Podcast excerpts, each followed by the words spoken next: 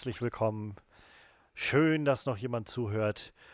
Hier im Onscreen at Midnight. Uh. Dieses schöne Format, das Manuel, unser Horrorexperte, irgendwann mal erdacht hat und äh, ja, im Prinzip dann bloß lange genug nichts gemacht hat, sodass ich gedacht habe, nee, irgendwas muss man damit mal machen. Und die letzte Folge ist auch schon wieder ganz schön lange her. Aber ab und an kommt man mal dazu und äh, in welchen in welch besseren Zeiten könnte man äh, dazu kommen, mal ein bisschen entspannt zu reden, als in solchen, in denen wir gerade leben. Ähm, deshalb, ja, heute so eine kleine On-Screen at Midnight Corona-Episode, rate ich mal. Also wir sind einfach so ein bisschen entspannt, losgelöst von den äh, Ereignissen der großen und der kleinen Leinwand und machen so ein bisschen, was uns gefällt. Und ähm, mit uns meine ich, also meine Wenigkeit Johannes, aber vor allem meinen Gast, den ich heute da habe, den ja schon Stammgast, würde ich fast sagen, im Onscreen Podcast, den guten René. Hallo. Ja, schön, dass wir einmal mehr zusammen ein bisschen über Filme quatschen können. Ähm, und das Schöne an diesem Format, was wir hier jetzt haben mit dem Onscreen at Midnight, ist ja, dass wir, dass wir so ganz frei einfach mal gucken können, wohin sich das Gespräch entwickelt. Wir haben nur so eine ganz grobe Richtung. Wir wollen heute so ein bisschen über Franchise-Filme reden. Ähm, wir haben in den letzten Monaten so ein bisschen festgestellt, dass wir bei einigen Sachen so ein bisschen unterschiedlicher Meinung sind, mhm, aber bei vielen echt? Sachen bestimmt auch äh, derselben Meinung sind. und äh, ich freue mich schon sehr, dass wir da heute mal ein bisschen reingucken können. Aber was mich viel eher interessiert, äh, bevor wir da reingehen, ist tatsächlich, was hast du denn so in letzter Zeit geguckt, wo jetzt ein bisschen mehr Zeit im Raum ist? Also ich meine, du hast ja auch noch andere Verpflichtungen, aber ich Mhm. rate mal, dass auch bei dir ein bisschen mehr Raum entstanden ist, um vielleicht den einen oder anderen Film, die eine oder andere Serie oder sowas mal nachzuholen. Ja, also bei, äh, bei meiner aktuellen familiären Situation hätte ich wahrscheinlich äh, in, in Nicht-Corona-Zeiten ähm, so gut wie gar keine Zeit gehabt oder wäre zu müde gewesen, um irgendwas anzugucken. Ähm, dementsprechend, das ist ein, ein, ein, ein positiver Nebeneffekt, dass man zumindest gestaffelt ein, zwei Sachen mal angucken kann. Und mit gestaffelt meine ich jetzt nicht ganz viele Staffeln einer Serie, sondern äh, ja, halbe Stunde von dem Film und am nächsten Tag gucken wir weiter. Ähm, Auf jeden Fall kann ich sie gar nicht genau sagen, Johannes, aber es gibt ja Letterbox Oh ja, sehr praktisch ist. Da kann ich einfach mal ganz kurz draufgehen, weil ich auf diese Frage nicht vorbereitet war und schau einfach mal, äh, was ich so gemacht habe. Da gibt es ja dieses Diary, ne? So, was habe ich denn geguckt als letztes? Also als letztes geguckt habe ich tatsächlich äh, The Disaster Artist, ähm, den ich gar nicht mal so toll fand. Dito. Den habe ich gestern gesehen und den fand ich ich fand den gut. ganz okay. Ja, okay, ich fand, trifft's gut, ja. Ich, ich hatte auch deutlich mehr erwartet, nachdem ich irgendwie damals, als ich den, als ich den geguckt habe, vor einem Jahr oder zwei oder so, hatte ich noch ganz viel gehört, immer, dass das so, ein, oh, so eine ganz tolle Adaption ist und Ja. für diesen The Room so ein ganz tolles Stück war und so. Und ich dachte so, ja, ich weiß nicht. Keine Hast Ahnung, irgendwie ist ganz okay, aber Hast du denn The Room gesehen? Also, ja, ich Ja. habe The Room äh, einmal gesehen bisher. Ich kannte halt die, ähm, ich kannte den, so, so Ausschnitte davon, so die ganz bekannten Sachen und das Konzept dahinter und so die, die Entstehung so ganz grob ähm, und hatte dann irgendwann mal gesehen, damals, ich weiß nicht, ob der noch da ist, aber damals gab es den ganz einfach auf YouTube zu gucken Mhm. und hatte dann mal ähm, viele Anstöße in meinem Freundeskreis gemacht, Leute zu finden und letztendlich dann mit Frederik mal bei mir auf der Couch gesessen und wir haben uns The Room angeguckt und uns ja weggeschmissen und sehr gewundert. Häufig irgendwie so ging es, das kann doch nicht echt sein, oder? Und ähm, es, ist- es ist auf jeden Fall eine Erfahrung. Also ich weiß Okay. nicht, wenn du The Room noch nicht gesehen hast, es ist eine Erfahrung. Das habe ich nicht, habe ich, habe ich tatsächlich nicht. Und bei mir war es aber eher so, als ich gestern äh, noch The Disaster Artist geguckt habe, während dem kompletten Film, also ich dachte mir dann irgendwann, so ab Mitte des Films, so es ist ein Fehler, dass ich The Room nicht gesehen habe bisher, weil ich mich ständig ertappt habe dabei, geistig aus The Disaster Artist auszusteigen und mir zu überlegen, also ich fand den echten einfach viel interessanter. So. Ich Ja. dachte mir dann immer so, oh, ich würde viel lieber eine Doku darüber sehen. Also so wirklich eine Doku oder, oder, oder Mhm. einfach The Room mal gucken. Ähm, dementsprechend habe ich mich auch sehr gefreut. Mein Highlight war dann ähm, ganz am Ende gibt es ja diese Szenengleichstellung, ähm, wo man dann quasi aus dem Original The Room Ja. eine Szene sieht und aus Disaster äh, Artist eine und das war auch mein Highlight. Ich fand so an sich, ähm, haben die das ja alle nicht schlecht gemacht, auch ein James Franco und so weiter, aber es hat mich schon irgendwie, so, so ein bisschen hat er mich dann auch genervt und hm. Dave Franco ja, fand, fand, ich auch jetzt nicht so überragend. Also die, die beste Rolle in dem Film war für mich Seth Rogen, weil er irgendwie nicht, nicht ganz so quatschig wie sonst war. Und eigentlich mag ich ihn. Ähm, aber, aber irgendwie, ich habe auch einfach mehr erwartet. Also er wurde sehr gelobt und ich habe einfach mehr erwartet. Und dann kam er auf zweieinhalb Sterne, was ziemlich hart ist. Aber ähm, so war mein Gefühl und ich bin oh, sehr subjektiv am, am Ende. So, er war, wie du sagst, okay, aber so okay mit einem kleinen Minus noch dahinter. So, ja. ja. Ja. ich weiß nicht, was, was ich dem gegeben habe oder hätte oder so, aber ich würde wahrscheinlich auch in dem Bereich irgendwo liegen. So, so ziemlich straight down the middle, finde ich, ist ja. der Film eigentlich. Ja. So, ich könnte jetzt nicht sagen, dass er mega schlecht ist, aber nee, ich habe ihn einmal ich habe einmal ich habe den einmal gesehen und seitdem aber auch nicht mehr wirklich viel drüber nachgedacht oder er hat keinen großen Eindruck bei mir hinterlassen, sodass ja. ich das Gefühl habe, oh, den muss ich unbedingt nochmal gucken oder so. Ich, ja. Genau. Ja. Und ich möchte noch was Positives sagen. Ich habe mehrere sehr gute Filme gesehen, unter anderem äh, Ten Cloverfield Lane und Molly's Game und so weiter. Aber einen, den ich noch mal kurz nennen möchte, äh, weil der mich total abgeholt hat, und das war Mid-90s. Den wollte ich jetzt seit langem mal nachholen, habe ich jetzt endlich mal gemacht. Und ähm, ich finde den großartig. Ich finde ihn einfach nur großartig. Aber er holt mich auch ab. Ich bin auch Zielgruppe. Und ähm, von daher, ähm, ja, fand ich mega. Ich habe den noch nicht gesehen mit 90s. Ich habe okay. schon viel von gehört. Ähm, also man hört immer wieder, dass das so ein wahnsinnig guter Spin für dieses Coming-of-Age-Drama ist und halt alles mit diesem 90er-Setting. Ähm, ich bin einfach noch nicht dazu gekommen bisher. Ich bin eigentlich so ein, so ein, so ein Sucker für so schöne Coming-of-Age-Geschichten. Ähm, ich glaube bloß tatsächlich, ich meine, ich bin 92 geboren, hm. aber irgendwie ist diese 90er-Schiene so, ist, ist, ist nicht so ganz meins, habe ich das Gefühl. Mm. Also ich bin nie so, so richtig reingekommen in dieses ganze Skater-Ding und, und mm. so Hip-Hop und so. Das war ein Freund von mir damals, ähm, der bei mir mit in der Straße gewohnt hat, der hat so das Ganze mitgemacht, so diese ganzen Phasen ist der irgendwie so von, ja. der hat so angefangen mit dem Skater-Punk-Ding und so keine Ahnung, äh, Ärzte auch ganz viel gehört und das floss dann irgendwie so rein. Dann ist er nachher so in die Hip-Hop-Richtung übergegangen und Elektro-Richtung und so. Der, ist, der hat so. Und ich habe das irgendwie so gesehen und dachte immer so, hm, cool. ja, schon. Äh, ich weiß nicht, ob es am, am, am, am, Baujahr liegt so. Ich bin ja noch ein Ticken älter, ich bin 86er. Und ähm, dementsprechend hatte ich halt dann das 90er-Kind halt einfach. Aber ja, ja. ich, ich glaube, bei Mid-90s ist es auch wirklich so, ähm, ich glaube, jetzt jemand, der in dieser ganzen Szene, so dieser Skate, Hip-Hop, Punk, whatever Szene, nicht so stark war, der würde sagen, so am Ende, ich könnte mir gut vorstellen, dass du am Ende sagst, mit 90s ist ein großartiger Coming-of-Age-Film, hat vieles richtig gemacht, hat mich komplett durchweg unterhalten. Ähm, gibt aber bestimmt auch bessere Coming-of-Age-Filme so, oder ja. andere Favoriten. Und ähm, bei all den Leuten, denen es jetzt so geht wie mir, die aus jeder Szene ein Stück aus ihrem, aus ihrer eigenen ja. Biografie rausziehen, ähm, die heben den höher. Und deswegen sage ich auch subjektiv, ja weil auch für mich ist mit 90s, ja, ja, total. Für mich ist der aktuell von allen Coming-of-Age-Filmen, die ich gesehen habe, eigentlich die Nummer 1 gerade.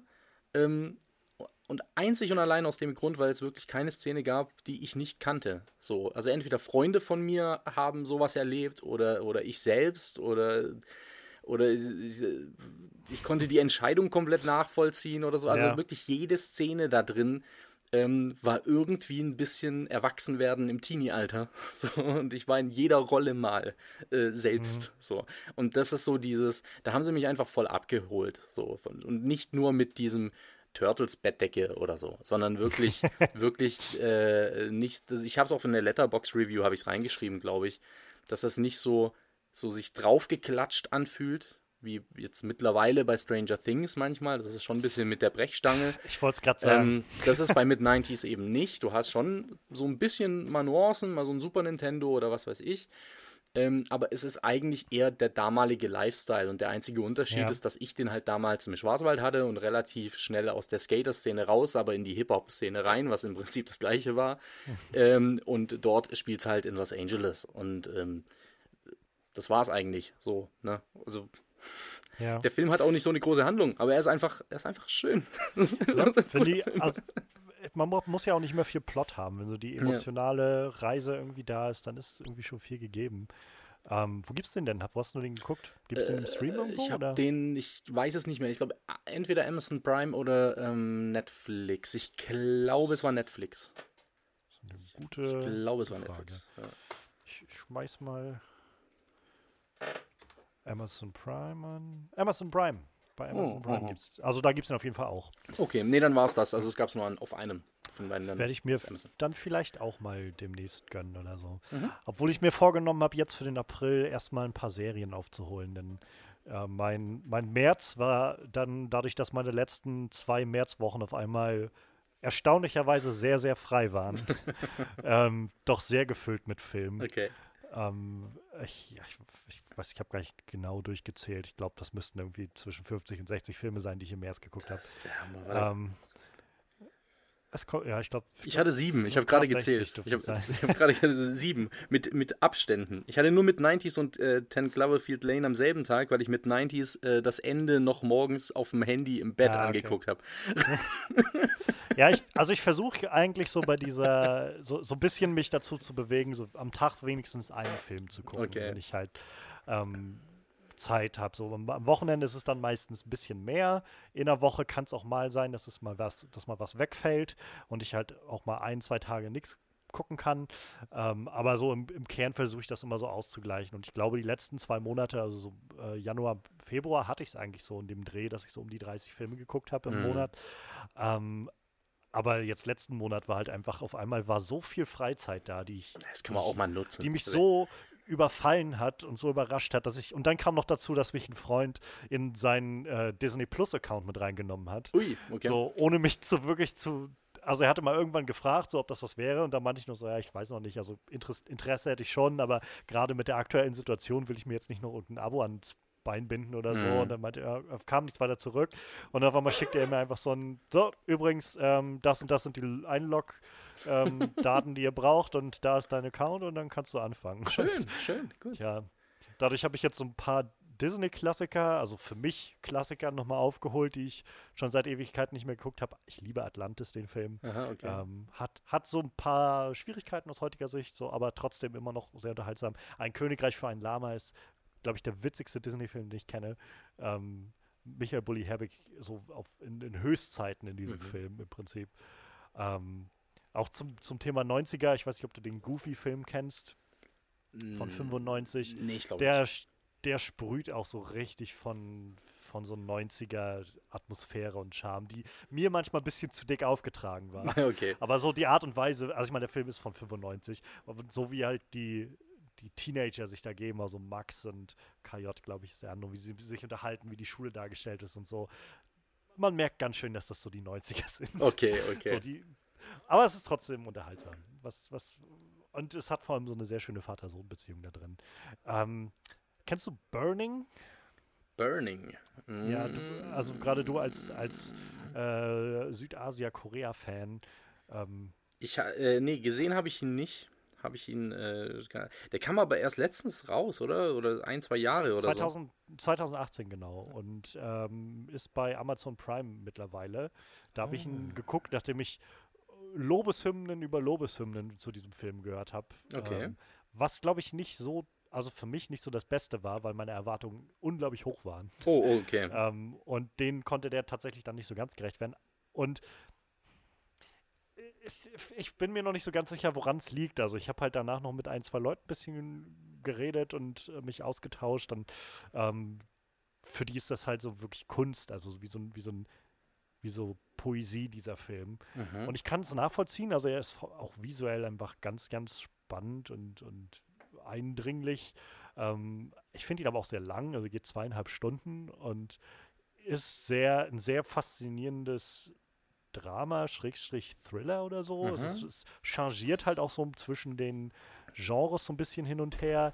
Okay. Ähm, und am Ende war ich aber trotzdem so ein bisschen, ich, ich weiß jetzt nicht so recht, was ich damit anfangen soll. Was aber vielleicht auch einfach daran liegt, dass ich nicht so, noch nicht so wirklich auf dieses Korea-Kino so eingestellt bin, die Art und Weise, wie Filme da gemacht werden. Und also ich glaube jedenfalls, dass man man merkt schon die unterschiedliche Machart. Also so das ich- unterschiedliche Editing-Pacing und Ja. so die, die Art und Weise, wie man Figuren einfängt und antreibt und so. Ich glaube, da gibt es schon einen krassen Unterschied so zum, zum typischen Hollywood-Style oder so. Und ich glaube, ich bin da vielleicht noch nicht so ganz eingestellt drauf. Also vielleicht wird mir der Film irgendwann mal noch ein gutes Stück besser gefallen. So fand ich ihn jetzt gut, aber weiß nicht, irgendwie so. Dieses Also- Meisterwerk fast nicht. Ich habe ihn gerade eben auf die Watchlist gesetzt. aus, aus, aus diesem Ich Grund, dass überhaupt. Also, ähm, was, was du dann da vielleicht zu sagst. Ja, nee, aber das ist so dieses. Es kommt ja auch immer drauf an, was man da anguckt. Äh, egal, ob das jetzt aus China, Japan, Korea, sonst wo ist. Ähm, das Pacing oder auch die Plots sind immer, das ist immer alles ein bisschen freier und ein bisschen, ähm, Ja, es kommt, das Ähm, trifft so ziemlich, glaube ich. äh, äh, wie sagt man, wie sagt so man? unkonventionell. Ja, sehr unkonventionell einfach, ja, genau so. Es wird viel experimentiert und, und, und ähm, manchmal werden da auch Wege beschritten, die man erstmal gar nicht versteht. So, warum hat denn der Regisseur Ja. jetzt das gemacht? So, das ist, erzählt ja hier gar nicht weiter. Was soll denn das jetzt? Warum kriegt diese Szene so viel Raum? So, ähm, muss man mögen, ja. Und, und muss man auch irgendwann mal sich so reinfuchsen. Ich habe ähm, den jetzt nicht gesehen, aber ich kann es mir schon so ein bisschen vorstellen, äh, äh, was du meinst. Da gibt es zum Beispiel ähm, auch einen, chinesischen Film, den ich erstmal gesehen habe, hat mir ein Kollege empfohlen, der ist selbst Vietnamese und ist halt auch so ein bisschen Klischee-Vietnamese. Der steht da halt auch voll drauf und ist halt auch, das hat Oldboy gesehen und dann zwei Monate lang nur klassische Musik gehört. Also der ist da, der, der geht da voll auf immer und ist selbst sehr theatralisch. Also nicht im Negativen, jetzt will ich gar nicht lästern, sondern ähm, ist einfach so, er erfüllt ein paar Klischees einfach. Ja, Und ähm, der hat mir einen Film empfohlen, äh, Chunking Express. Ähm, auch auch schon ganz viel gehört. relativ. Ich habe es irgendwie geschafft, meine Twitter-Bubble voll zu hauen mit Leuten, die irgendwie hauptsächlich äh, Asia-Kino und Horrorfilme gucken. So zwei Genres, wo ich nicht den großen Bezug zu habe, aber irgendwie, ja. Okay. Ja, das ist aber ein Ding, der, der Chunking Express ist relativ bekannt, so Untergrund bekannt, weil äh, Tarantino ihn sehr gelobt hat und immer wieder empfiehlt. Und so hat er so ein bisschen seinen Weg in den Westen geschafft. Ist eher so ein bisschen Arthouse-Kino. Ähm, und der ist sehr cool, aber ich könnte dir jetzt, also ich mochte den am Anfang nicht, weil ich überfordert war, weil ich nicht verstanden habe, ist das jetzt ein Liebesfilm, ist das jetzt ein Thriller, ist das ein Drama, warte, ist das eine Komödie? Nee, doch ein Liebesfilm. Ähm, und erzählt noch drei verschiedene Geschichten zeitgleich. Wo ist die Verbindung? Ich verstehe das nicht. Äh, wieso verschwimmt das Bild jetzt? Also wirklich so. Ähm, und dann habe ich mir den irgendwann mal einfach, war er, ich glaube, für einen Fünfer oder so, habe ich den irgendwo gesehen, habe ihn auf DVD geholt. Haben mir nochmal angeguckt und fand ihn dann voll, also mega gut. Total großartig. Ähm, es ist echt so ein Stimmungsding. Da muss man schon manchmal sich auch echt richtig drauf einlassen Ja. und den Kopf erstmal frei machen, weil das ist schon eine Überforderung für unser westliches Gemüt. Ähm, Ja, na, wenn, wenn du so auch, auch so eingestellt bist, auf so eine gewisse Art Filme zu Ja, ja. machen. Ähm, ich ich kenne mich halt nicht viel aus um diesem Asia-Kino-Bereich. Also ich habe so ein paar Sachen gesehen, aber ähm, ich könnte jetzt nicht so viel davon erzählen, von den Sachen, die da erfolgreich sind, wer da irgendwie was gemacht hat und so. Ich meine, ich hatte es, glaube ich, vor ein paar Monaten geschrieben, als es dann soweit war und ich ähm, hier die, die, ah, jetzt komme ich nicht auf den Namen, von, von The Departed, die Vorlage. äh, Infernal ähm, Affairs. Genau, Infernal Affairs, den zum ersten Mal gesehen Mhm. habe. Ähm, und es war halt sowas, wo ich dachte, hm, interessant. Also ziemlich anderer Style so als Mhm. das, was man kennt. Ähm, aber wieder so dieses Gefühl von, ich weiß nicht, ich habe das Ge- Gefühl, ich, ich höre seit Jahren davon, so was für ein Meisterwerk das ist und fand den so okay. Und ich, Ja. und ich glaube, da bin ich einfach noch viel an diesen Stellen, wo ich Ja, ein bisschen wobei- einfach merke, ich bin noch nicht so ganz drauf eingeschossen, glaube ich. Ich meine, das, ich will auch nicht, oder ich glaube, die, die Vorstellung, dass man so das Gefühl hat, ich müsste das alles toll finden, ist natürlich auch die falsche. Ähm, und es kann Mhm. natürlich auch immer sein, dass man, dass man da was, was anderes dann mit rausnimmt und einem was nicht gefällt oder so.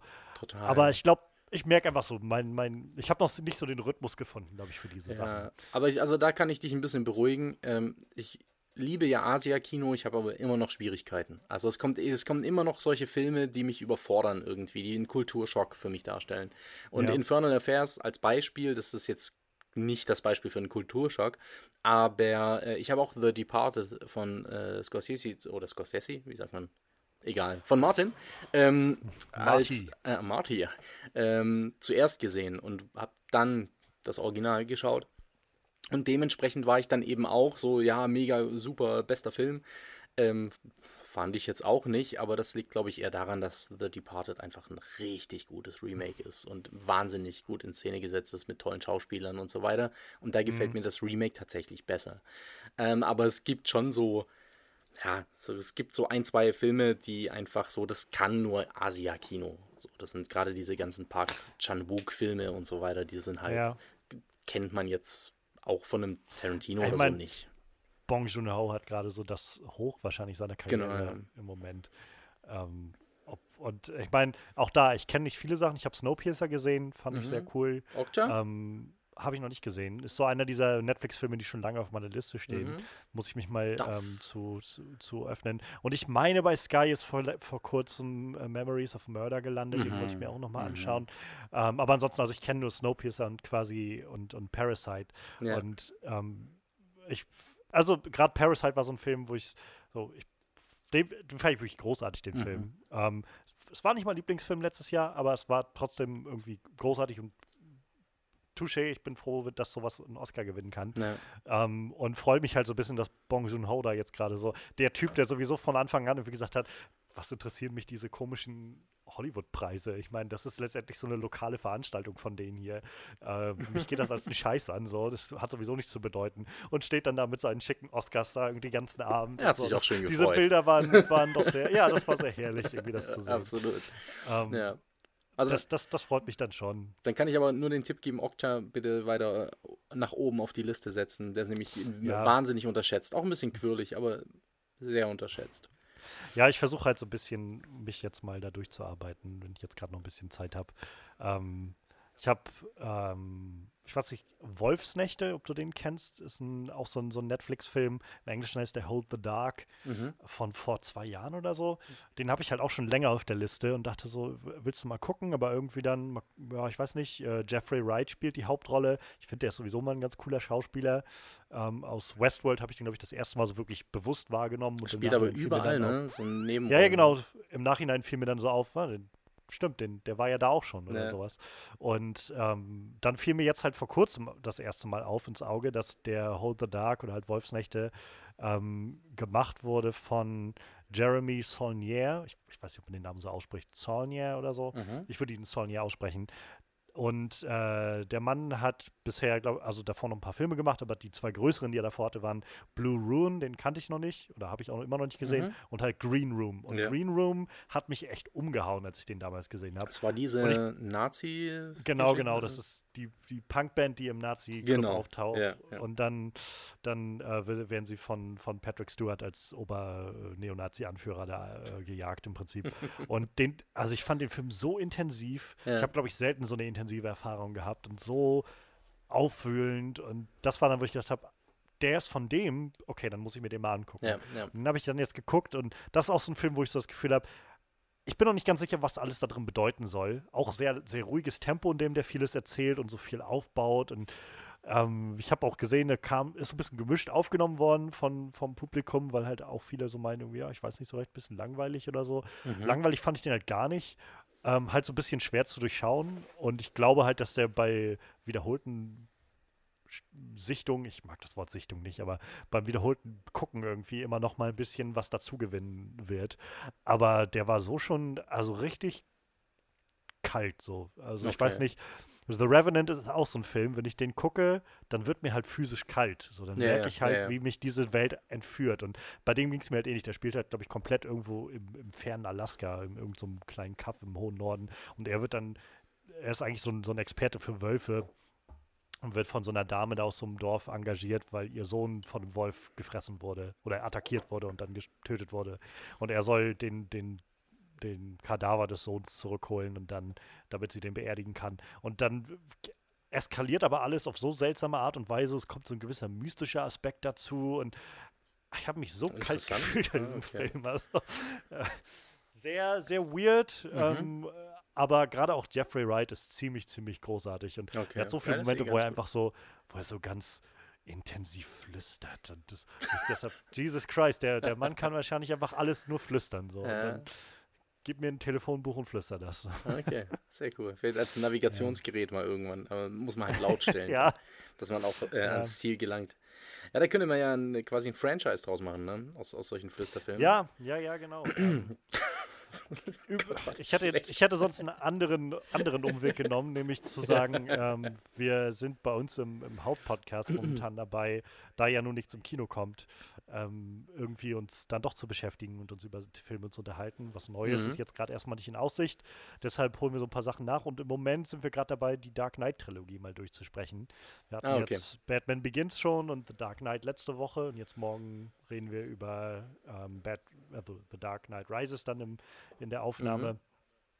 Und ähm, ja, also das fügte sich, glaube ich, ganz nett so diesem Gedanken von Franchises, wo mhm. wir irgendwie in letzter Zeit immer mal schon drüber geredet haben, oder so, so angedeutet haben über Twitter und so. Und ähm, ich weiß nicht, lass uns doch vielleicht mal gucken, so Batman, also so vielleicht die DC-Sachen so als Einstieg nehmen für so eine kleine kleine Runde irgendwie, wo wir da so stehen. Ähm, denn gerade DC finde ich eigentlich sehr spannend im Moment, weil das sehr breit gefächert ist, fühlt sich für mich jedenfalls so an. Mhm. Ähm, ich meine, die Dark Knight-Filme sind halt schon lange durch. Das fiel mir jetzt ja, dann ja. beim wiederholten Gucken auch erstmal auf, dass also so, es wurde mir erstmal wirklich bewusst, dass Batman Begins einfach schon 15 Jahre alt ist. Ja, ja. So, das, das ist schon krass irgendwie. Und ja, wir stehen jetzt kurz vorm übernächsten Batman im Prinzip schon. Wir hatten Ben Affleck noch dazwischen und jetzt kommt dann demnächst bald Robert Pattinsons Batman. Ja, es ist schwierig. Ich kann, also wenn ich jetzt an Batman denke oder an DC allgemein, ist das so eine Wundertüte. So. Das ist wie so eine, so eine Wundertüte und da gibt es aber auch den Song drin und es gibt, es gibt aber auch äh, super leckere Süßis da drin. Ähm, dann gibt es mal was, das ist so okay hast du aber danach Durchfall. Also, ähm, nein, ich rede. Was hat dir denn gefallen bisher so aus dem? Aus ja, also das Ding ist, ich, also sagen wir mal die letzten fünf, sechs Jahre irgendwie, die sie was gemacht haben. Echt? Können wir nicht die letzten 15 sagen? Dann würde ich nämlich sagen Batman Begins und äh, The Dark Knight. Also, kannst du ähm, auch gerne sagen. Aber ich glaube, die Trilogie ist halt erstmal durch. ja, die Trilogie ist durch, aber äh, das ist halt tatsächlich, also die, die Nolan-Trilogie finde ich sehr gut. Allerdings ähm, auch so, dass ich sie sehr hoch halte und trotzdem nicht das Bedürfnis habe, unbedingt jetzt demnächst wieder einen davon zu gucken. Ähm, was ziemlich krass ist oder sich auch so ein bisschen widerspricht. Und ansonsten, ich fand Wonder Woman ganz gut mh, hm, im Vergleich zu anderen DC-Produktionen, aber auch nicht so gut, wie es gemacht wurde. Also irgendwie, es war so ein etwas besser als okay. Ich bin ein bisschen verliebt in Gal Gadot. Das spricht dann wieder für den Film. Das ist dann, dann wertet ihn noch mehr auf. Ähm, nee, Hast du also, Bock auf Wonder Woman 84? Ja, ja. Und trotz des 80er-Themas. Oder genau deshalb, weil ich glaube, dass sie es hier sehr überspitzt und äh, äh, die waren doch als Wonder Woman gezeichnet wurde, als Comic doch eh alle auf Koks. Was passt da besser als die 80er? Da kann man mal so richtig Riot gehen, so ähnlich wie bei Thor, mit, mit Regenbogenbrücken ja. und so. Und das, das erhoffe ich mir von dem neuen Wonder Woman, dass er einfach so ein bisschen den Over-the-Top-Weg geht. Das alles, so sieht der Trailer auch schon aus. So, ein bisschen bunter, bisschen überdrehter. Ähm, Blue so, Monday im Hintergrund. Ja, also so, so einfach, lass uns mal durchdrehen. Lass uns mal durchdrehen, als wären wir jetzt alle auf, auf, auf Kokain und LSD und finden die 80er einfach mega, spielt ein paar Synthesizer und go for it. Ähm, das erwarte ich mir. Ich brauche gar keinen großen Plot, sonst was. Ich brauche eine, eine, eine Gal Gadot, die ich, die ich toll finde. bunte, bunte Farben, 80er Jahre äh, Mucke, das ist bei mir noch nicht verbraucht. Ähm, ich habe da Bock drauf ich freue mich so ein bisschen, also ich, ich, bin ganz gespannt auf den Film, aber ähm, und ich freue mich vor allem auf, auf Pedro Pascal auch als den Villain mhm, und, und mhm. äh, Kristen Wiig. Ich bin schon seit Ewigkeiten ein großer Fan von Kristen Wiig. Ich habe vor, weiß ich nicht, vor, vor muss jetzt auch schon wieder sechs, sieben Jahren irgendwann angefangen zu entdecken, dass es viele der Saturday Night Live Sketches bei, bei YouTube zu sehen gab. Mhm. Und so diese Sketches haben es mir halt so angetan. So diese Zeit, wo Kristen Wiig und Bill Hader beide große Zugpferde waren bei Saturday Night Live und alles, was sie seitdem so gemacht haben, verfolge ich immer ganz, also ganz euphorisch irgendwie. Deshalb Barry eine meiner Lieblingsserien. Ich meine, zwei Staffeln davon gab es bisher. Ich freue mich schon sehr auf die dritte. Ich hoffe, die wird durch diese ganze Corona-Sache nicht noch weiter hinausgezögert. Aber was Bill Hader da macht, finde ich halt sehr großartig. Ähm, und Kristen Wick hat halt schon auch so ihre großen Rollen gehabt. Also ich meine, äh, Bridesmaids ist halt so ein eine der großen Komödien irgendwie der letzten zehn Jahre gewesen. Mhm. Und sie war im Prinzip die Hauptrolle da drin. Ähm, aber so in den gro ganz großen Blockbuster-Bereich hat sie es bisher, glaube ich, noch nicht so reingeschafft. Und da drücke ich ihr eigentlich so ein bisschen die Daumen, dass das jetzt kommt. Ähm, meine einzige Sorge ist tatsächlich so ein bisschen, dass sie zu dick aufgetragen mit diesem politisch, politischen Trara einhergehen. So. Ich habe nichts dagegen, wenn man Stellung bezieht, aber es, ist, es wirkt schon recht offensichtlich, dass Pedro Pascal eine Form von Donald Trump sein soll. Yeah. Und sie bomben Mauern kaputt und so. Und das kann alles, glaube ich, funktionieren. Und ich habe eigentlich Vertrauen in Patty Jenkins, dass sie das hinkriegt und da irgendwie genug, sag ich mal, Subtilität irgendwie zeigt. Das hat sie schon, fand ich, beim ersten Film gezeigt, als sie so dieses ähm, ja, feministische Thema irgendwie hatte, so Frauen in dieser Männerdomäne ähm, und das nicht zu sehr mit dem Holzhammer gemacht hat. Aber so ein bisschen habe ich halt, also auch wenn ich damit übereinstimme mit der Grundmessage, finde ich es find manchmal doch sehr übertrieben. Kingsman 2 war so ein Fall, wo ich gedacht habe, Jesus Christ, könnt ihr es nicht ein bisschen runterdrehen? Den Evil-Präsident ja. und so.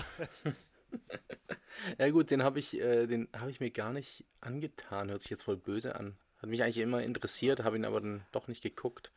Äh, den also zweiten ihn, äh, Kingsman. Ich, ich habe ihn einmal gesehen und seitdem auch die Schnauze voll davon. Um okay, na gut. War auch Pedro Pascal dabei. Jetzt hoffen wir, dass es sich nicht wiederholt, aber ähm, ja, also ich, ich, ich freue mich auf jeden Fall auf Wonder Woman. Ich habe da mir noch gar nicht so viel Gedanken gemacht, gerade auch zu dieser äh, politischen Geschichte. Aber irgendwie, naja, also es kommt halt echt drauf an. Ich finde halt, wenn sie einen Weg gehen, dann müssen sie den konsequent gehen. Und wenn sie ähm, jetzt völlig over the top sein wollen, dann müssen sie das eben so durchziehen, dass das Augenzwinkern oder, oder, oder zumindest dieser, dieser rote Faden, den sie dann fahren, klar erkennbar ist. Dann ist die Chance auch groß, dass es seine Zuschauerschaft findet oder auch bei mir äh, äh, so ankommt, dass ich sage, okay, kann ich Respekt zollen ähm, und dann ist es nur noch Geschmackssache.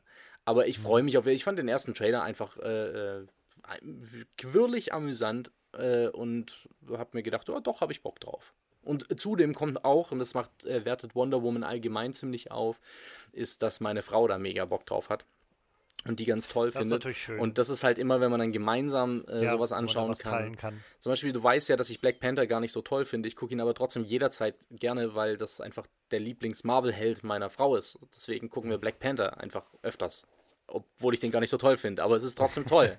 weißt du? Ja, naja, na klar. Und, und, das ist jetzt bei Wonder Woman, da freuen wir uns beide gleichermaßen drauf. Und ähm, von daher, das wird schon gut. Ich bin zuversichtlich, genau. Ähm, ich habe auch äh, ganz kurz, du hast äh, den, ja, den, den äh, Harley Quinn-Film oh ja, äh, Birds of Prey. gesehen, genau, Birds of Prey. Ähm, habe ich ja immer noch nicht. Und das ist so ein Film, der mich total interessiert hat, aber ich einfach nicht dazu kam. So. Und jetzt gerade sieht es halt schwierig aus mit anschauen. Ja, ja. Ähm, das wäre noch ein DC-Film, der mich trotz alledem auch diesen gemischten äh, äh, Reviews und so weiter halt einfach sehr interessieren würde. Ich habe eine Menge Spaß gehabt bei mhm. Birds of Prey. Ähm, ich, ich, es ist immer so ein bisschen schade, das fiel halt sehr schnell in diese Sparte von Filmen wie Captain Marvel damals, wo es halt einfach so eine ganz eklige Ecke des Internets gab, die sich darauf eingeschossen hat, diesen Film so als, als Galionsfigur für die Dinge zu machen, die sie irgendwie hassen, mhm. die da wahrscheinlich wären, irgendwie Feminismus und Progressivität und irgendwo auch Frauen und ähm, dann angefangen haben, halt alles auseinanderzunehmen, was das betrifft und dann diesen ähm, ja, finanziellen Flop des Ganzen so auf ihre Kappe zu schreiben und so, ja, ha, haben wir es denen gezeigt und niemand will das sehen und so weiter. Und das fand ich jetzt sehr schade, weil der Film fand ich sehr unterhaltsam war. Also wirklich mhm. viel geboten hat. Die Action ist ziemlich nice in dem Film. Ähm, sie haben da echt viele Register gezogen, um das nicht so generisch wirken zu lassen, sondern, naja, so ein bisschen frischen Wind da reinzubringen. Jede dieser Action-Szenen, die da drin sind, sind ziemlich, ja, ziemlich eigenständig. Also du hast das Gefühl okay. von, es ist nicht immer dasselbe, was da passiert. Es ist nicht immer, es kommt nicht immer auf, auf dieselbe Art von zwei Leute hauen sich auf die Fresse raus, sondern jede Szene hat irgendwie so einen ganz eigenen Wink, so eine ganz eigene Herangehensweise, eine Choreografie, die ziemlich beeindruckt. Und je weiter der Film dann voranschreitet, umso mehr Figuren kommen halt dazu und du kriegst dann. Mhm. Ich habe, glaube ich, selten so gelacht wie, also im Kino jedenfalls in der letzten Zeit, die, den letzten Monat sowieso nicht viel, weil da war nicht viel, aber insgesamt ähm, die letzte Zeit wie bei äh, Mary Elizabeth Winstead als, als Huntress in diesem Film. Okay. Die einfach, die spielt, also ich meine, ich mag Mary Elizabeth Winstead sowieso sehr, sehr gerne. Mhm. Finde ich auch Ähm, toll. Ja. Und ähm, ich glaube, seit, seit Sky High, glaube ich, so ziemlich. Und dann nachher Scott Pilgrim. Und da, also da war es dann spätestens äh, um mich geschehen. Aber ja. ähm, Man merkt, dass du halt nicht so viele Tarantino-Filme gesehen hast. Ja, ich, ich hatte mir Hateful Eight vor auch im, im, im März dann angeguckt. Und irgendwie ist so mein Empfinden, dass ich jedenfalls mit dem modernen Tarantino vielleicht einfach gar nicht so viel anfangen kann. ich, ich dachte nur, Ähm. äh, Mary Elizabeth Winstead, so, da denke ich Ja, immer ja. als allererstes an Death Proof und dann an alle anderen Filme. ähm, Aber das ist Sucker for Tarantino. Also ich glaube, als ich, als ich Sky High gesehen habe, war ich, glaube ich, noch zu jung, um, um Tarantino-Filme zu Ja, sehen. ja. ja. Das, das ist Ähm, klar. Aber sie ist halt, sie ist halt so clever eingesetzt, diese ganze Art und Weise, wie, wie diese Figur, die sie hat, in diesen Film eingebaut hat, ist passenderweise, wie du es gerade ansprichst, Tarantino, im Prinzip eine große Persiflage auf diese, gerade auf diese Kill Bill Storyline, Mhm, wo es so darum geht, dass sie eben, ähm, sie hat gar nicht so viel Screentime, aber die, die sie hat, wird halt ordentlich genutzt, wo es so im Prinzip darum geht, während des Films kriegt man dann mit, dass es diese eine Familie gab, die sehr reich war und deren, die dann alle umgebracht wurden von dieser anderen Gangsterfamilie und wie sich dann rausstellt, hat halt das kleine Mädchen aus der Familie überlebt. Sie ist dann nach Sizilien geschickt worden und von so einem Assassinenkult ausgebildet worden und jetzt kommt sie quasi zurück und will äh, alle Leute zur Strecke bringen, die Mhm. ihre Familie, so, also so eine Rachegeschichte. Racheplot, ja. Genau. Okay. Und das Geile ist aber daran, sie, sie bauen dann so, so schön darauf ein, dass das eben ein Mädel ist, was in ihr Leben, ihre Kindheit und ihre Jugend nur in so einem, in so einem Killerclub verbracht hat und trainiert wurde und halt absolut keine Social Skills hat. Und sie einfach so völlig auffliegt, immer wenn sie mit anderen Leuten interagiert, so manchmal völlig so aus dem Nichts heraus ausrastet oder sowas, wenn Leute sie auf irgendwas ansprechen. Ähm, die Polizei geht halt dazu über, all, bei allen Opfern, die sie von ihr finden, zu sagen, dass der ähm, Crossbow-Killer das gemacht hat und sie will einfach, dass die Leute sie endlich Huntress nennen.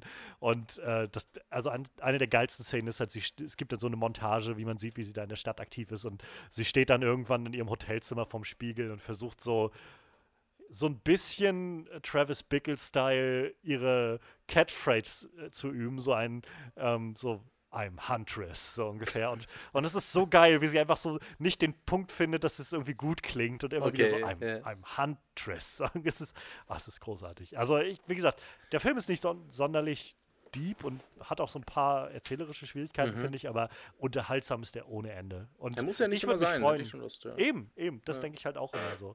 Ähm, wie sieht es denn mit Batman aus?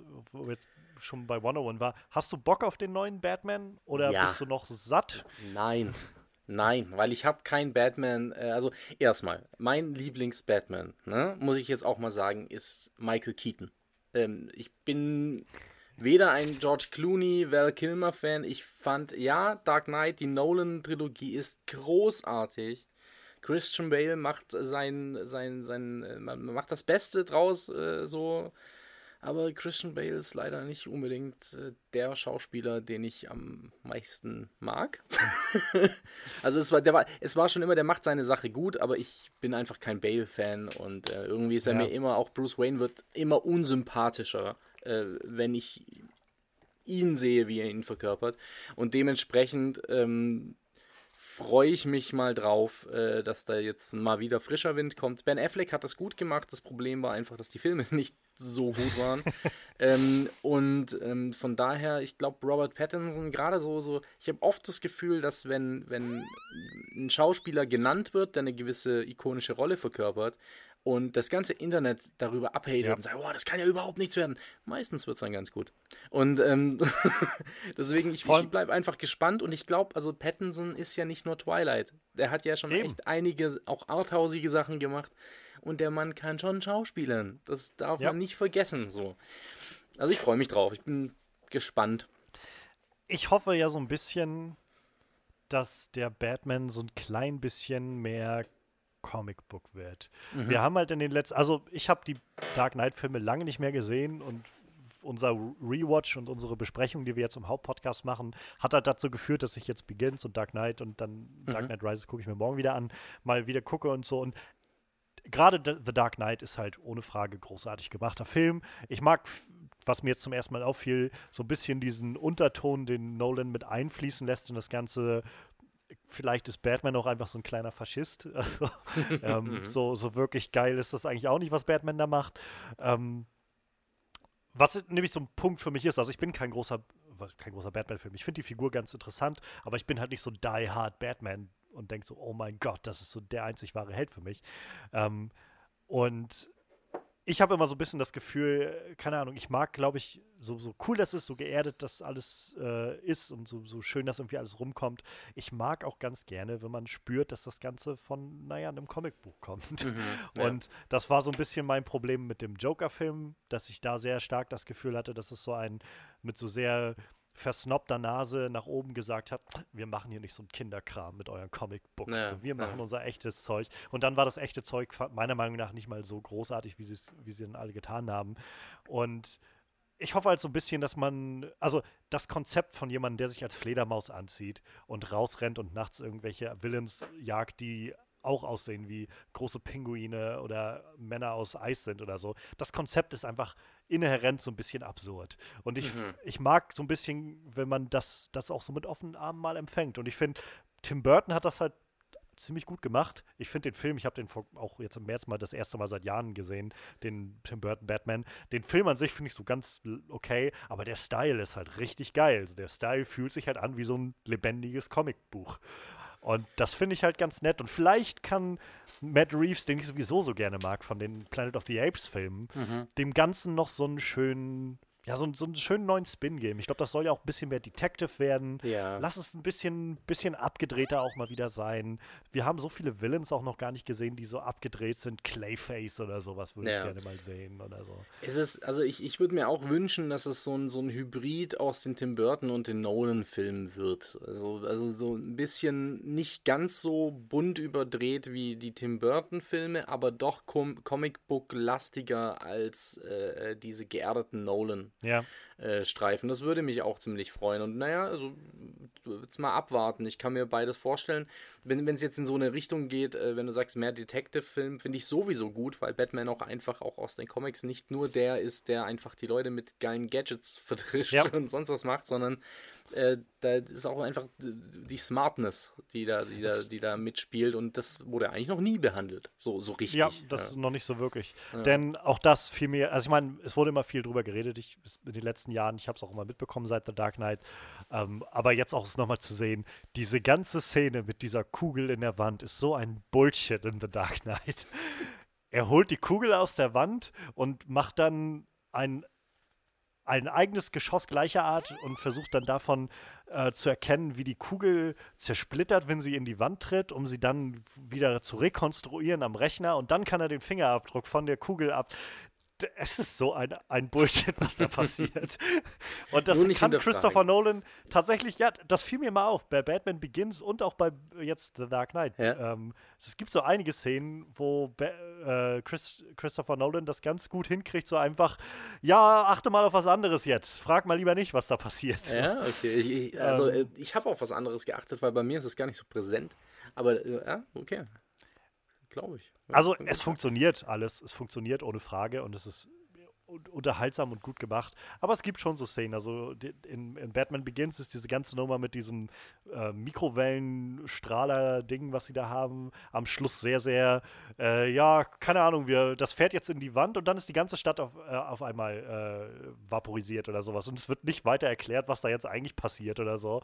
So einfach so ein, ja, nee, das musst du jetzt einfach akzeptieren. Das sind dann The die Dark Knight hat zum das sind dann Hat die Comic auch so ein paar Momente. Die Comicbuch-Ausreden. Äh, äh, es ist ja nur ein Comic. Also, ja, genau, genau. aber An diesen Stellen ja kommt es dann immer durch. So. okay, alles klar. Ja. Na gut. Ähm, aber ich freue mich auf den neuen Batman auf jeden Fall. Ja, total, total. Was, ähm, mal ganz kurz bei dem Thema Franchises an sich. Ein Franchise äh, ist ab der, der, der Trilogie, können wir von einem Franchise sprechen. Oder ist das schon, weil, weil da war ich, ich mir jetzt auch, nicht sicher, ich gucke gerade so meine, meine Ich würde Liste auch zwei durch. sagen. Also, wenn ja. du so Filme hast, wo es halt einen zweiten gab oder vielleicht dann der dritte nicht mehr kam oder sowas. Also mhm. auch das würde ich. Ich würde, also für mich wäre Franchise alles, was quasi mehr als nur ein Solo-Film okay. ist, okay. so, sondern Gut. dann irgendwie weitergeht. Ähm, vielleicht kurz, um die DC-Sachen nochmal abzuarbeiten. Worauf ich mich noch freue, ist Shazam 2, denn ich mochte Shazam echt gerne, muss ich sagen. Okay. Ähm, der hatte auch so ein sehr schönes Coming-of-Age-Feeling. Ähm, auch so ein Film, glaube ich, so einer der ersten, nachdem so Justice League und diese ganze Zack Snyder-Phase bei DC durch war, wo man gemerkt hat, dass sie anfangen, ja, naja, nicht zu sagen, okay, wir müssen jetzt Erwachsenenkram machen, sondern die Comics sind manchmal einfach abgedreht und weird und vielleicht sollten wir uns einfach mal darum kümmern. Mhm. Und ich fand, das haben sie ziemlich cool gemacht mit Shazam. Also ich bin gespannt, wie es da weitergeht.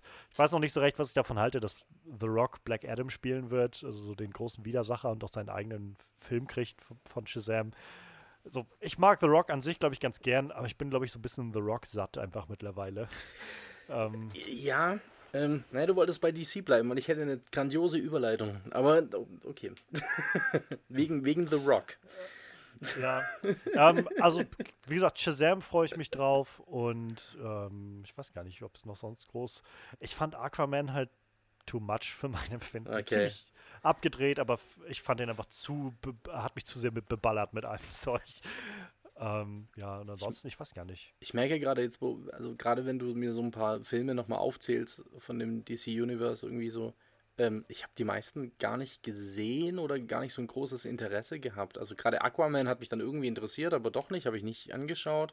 Shazam interessiert mich wahnsinnig, warte ich aber aktuell, bis er bei irgendeiner Streaming-Plattform ist, äh, ja. die ich nutze. Also Shazam interessiert mich tatsächlich noch am meisten von den DC-Sachen und äh, Birds of Prey. Ähm, Suicide Squad war, glaube ich, der aktuell, nee, nicht der aktuellste, aber das war, war einer ja. der frischeren, die ich noch gesehen hatte. Wo du es so erwähnst, auf den freue ich mich tatsächlich oder bin ich gespannt, den, den James Gunn Suicide Squad. Ebenso, ebenso, aber wegen James Gunn hauptsächlich. Also ganz genau. So ein bisschen äh, werden jetzt mal gucken, jetzt muss er halt auch abliefern. Aber ähm, ich fand den ja nicht so verkehrt, den alten. Ähm, aber ich fand ihn sehr verkehrt.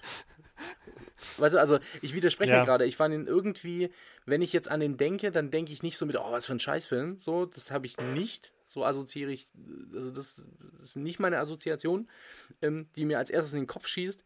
Ähm, aber ich denke auch nicht, ja, der war äh, irgendwie, der war gut, sondern es ist wirklich, der, der hatte so viele Macken und Hänger und äh, war, es war einfach kein guter Film. Und trotzdem hat irgendwas Spaß gemacht. Und ich kann es aber gar nicht beschreiben, ob das jetzt äh, Margot Robbie oder Smith oder wer auch immer. Also irgendwie hat was Spaß gemacht, aber leider hätte es halt viel mehr Spaß machen können. Das ist ein ganz ja. absurder, komischer Film, ganz komischer Film. Also ja. ich kann mich da nicht so ganz entscheiden. Naja, soll ich mal ja. zu meiner Überleitung gehen? Ich, mach mal, mach mal. Ja, okay. Also apropos The Rock. ich habe ja, äh, du hast mich vorhin gefragt, äh, was meine letzten Filme sind, die ich so gesehen habe. Und ich habe mir, äh, so klick dann halt durch die Streaming-Portale und da habe ich Cliff, nee, nicht Cliffhanger, äh, Skyscraper habe ich mir angeschaut von The Rock, der wahrscheinlich gesagt hat, es hat auch irgendjemand in irgendeiner äh, Kritik geschrieben, Dwayne The Rock Johnson geht zu, äh, weiß ich nicht, wer den Film gepublished hat, Universal, und sagt, hey Leute, äh, ich brauche einen Film. Nee, nee, nee, ich brauche keinen Diebenfilm. Ich brauche irgendwas Schnelles, was, was es schon mal gab. Was, was gibt's denn? Ah, irgendwas mit Klettern, Cliffhanger. Ja, Stallone war ein guter Typ. Ja, das passt, aber das reicht noch nicht. Was, Stück langsam war geil. Ja, okay, super. Ja, dann machen wir doch genau das, was Stück langsam gemacht hat. Äh, Fast and the Furious bin ich ja eh im Franchise drin. Ja, lass übertriebene Action noch ein bisschen reinmachen. Wie Tom Cruise klettert auf Burj Khalifa. Ja, da können wir doch was ähnliches noch in den Film einbauen. Cool, okay, Skript fertig. Los geht's. Sowas Skyscraper. Richtig mieser Film. Aber das leitet mich äh, äh, zu einem Franchise, das ich über alles liebe, und zwar Die Hard. die haben okay. nämlich alles besser gemacht. Ich, Tolle Überleitung, oder? Und Mission Impossible ich, ist auch drin, auch ein Franchise.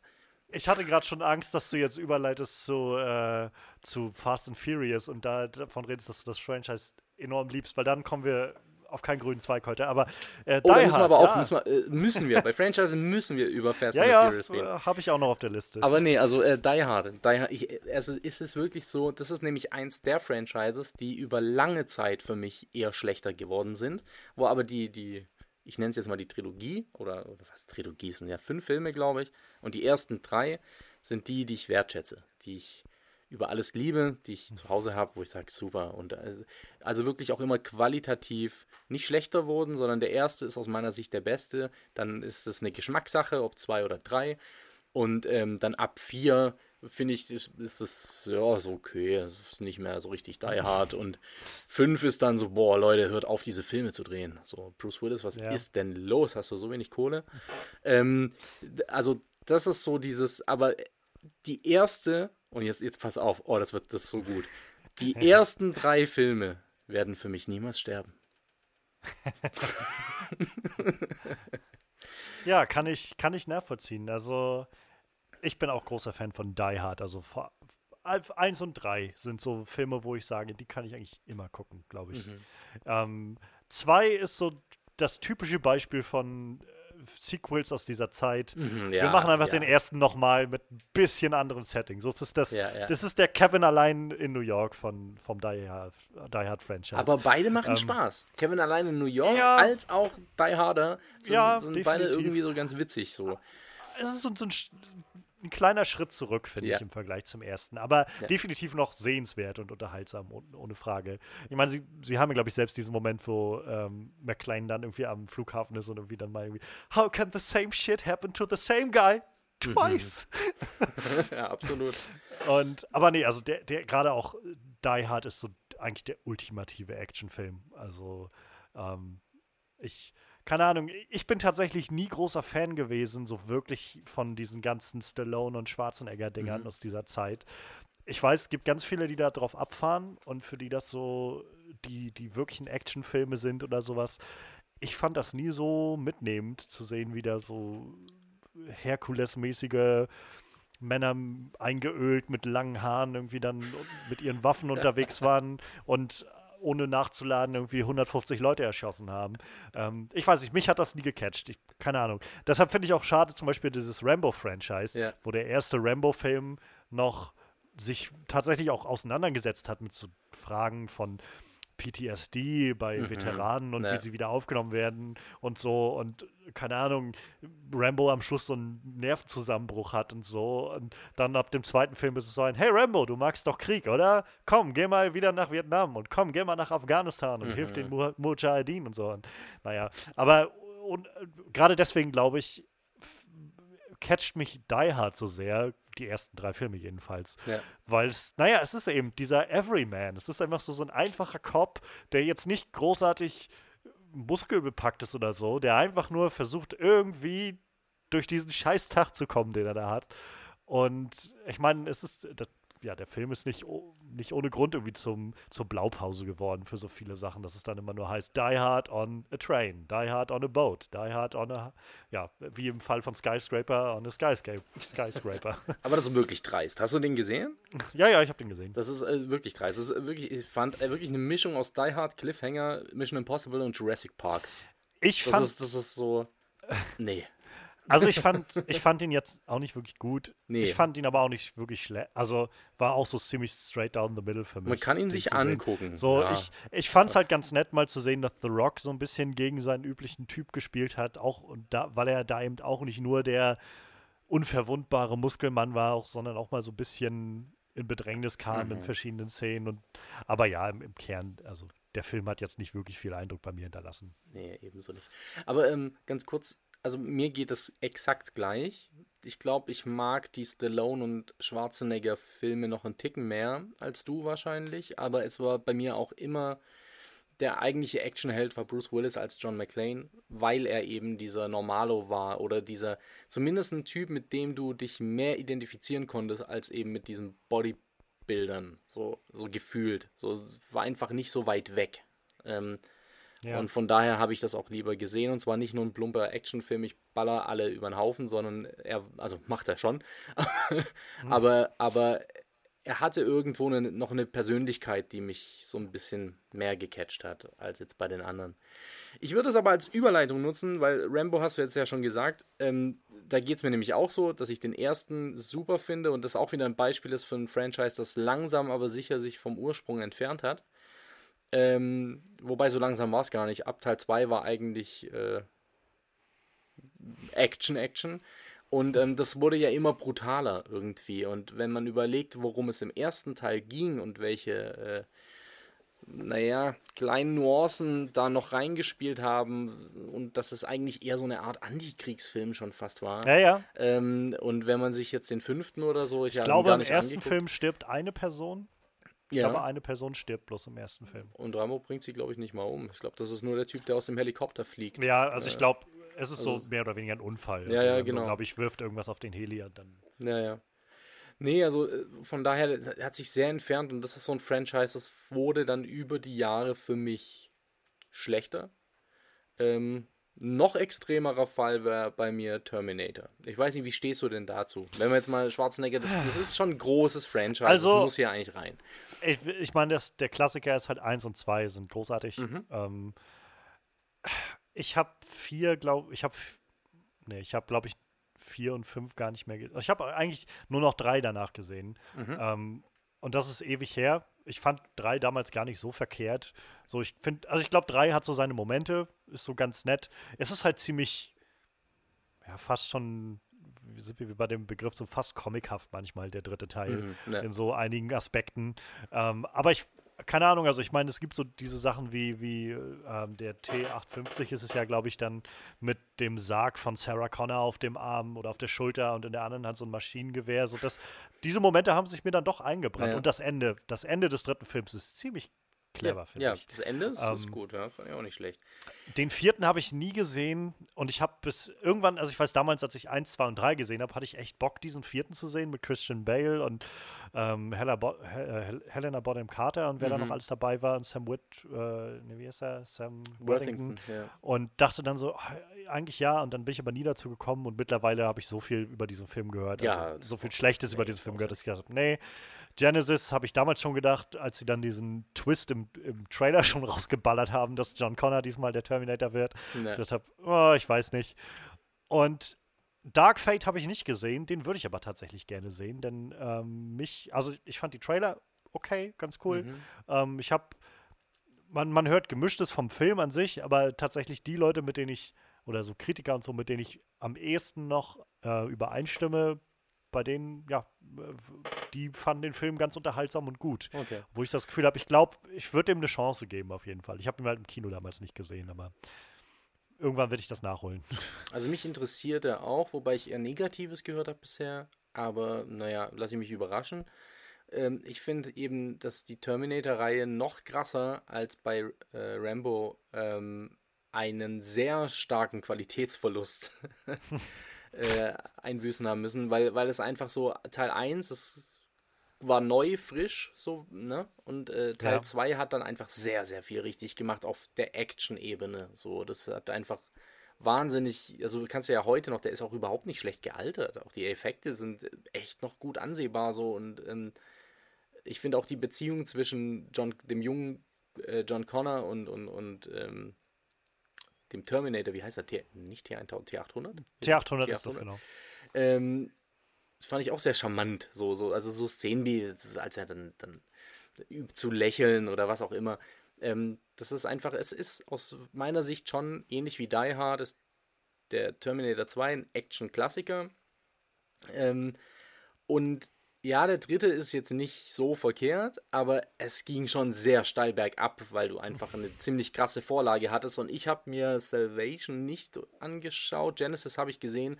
Und wenn ich jetzt, wenn du Terminator 2 und Genesis hintereinander anguckst, also dann denkst du dir wirklich so, okay, ähm, das ist jetzt, was ist das jetzt? Habe ich jetzt gerade der Party gesehen und danach ein Porno? Oder, also äh, es ist wirklich ja, echt, okay. echt schwierig, Welten, ja. sehr schwierig.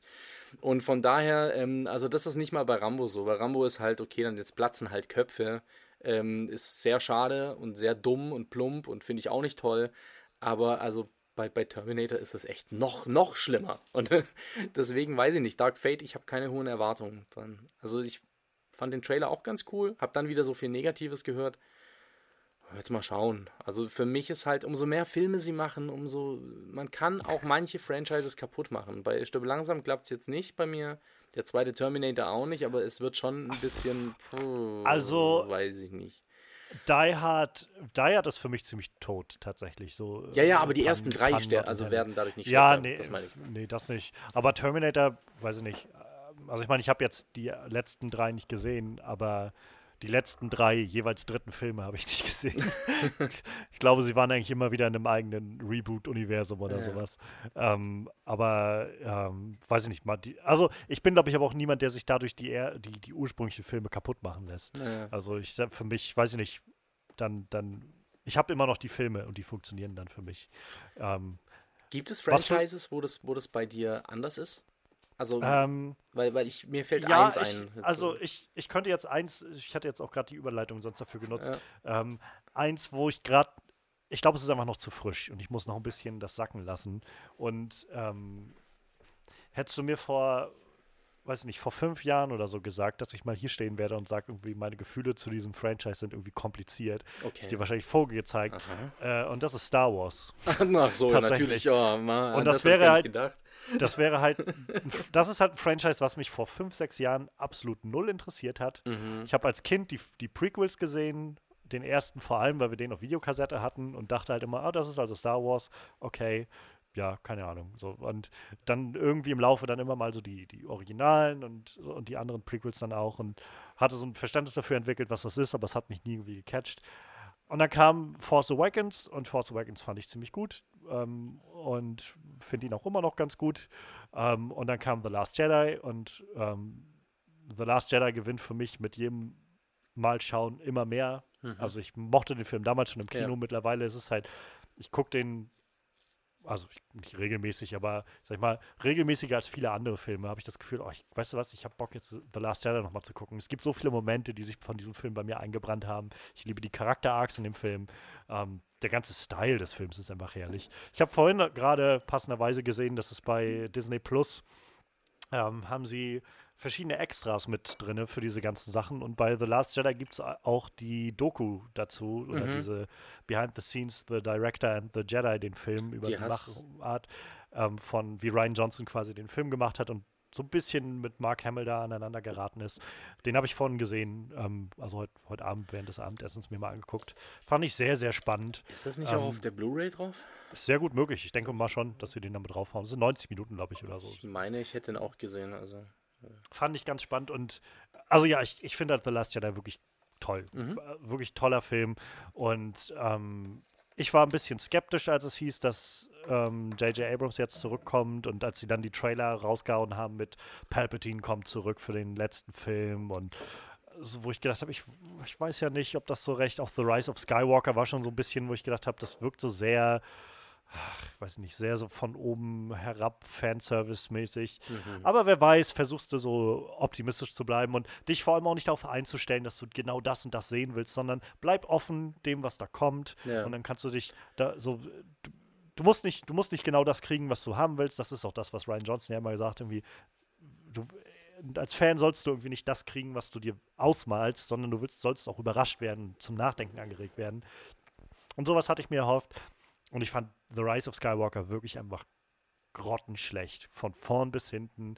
Das Schauspiel war okay, der Look war okay, aber davon ab war der Film einfach von der Story so kaputt und so leer und, und, und fast schon beleidigend emotionslos und voll mit billigem Fanservice, dass es sowohl mein Gefühl für Star Wars gerade so ein bisschen auf die Probe stellt, für so ein Franchise, was ich gerade angefangen habe, so ein bisschen für mich zu entdecken, ähm, als auch mein Vertrauen tatsächlich in J.J. Abrams als Regisseur ziemlich, ziemlich ins Wanken gebracht hat. Also auch auf einem Level, wo ich Filme von ihm, die er früher gemacht hat, auf einmal mit neuen Augen ja. sehe und mehr das Gefühl habe, ich glaube, der Mann ist vielleicht einfach ein besserer Produzent als ein tatsächlicher Filmemacher. Ich glaube, du hast recht. Ähm, ähm, das, das, das Ding ist, ich, also Star Wars ist eine Kindheitsliebe bei mir. Das habe ich nicht so jetzt wie bei dir später entdeckt, sondern ich bin halt wirklich mit Episode 4 bis 6 irgendwie aufgewachsen, die Prequels dann irgendwie nachgeholt, äh, die ich jetzt nicht so toll fand, aber schon okay. Aber für mich war eben, Star Wars war so ein, so ein, so ein ähm, äh, ich, ich wollte jetzt was ganz Obszönes sagen. Ähm, ich sag's anders, unkaputtbar. Ja, also kannst du irgendwie, das wird immer das Franchise bleiben, das einfach für Niveau steht. Sci-Fi-Märchen. So. hm. Und ähm, ich fand auch äh, The Force Awakens ganz gut. Last Jedi fand ich super. Und äh, mir geht's da genauso. Ich fand die Effekte und Weltraumschlacht ganz cool. Und das war es aber dann auch. Ähm, und, hey Chewie, hier ist eine Medaille für dich. Ja, nee, also es ist, es ist einfach, und ich bin ja, erst heute war ja auf Twitter ja diese, diese äh, Umfrage mit den fünf liebsten Serien und das ja bei mir Lost dabei.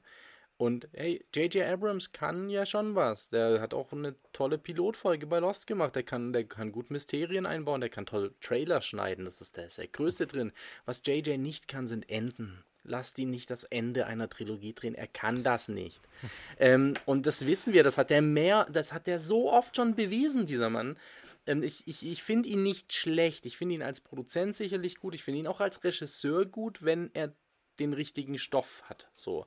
Aber, aber er hat halt einfach meine Kindheit ein Stück, er hat sie entmystifiziert. Es ist wirklich so, dass immer, wenn man mich gefragt hat, Star Trek oder Star Wars, war ich immer Star Wars. Mittlerweile bin ich das nicht mehr. Dank, Mittlerweile hat J.J. Äh, Abrams in beiden Sachen seine Finger drin gehabt. Ja, das stimmt, das stimmt. Aber wir haben auch Picard auf Amazon Prime, was mir gezeigt hat, okay, es geht auch noch eine, eine, eine bessere Sci-Fi, auch wenn da viele jetzt schimpfen, aber das ist auf keinen Fall so eine Fahrt gegen die Wand äh, wie Rise of Skywalker. Ja. Und ähm, ja, das macht mich fertig. Und ich finde übrigens die J.J. Abrams äh, äh, Star Trek-Filme gar nicht so schlecht. Die, die finde ich okay. Ich finde den ersten ganz okay. Ganz unterhaltsam, solange man nicht länger drüber nachdenkt. Der Film hat auch so viele Momente, wo man, wo er sehr von dir erwartet, dass du einfach keine Fragen stellst. Mhm. Und den zweiten finde ich ziemlich dumm. Ja, also wirklich einfach nur dumm. Und ich glaube, das ist tatsächlich das, was ich mehr gemerkt habe bei J.J. Abrams jetzt mit The Rise of Skywalker, weil ich, mhm. mein Gefühl ist, dass, dass sie, und das ist jetzt kein Geheimnis, dass sie bei Rise of Skywalker halt weniger Zeit hatten für diese ganze Produktion des Films, ja. weil nun mal das alles später losging, weil erst dann äh, Colin Trevorrow Regisseur war und dann gefeuert wurde und so weiter. Und ich habe das Gefühl, dadurch, dass sie nicht so viel Zeit haben, haben sie es nicht so gut geschafft, das alles zu kaschieren, was wie, wie J.J. Abrams solche Sachen sonst kaschiert. Und zwar ja, unabhängig von, von seinen, seinem, weiß ich nicht, vielleicht mangelndem Vermögen, eine Story abzuschließen. Keine Ahnung. Ähm, letztendlich bei Lost, ich habe Lost nie gesehen und alles, was ich so mitbekommen habe oder gehört habe, ist halt zum einen das Ende ist recht konträr, aber vor allem auch, dass J.J. Abrams ab einem gewissen Punkt einfach eigentlich nur noch seinen Namen da draufstehen hatte und Damon Lindelof im Prinzip das Schiff gesegelt hat. Ja, ja, aber unab ja, unabhängig bekannt, davon Unabhängig davon, ich glaube, viel mehr als dieses Problem Ende zu finden, ist sein Problem, dass er dass er das Gefühl hat, die Leute wollen einfach Nostalgie sehen und fühlen. Und das ist alles, was die Leute wollen. Und wenn es eine Frage gibt zwischen, muss ich jetzt diese Figuren irgendwohin in eine interessante Richtung bringen oder das nostalgische Gefühl bedienen, dann wird er sich immer für das nostalgische Gefühl bedienen. Es gibt keinen anderen Grund, warum äh, auf einmal Palpatine wieder da ist, ja. als ob es keine bessere ja. Story da möglich, Möglichkeit geben hätte. Und es gibt keinen anderen Grund, warum, es, warum Benedict Cumberbatch in diesem Film Khan ist in, in Star Trek Into Darkness. Ja, ähm, nur weil, weil weil der Zuschauer, das ist nämlich einer dieser unglaublich dämlichen Momente, wenn Benedict Cumberbatch dasteht und so ganz dramatisch sagt, My name is Khan. Dann ist das für den Zuschauer, der sagt, oh, Khan aus dem zweiten Star Trek-Film und aus ein paar Folgen der alten Serie. Das ist eine bedeutende Figur. Kirk und Spock haben diesen Namen nie gehört. Die haben keine Ahnung, wer das sein soll. Die stehen einfach vor dieser Scheibe und denken sich, okay, und, und was soll uns das jetzt sagen? So, das ist halt.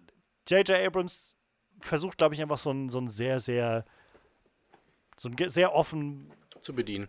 Ja, so einen sehr ja. offensichtlichen, ähm, so ein offensichtliches Level zu bedienen ja. und versucht das dann mit so einem sehr hohen Pacing zu kaschieren, sodass mhm. du halt einfach immer so dieses, oh mein Gott, irgendwas passiert, Action ist da und dann wirst du mitgezogen ich mag äh, Force Awakens immer noch gerne, aber Force Awakens ist genau so ein Film. Der Film fängt an, es gibt einen Moment nach, weiß ich nicht, 15, 20 Minuten, wenn der Film einfach in Gang kommt und danach gibt es eigentlich keinen wirklichen Haltepunkt mehr. Ja. Der Film läuft dann durch bis zum Schluss, solange du einfach beschäftigt bist du damit. Und der, der Film bedient viele dieser Klischees, sag ich mal, dieser Stereotypen von Star Wars und es funktioniert einigermaßen gut.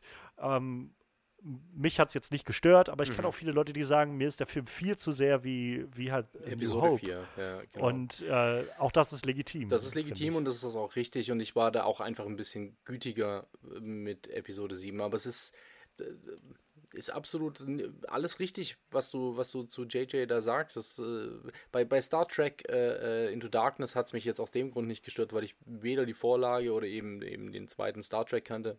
Ich, ja. Mir war schon Khan ein Begriff. Ähm, mir war es nur einfach nicht wichtig. Und ähm, aus dem Grund war das so, das war auch diese Szene, ich habe gedacht, okay, das ist ein bisschen overacted. Das war tatsächlich mein Gedanke. ähm, und ansonsten war es mir aber äh, relativ wurscht. Das Ding ist nur, dass ich damals mit Star Trek halt überhaupt keine Berührungspunkte hatte, außer ein bisschen, wirklich ein bisschen Next Generation aus dem Augenwinkel beim Essen vielleicht mal. Also das war wirklich nicht, wirklich eigentlich kein Tracky, äh, überhaupt nicht.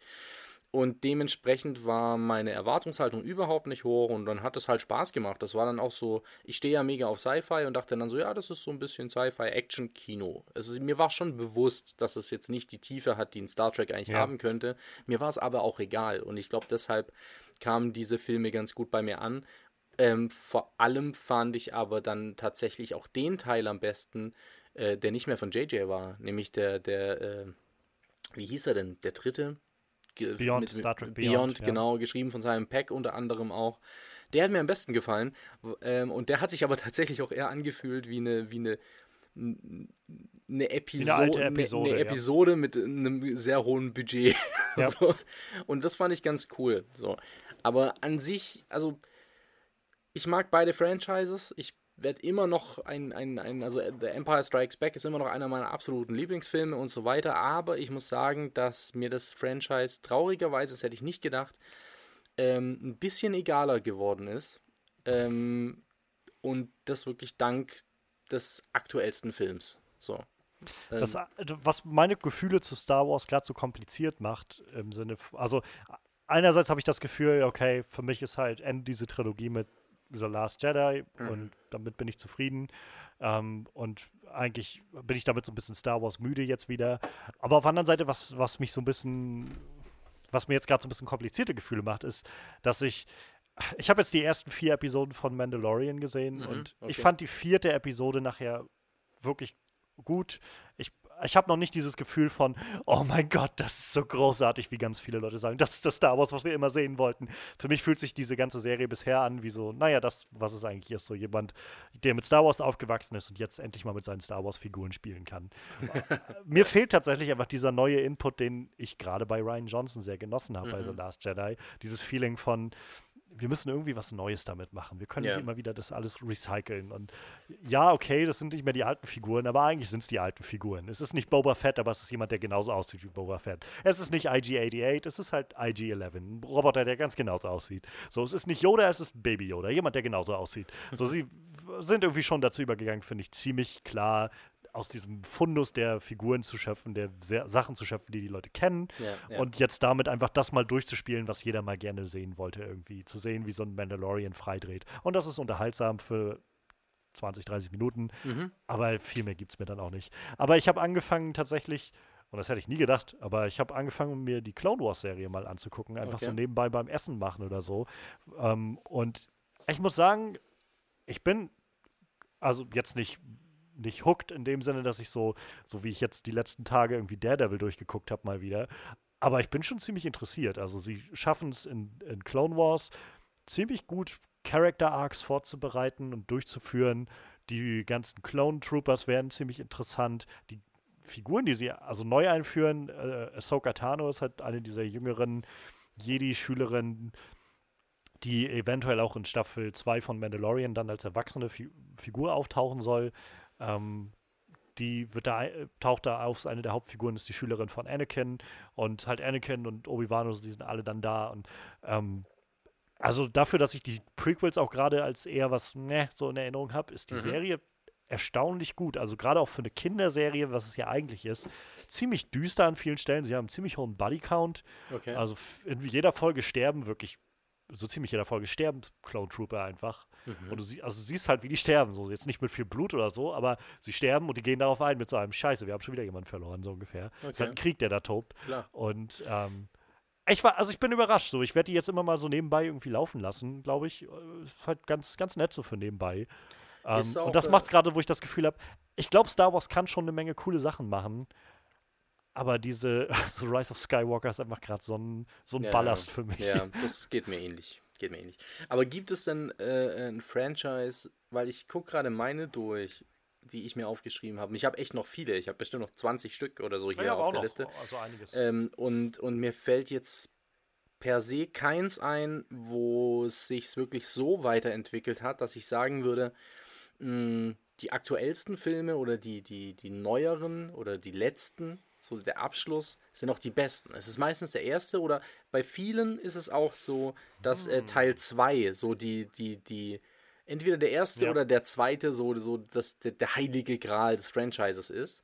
Ähm, ich habe aber jetzt wirklich kaum welche, also wirklich kaum, es gibt schon, aber kaum welche, wo ich jetzt sagen würde, ja, da sind jetzt die neuesten wirklich die. Doch, oh, ein Franchise habe ich gerade gefunden, sehe ich jetzt gerade. Aber, aber wenig, wenig. Also ich habe, glaube ich, tatsächlich keins hier auf dem Zettel stehen. Okay, also insgesamt würde ich wahrscheinlich sagen, für mich das MCU ist so eins dieser Franchises, die es Mhm.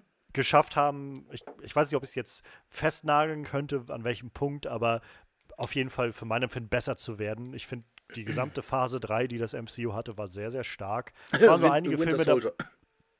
Ähm, ja, ich meine, ich, ich liebe Winter Soldier auch, aber für mich ist ähm, Civil War tatsächlich immer noch der, der bessere Captain America-Film. Ich wollte gerade niesen und mein- Civil äh, War sagen noch. Aber, ähm, na gut, wenn nicht Aber- das, dann das. da, davon unabhängig, ähm, ja, ich, ich weiß nicht, davon ab. Also ich glaube, ich rate mal, ich weiß, auf welches Franchise du noch abzielen wollen würdest. Ähm, was jetzt mit dem letzten Film so seinen, seinen besten Beitrag bisher hatte. Ähm, ich rate mal, es hat mit einem gewissen Herrn Cruz zu tun. Nein.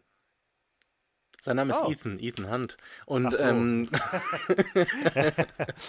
ja, ja, absolut. Äh, es ist die Mission Impossible-Reihe. Ähm, da ist es für mich eben ab, ab, lustigerweise ab Teil 4, das war so ein bisschen, das hat sich angefühlt wie so ein kleines Reboot, also so, ein- so ein ganz softes, wo man so, so schleichend in eine andere Richtung geht. Wären wir wieder bei J.J. Abrams, Ähm, fällt mir gerade ein. Wollte ich gerade sagen, kurz nachdem J.J. Abrams äh, es, naja, der, der dritte ist nicht schlecht. Also ich finde den jetzt nicht so mies. Mission Impossible 2 war schrecklich. Nee, Ja. aber Mission Aber- Impossible 3, ich glaube, Mission Impossible hat halt auch den Vorteil, dass da nicht viel zu holen ist an, an Nostalgie oder so. Er kann einfach sein Fast-Paced-Action-Ding durchballern. Ja, die ja. Story muss nicht groß tief sein, die ist sie bei keinem von diesen Filmen. Nee, und ist sie nicht. damit ist das Ganze irgendwie Ah. fertig.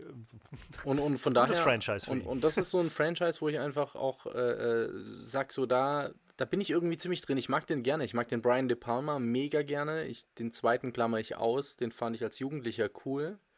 Ähm, weil man dann halt sehr blauäugig irgendwie, oh geil, Action, Motorräder, yeah. Ähm, das sehe ich heute sehr anders. Es ist für mich eine Qual, den anzugucken, obwohl ich John Woo eigentlich mag.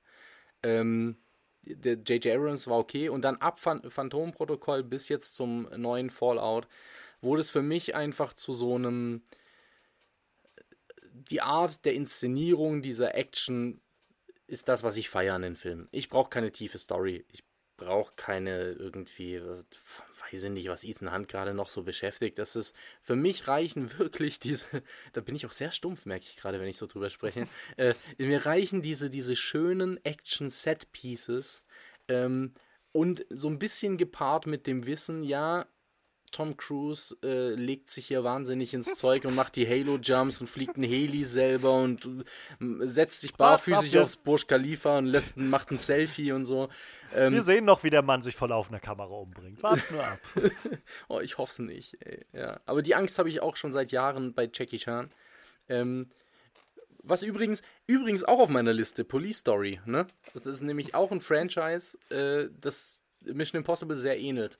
Ähm, Weil es einfach diese, diese, diese grandiosen Stunts und so weiter hat. Und ähm, ja, das ist, also ja, das mag ich einfach. Das ist ein tolles Franchise. Ich gucke ja lieber Mission Impossible als Bond, aber das habe ich, glaube ich, schon mal irgendwo gesagt in irgendeinem Podcast. Ich glaube, bei deinem Podcast hatten wir mal drüber Ja. geredet, als ich da zu Gast war. Ähm, ich habe mittlerweile ein paar Mission Impossibles aufgeholt. Also Mhm. ich kannte drei damals, den ähm, hatte ich irgendwann mal Ja. genau gesehen. Da war der bei Netflix mal eine Zeit, glaube ich, kurz nachdem ich mir Netflix angeschafft hatte, war der da. Hatte den geguckt und dachte, das war ein ganz, ganz nettes Action-Kino. Ähm, Gerade Philipp Seymour Hoffmann ist so großartig, finde ich in dem Film. Absolut, Aber Philipp ja. Seymour Hoffmann ist irgendwie immer großartig. So ein Schauspieler, wo ich erst in den, in den vergangenen Jahren so irgendwie realisiert habe, wie wie wandelbar dieser Mann eigentlich ist von Und allem. wo, und wo er überall Es mitgespielt ist- hat, ne? Ja, ah, man, ich, ich glaube, bei, bei allem coolen Kram und, und weirden Kram, der so drin ist, ich glaube, Philipp Seymour Hoffmann ist mein liebster mein liebster Teil aus so Big Lebowski. Zu sehen, wie der da als, als Butler die ganze Zeit immer umherrennt und neben Lebowski und, und äh, das ist herrlich. Ähm, ja, ähm, ich habe da, damals den dritten gesehen und habe jetzt mittlerweile vier, fünf und sechs aufgeholt. Und eins mhm. steht jetzt noch aus und zwei weiß ich noch nicht, ob ich mir den irgendwann mal angucken will.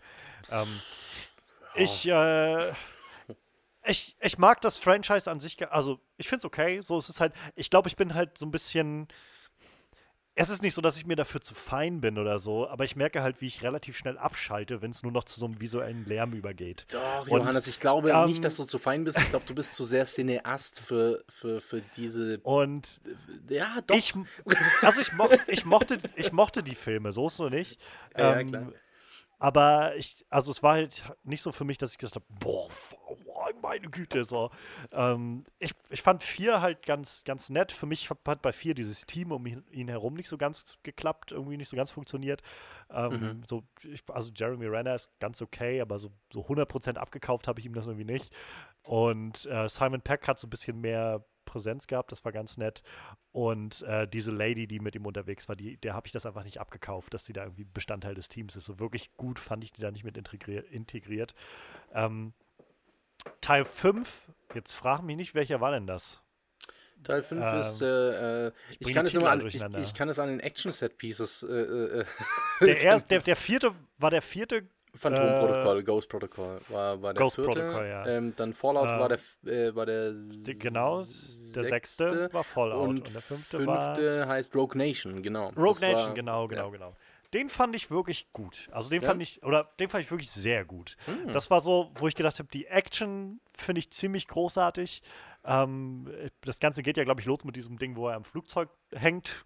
Ja, wo ich ja, so, ja. das ist auch sowas, wo ich denke, cool, aber das ist einfach nur so eine Eröffnungsszene für diesen Film und innerhalb von ein paar Sekunden vorbei. Warum, warum macht man sowas? Aber das machst du bei Bond-Filmen ja auch ständig. So. Also nur bei den. Ja, nein, nein, nein, ich meine, ich mein, warum, warum macht Tom, Tom Cruise, Cruise das. und hängt sich an ein Flugzeug für so ein paar Sekunden irgendwie und lernt drei Minuten lang die Luft anzuhalten für so eine Tauchszene, die sowieso dann halb nochmal CGI gemacht werden muss oder so. Mhm. Ich weiß nicht. Also, ähm, aber ich fand das beeindruckend und ich mochte halt da vor allem die Figuren rundherum mehr. Ich fand, sie haben Simon Peck noch mehr hervorgehoben mhm. als so einen Typen, der wirklich, der auch ein Agent sein kann und eben nicht nur der Typ im, im Stuhl ist. Ja. Und Rebecca Ferguson ist einfach, die fügt diesem Franchise, finde ich, sehr viel hinzu. Also das habe ich sehr genossen, ja. die da drin ja. zu sehen. Und ich mochte den Villain sehr gerne, diesen, diesen abgedrehten Anführer von dem äh, von der Rogue Nation, von diesem Syndicate. Ähm, und das, also ich fand, das Ganze hat halt so einen schönen so einen gewissen Dekonstruktionscharakter gehabt, sozusagen. Was wird eigentlich mit den Leuten, die mal hier mit dabei waren in dieser, dieser Nummer hier, in, in dem, was wir hier machen, in diesen ganzen geheimen, äh, übergeheimen Organisationen, die nicht mal die Regierung kennt oder was weiß ich. Was ist mit denen, die fallen gelassen werden oder sowas? Und daraus hat der Typ ja im Prinzip seine ganzen Leute rekrutiert. Und das fand ich irgendwie ein ziemlich netter Spin. Ähm, Ganz kurz, ich weiß nicht, ob es Fallout ist oder äh, ich glaube, es war sogar Rogue Nation. Da gibt es äh, verschiedene Leute aus dem Syndikat in einer Szene, die man dann äh, auf, auf den Bildern quasi sieht, die dann alle verstorben mhm. sind. Ja. Ähm, kleiner Fun Fact: Da ist äh, Steven Gätchen dabei. Ja. Der hat nämlich in irgendeinem Interview mit Tom Cruise ähm, mal gesagt, so ja, irgendwie hier, das bringe ich dir mit, bla bla. Ich weiß gar nicht mehr, worum es ging. Auf jeden Fall war Tom Cruise sehr dankbar und dann hat äh, Steven Gätchen aus Spaß gesagt, ja, kannst du mich ja in deinen nächsten Film irgendwie mit reinholen. Das hat er halt tatsächlich gemacht. Zwar in Form von eines äh, Profilbilds, aber er ist im Film. Nice. So, so ein kleiner Fun-Fact am Rande. Muss man ja, ja immer bei so einem Film-Podcast ja, immer gerne. Äh, ist so der Bildungsanspruch, den wir haben. Ja, absolut. Ähm, Vor allem, wenn es um ja. deutsche Moderatoren geht. ich, okay. den, ich, mag den nicht mal sehr, muss ich sagen. Echt, ich finde den, find den super sympathisch, äh, ehrlich gesagt. Mittlerweile. Weiß, also, mittlerweile. Ich habe nicht, hab nicht viel Kontakt mit, zu dem, aber früher fand ich irgendwie ein bisschen nervig. Echt? Aber, nee, ich gehe ja. mal Kaffee trinken mit dem, seit Corona nicht mehr. Machen wir es über Skype. Cheerio, Steven. Okay. Nach, nach Beverly Hills oder wo er jetzt wohnt mittlerweile. Ähm, ist er nicht in Hamburg? Und den, ich, um zum sechsten zurückzukommen, vielleicht zu Fallout. Ich fand Fallout cool und Henry Cavill ist irgendwie ziemlich nice, mhm. aber ich finde, find, der Film erstickt sehr unter dieser Masse an Twists und das wird, ist so ein Film, wo es umso mehr seltsamer wird, wenn du nachher weißt, wer eigentlich derjenige. Also zum einen fand ich ist ziemlich offensichtlich, wer der Villain ist nachher, mhm. obwohl sie das dann noch so als Twist ausgespielt haben. Und zum anderen gibt das dann dadurch immer so Probleme, wo du dann im Nachhinein zurückdenkst, aber warum hat er dann nicht da schon irgendwas gemacht oder so? Und warum, äh, wenn, wenn Henry Cavill die ganze Zeit äh, derjenige war, der der da versucht hat, die zu unterwandern. Dann ist er derjenige, der einfach aus dem Flugzeug springt und sich vom mhm. Blitz treffen lässt. Äh, also sowieso ganz, da hätte alles vorbei sein können an ja. dieser Stelle für diese ganze Aktion und so. Und die Action ist halt wirklich gut, aber es wird mir halt irgendwann einfach zu viel, wo ich das Gefühl habe, hier, hier, überschüttet mich gerade mit Reizen an, an jeder Stelle, die möglich ist. Und dazu ist die Story viel zu wirr und seltsam. Ich weiß einfach nicht mehr, was ich davon halten soll. So, es, ist, es, ist, unterhaltsam, aber ich finde da den, den fünften deutlich so als Paketrunde. Ja, kann ich verstehen, hast du womöglich auch rational gesehen recht. Aber ich hatte gerade so in meinem inneren Auge uns beide in einem Kinosaal und es läuft äh, Fallout. Und ähm, man sieht so dich nach, im, ab dem dritten Akt irgendwo äh, mit offenem Mund, au gespreizten Augen, so, oh Gott, das ist zu viel, das ist zu viel. Und dann sieht man mich mit Dosenbier und, und freut sich und lachend und verschüttet das Popcorn. Ähm, ja, ich glaube, ich glaub, fällt mein Opernglas aus den, aus, aus den Augen. Genau. Ich, und ich mit einem guten Fass mir an meine Perlenkette. Nee, aber. Nee, also ich, also, ich kann mir auch gut vorstellen, dass der im Kino vielleicht noch besser für mich funktioniert hätte. Ich ja. habe ihn jetzt halt nur auf mein, meinem Bildschirm gesehen. Und im Kino würde ich das wahrscheinlich auch noch mehr genießen können. Aber trotzdem als ganzen Film finde ich mhm. den nicht so rund und so flüssig irgendwie. Wie Rogue Nation. Dann, ja. Und dazu kommt, sie bauen irgendwie auf einmal am Ende nochmal so eine Nummer ein, dass Tom Cruise so zum einfach totalen Superhelden wird, wo dann hier ähm, sein, sein Kumpel, der ihn da schon seit Anfang irgendwie unterstützt, mit seiner Ex-Frau redet und irgendwie davon spricht so, oh, wenn, er hat versucht aufzuhören, aber jedes Mal, wenn er daran gedacht hat, dass irgendjemand auf der Welt etwas etwas Schlimmes macht und jemand Unschuldiges zu, zu Schaden kommt, dann konnte Ethan einfach nicht anhalten und musste ja, wieder ja. zurück. Und wo ich gedacht habe, Tarak nicht ganz so dick auf, okay? Ja, aber das ist, das ist für mich auch so ein bisschen Mission Impossible. Das ist so, und das ist für mich auch, das passt auch sehr gut zu Tom Cruise. ähm, es ist so dieses, mir reicht natürlich das, die, die, die Action und dieses, dieses, dieses, dieses Tempo, das reicht mir aus. So, da kann ich über ganz vieles hinwegblicken. So, was bei J.J. Abrams nicht ging. also zumindest bei der Star Wars-Version. Ähm, und es ist auch so ein bisschen, ich finde, die Mission Impossible, äh, Mission, Entschuldigung, die Mission Impossible Filme sind so ein bisschen auch cartoonisch. So, die sind auch so ein bisschen comic-esque. Ja, ja. Und von daher ist er so, er ist mehr Captain America als Captain America. Also, also der, der Captain America hat mehr Tiefe als Ethan Hunt sie hat. Ähm, definitiv. Aber das ist, ist okay. Das, deswegen, also für mich ist da, solange sie jetzt nicht, wobei das könnte ich mir auch vorstellen, dass irgendwann mal Ethan Hunt mit einer Lederjacke motorradmäßig durch Feuer springt und da ist, sind Stars and Stripes drauf. Das wäre dann auch mir too much. Aber ähm, es geht schon in so eine Richtung und ist okay. Das soll er doch machen. Wie oft dieser Mann schon von seiner äh, Organisation wieder verstoßen wurde und auf einmal Rogue unterwegs war oder so. Ja. Ich habe, wie gesagt, mit dem vierten angefangen und ich glaube, in jedem Film macht er das. In vier, fünf und sechs gibt es jedes Mal diesen Moment, wo er auf einmal okay, wir können uns auf niemanden mehr verlassen. Wir machen jetzt alles auf eigene Faust. ja, absolut. Aber wenn wir gerade schon bei, bei bei High-Paced Action und so sind. Wie stehst du denn zu Fast and Furious? Ich kann diese Filme nicht wirklich ausstehen, muss ich sagen. Ich habe nicht alle davon gesehen. Mhm. Ich habe eins und zwei und dann acht gesehen. Und ich fand acht, acht bei acht bei Weitem, glaube ich, am dümmsten und am schlimmsten. Und ja. ich habe Hobbs Shaw gesehen und das war tatsächlich noch der Film, den ich am ehesten was abgewinnen konnte, weil okay, ich gedacht ja. habe, der Film weiß wenigstens, wie dämlich er ist und versucht nicht, das zu kaschieren und, zu, und wie Vin Diesel immer so zu tun, als wenn er so, oh mein Gott, das ist so dramatisch und tief, was ich hier mache ja. oder sowas. Und ich habe den Trailer zu dem Fast and Furious 9 gesehen und da schon gedacht, wieder, das wird wieder genau dasselbe. Das wird wieder so dämlich alles. Und ich weiß schon, das soll alles nur so ein Live-Action-Cartoon-Ding sein. Aber Vin Diesel wird wieder alles viel zu ernst nehmen und wieder glauben, dass er sonst was für eine Geschichte erzählt. Und das wird für mich nicht funktionieren. Und deshalb, also ich bin. Ich habe es versucht und Hobbs Shaw 2, okay, würde ich mir noch angucken, mhm. aber ich bin ansonsten raus bei diesen ganzen Sachen. Also bei mir ist es so, es ist ein Franchise, das aus meiner Sicht zu Unrecht so erfolgreich ist. Ähm, ich sehe das ähnlich. Ich finde auch, also der größte Kritikpunkt, den ich auch habe, ist tatsächlich auch Vin Diesel und auch nicht Vin Diesel als Dominic Toretto, sondern Vin Diesel als Vin Diesel in der Promo-Phase eines Fast and the Furious Films. Ähm, weil ich das auch echt schwierig finde. Ich meine, tatsächlich auch der Tod von Paul Walker, das ist eine Tragödie und, und klar, aber also da, dass es da Interviews gibt von Vin Diesel, der irgendwie dann diese Szene, wo sie sich verabschieden mit Wiz Khalifas äh, äh ähm, Song, den er dabei gesteuert hat. Tell you all about it when genau, see you genau. again. Äh, das hast du sehr gut auf den Punkt gebracht. Ähm, und, und dann eben, das ist ja alles okay. Und ich finde die Szene, also ich habe den, was war es, der siebte, glaube ich, oder? Hm, ich glaube, das war sieben, ja. Sieben. Ich habe den gesehen, ich fand den jetzt, ja, war, okay, war halt ein Fast and the Furious. Ähm, und ich fand die Szene schon auch irgendwie, irgendwie berührend, weil man einfach diesen Hintergrund kannte war gut, ja. Aber Vin Diesel hat das so hochgepusht, als wäre das jetzt irgendwie, äh, wären das die ersten 20 Minuten aus der Party gewesen. So. Also der, der hat ja wirklich auch gesagt, dass das, äh, was war die, der genaue Wortlaut? Ich weiß es nicht mehr. Aber es war irgendwas wie, das ist äh, Cinematic History und nicht nur ja, für ja. Fast and the Furious, sondern überhaupt jemals, seit, seit, seit auf Film gedreht wird. Sowas und Emotionales sowas, und Reales ja, habt ihr noch nie gesehen. Und sowas ja. zu sagen, also natürlich, ich komme mir jetzt vor wie ein Arschloch, weil ich einfach, ich meine, Paul Walker ist gestorben, ja, und ich will das nicht, also diesen Moment nicht nehmen, so, und ich will da, da auch Respekt zollen und Tribut zollen und das ist auch gut, dass sie das gemacht haben und das haben sie auch sehr gut gemacht. Aber diese Arroganz, die ein Vin ja. Diesel in, in so einem Interview an den Tag legt, ähm, er ist nicht der Charakterdarsteller und das Franchise ist auch überhaupt nicht dafür bekannt. Und wenn er das doch denkt, dann ist er ein, dann hat er wirklich ein paar ernsthafte Probleme.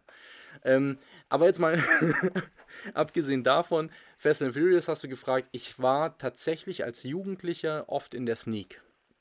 Mit einem Kollegen von mir sind wir immer irgendwie für drei Mark damals sogar, ich weiß es nicht, äh, an einem Dienstag in die Sneak Preview in die Kinos gegangen und ich weiß noch ganz genau, da gab es einen Film, den wollten wir unbedingt sehen. Ich glaube, es war Passwort Swordfish mit Travolta oh. und Haley Berry, Hugh Jackman.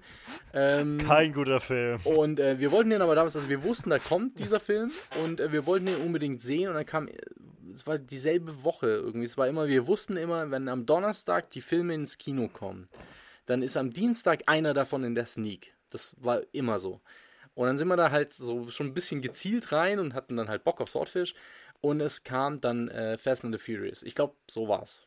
Nagel mich nicht fest, aber ich glaube, das war so das Ding. Und es hat mir nichts gesagt. Ich kannte Paul Walker nicht, ich kannte Vin Diesel nicht. Ich habe einfach diesen ersten Fast and the Furious im Kino gesehen. Und ich fand ihn gar nicht schlecht. Ich fand ihn, ich fand ihn ganz gut. Fand ihn, irgendwie hat er mich unterhalten. Der war jetzt nicht übermäßig smart. Ich war eh sehr jung. Ähm, aber ich finde den auch heute noch, der hat so ein nostalgischen Charme irgendwie. Er ist nicht, er ist nicht wirklich gut, aber wenn du gefährliche Brandung anguckst, der wird ja ich oft verglichen, der ist auch nicht gut und trotzdem feiern die Leute den noch ab. Ähm, und da ist mir das, das Milieu der, der, der ähm, Rennfahrer von illegalen Straßenrennen lieber als Surfer. Von daher ganz cooler Film ich dachte mir dann, okay, wie geht's weiter? Dann kam John Singleton, mochte ich irgendwie für diese ganzen Ghetto-Filme. Du weißt ja hier Hip-Hopper und so. Ich habe mir mhm. auch hier Menace to Society und weiß nicht was. Und Boys in the Hood war, glaube ich, auch John Singleton. Ich weiß es nicht. Und dann macht er diesen Film und ich habe mir gedacht, okay, nee, so cool ist das alles gar nicht. Und wo das Franchise jetzt gelandet ist, ähm, ja, hat seine Daseinsberechtigung, aber ich bin raus. Also, da weiß ich nicht, was soll ich dazu sagen? Keine Ahnung halt. Fast, ja. Fast Food. Ja.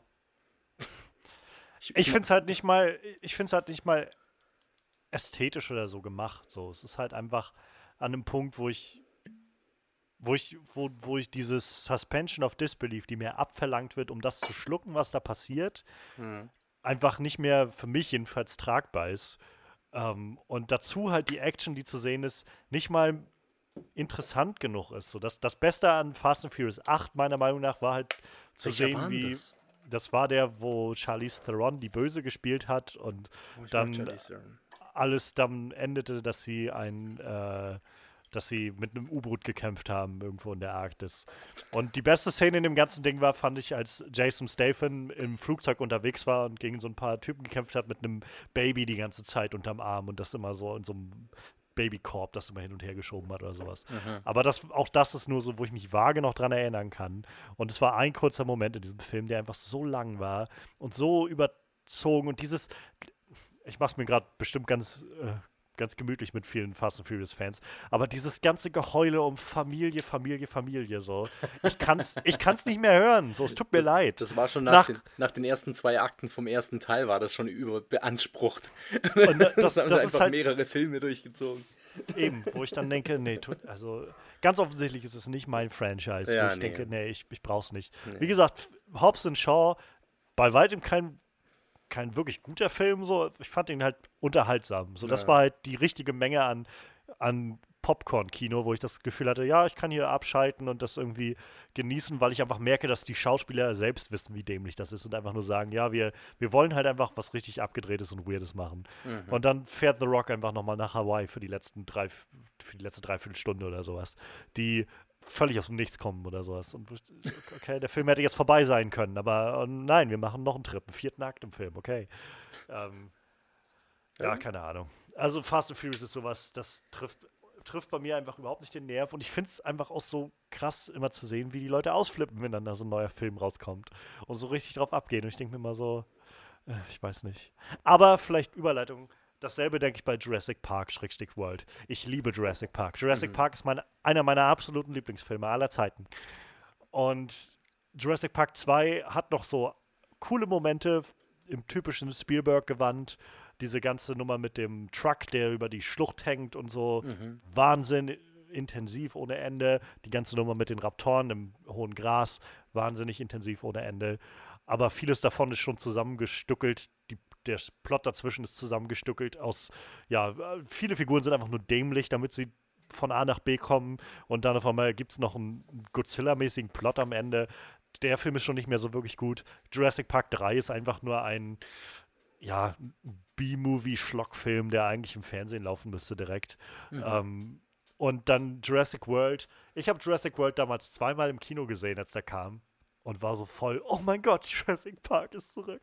Oh ja, es ist so großartig. Und dann habe ich Jurassic World danach mal äh, auf DVD geguckt irgendwann, als wir bei Freunden waren und ich bin eingeschlafen. Weil dieser Film, wenn er, ähnlich wie das J.J. Abrams Ding, wenn der Film nicht setzen kann auf, guck dir an, wie bombastisch das ist mit Dinosauriern, bleibt nichts dran an diesem Film.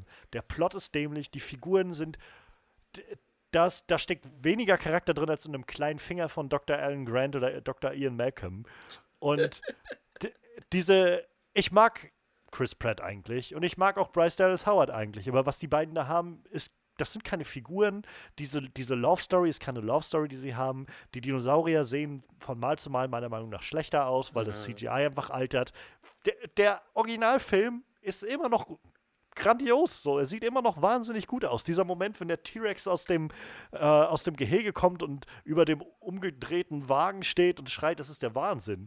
Und bei den neuen Filmen denke ich mir, ja, ich keine Ahnung, was ich damit anfangen soll. Und der Jurassic World äh, Fallen Kingdom, ich habe den bewusst nicht im Kino geguckt. Das war das eines der ersten Mal, dass ich gesagt habe, nein, ich fand den Trailer schon unglaublich dämlich, diese mhm, Prämisse, ja, dass sie, ja. sie haben den Jurassic Park einfach auf einer Insel gebaut, wo ein Vulkan ist. Da hat niemand dran gedacht. Was soll das so? Das finde ich schon dämlich genug. Und dann habe ich halt gedacht, nee, weißt du was, ich, ich kann das nicht, ich weiß, dass ich es nicht genießen werde und guten Gewissens kann ich das auch nicht gucken, um zu wissen, dass ich denen mein Geld dafür gebe. Und habe dann gewartet und den dann irgendwann im Stream mir angeguckt, als der bei Sky gelandet ist. Und es ist meiner Meinung nach der schlechteste Jurassic Park-Film. Ja, er ist schlechter als Jurassic Park 3. Denn Jurassic Park 3 versucht wenigstens nicht so ein abgedrehtes, oh mein Gott, es ist nicht so schlimm, wenn wir aus Tieren Waffen machen und so irgend so so einen thematischen Bullshit da reinzuziehen und kann das auch nicht umsetzen. Und das bei einem Regisseur wie J.A. Bayona, der eigentlich ein guter Regisseur ist. Sieben Minuten nach Mitternacht ist ein unglaublich intensiver Film, finde ich. Und unglaublich traurig. Und dann kommt sowas um die Ecke und ich weiß nicht, Colin Trevorrow ist meiner Meinung nach einfach kein guter Autor. Und ich, ich habe null Interesse daran, was er jetzt mit diesem dritten Film machen wird. Da kommt ein dritter? Ja, natürlich. Ach, das, das wusste ich gar nicht. Das Finale. Ich glaube, Jurassic World Dominion oder so soll der dann heißen. Ah, und das okay. wird dann. Wus wusste nicht. Wusste nicht. Also ich habe ja, ich hab ja ähm, Jurassic Park 1 in der Steelbox im Regal. Und ich halte den genauso hoch wie du. Das ist ein Klassiker unbestreitbar kann man nicht sagen, das ist ein Klassiker und war es schon, als er rauskam. Das, äh, der hat Maßstäbe in ganz vielen verschiedenen oder auf verschiedenen Ebenen gesetzt. Ich mag den zweiten immer noch sehr gerne, auch wenn er ein bisschen plumper und ein bisschen doofer und so weiter ist.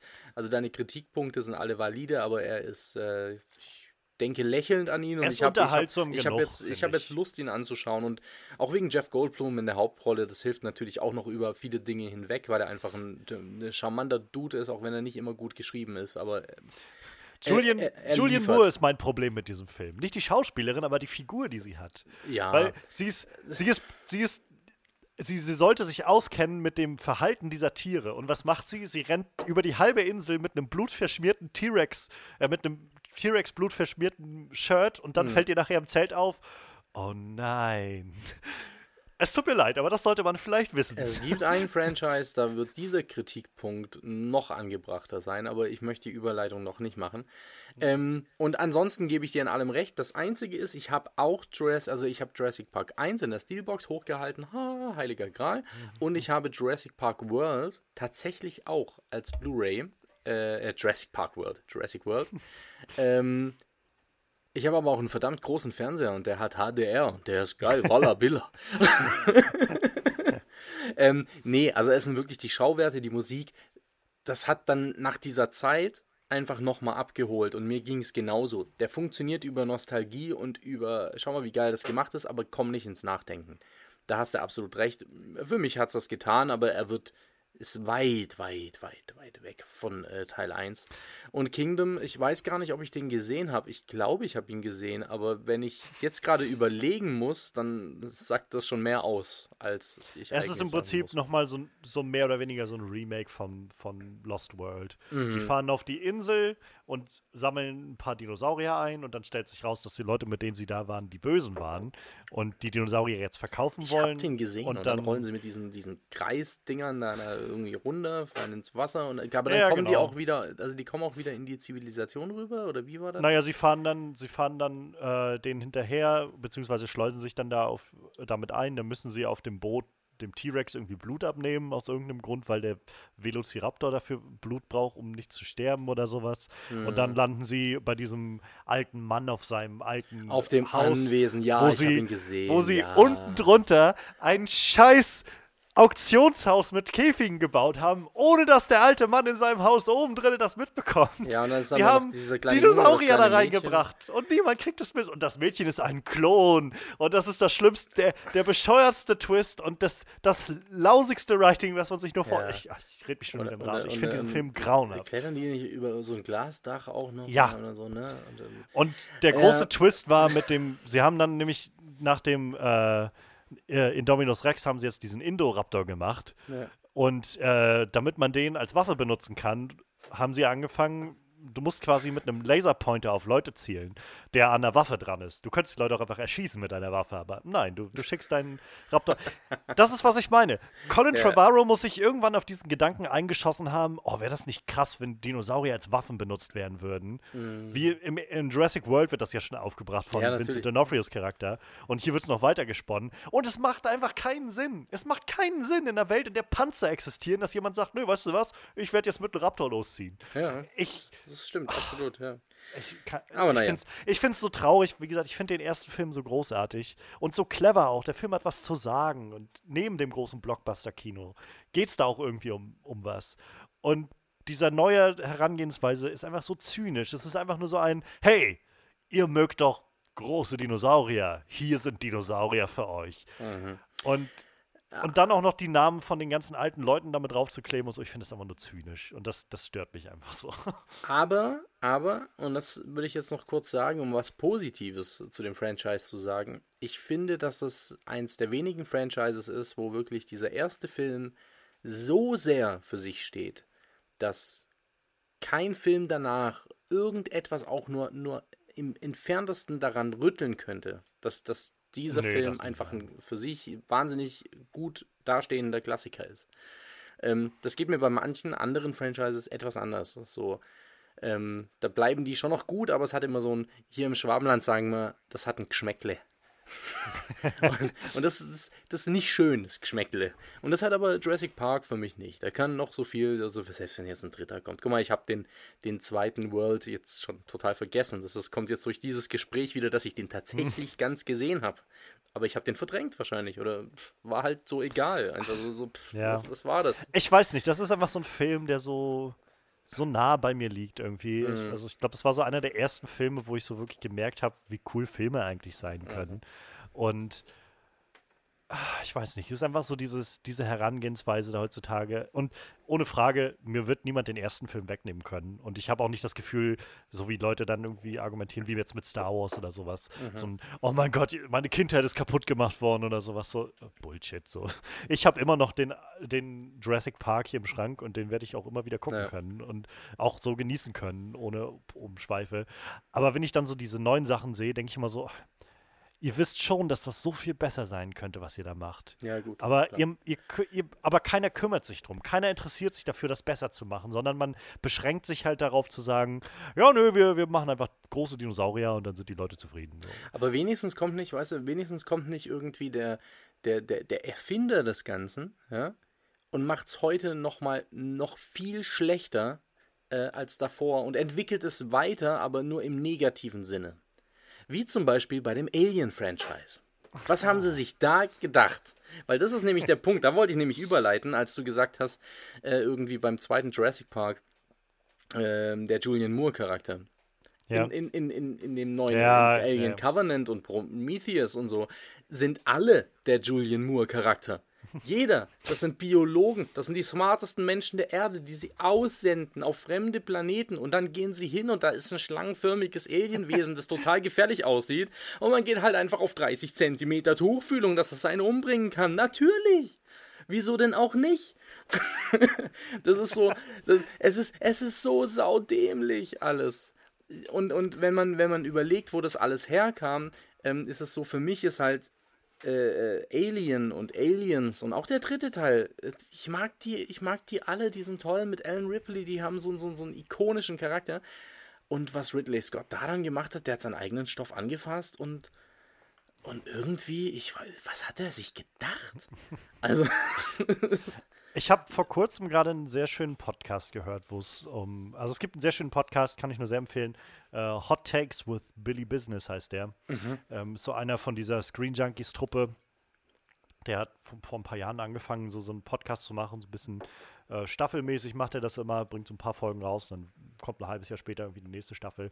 Und der redet halt immer so über seine persönlichen Filmmeinungen. Viele davon sind immer mal so ein bisschen konträr, deshalb Hot Takes.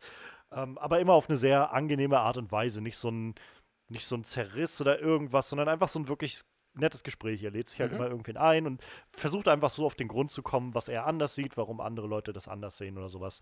Und gerade, ich glaube, die letzte Folge oder vorletzte war das, wo er über ähm, oder ich weiß gar nicht, wann das war. Auf jeden Fall hat er über Prometheus auch gesprochen gehabt und er fand halt Prometheus ganz gut. Sein Gast fand ihn nicht so toll. Und ähm, was halt da zur Sprache kam, was ich ganz spannend fand, war so der Punkt, wo Leute meinten, ga, ganz offensichtlich ist Ridley Scott an so anderen Sachen interessiert gewesen mit diesem Prometheus-Film als mit äh, als bei Alien und yeah. vielleicht hätte Prometheus eher ein, ein Blade Runner-Sequel vom, vom Konzept her sein sollen, weil der Film ganz offensichtlich sich mehr interessiert für die Frage nach der, der äh, Creator, so der Erschaffer gegen sein, sein erschafftes Wesen. Mhm, Was ist, wenn mhm. der, wenn das Wesen anfängt, zum eigenen äh, Creator zu werden und so weiter? Wo fängt Erschaffung an? Was hat das Ganze mit Religion zu tun? So solche philosophischen Fragen. Und das dann aber irgendwie zu kombinieren mit, und gleichzeitig haben wir auch noch die Grundlage der Xenomorphs und irgendwelche, äh, weiß ich gar nicht mehr, wie, wie diese riesen weißen Viecher heißen, die da, diese Männer, die da irgendwie die Menschen gemacht haben. Und so die, diese ganzen Sachen, wo man dann ja zu dem Schluss kommt, irgendwo, was, was, was soll denn das?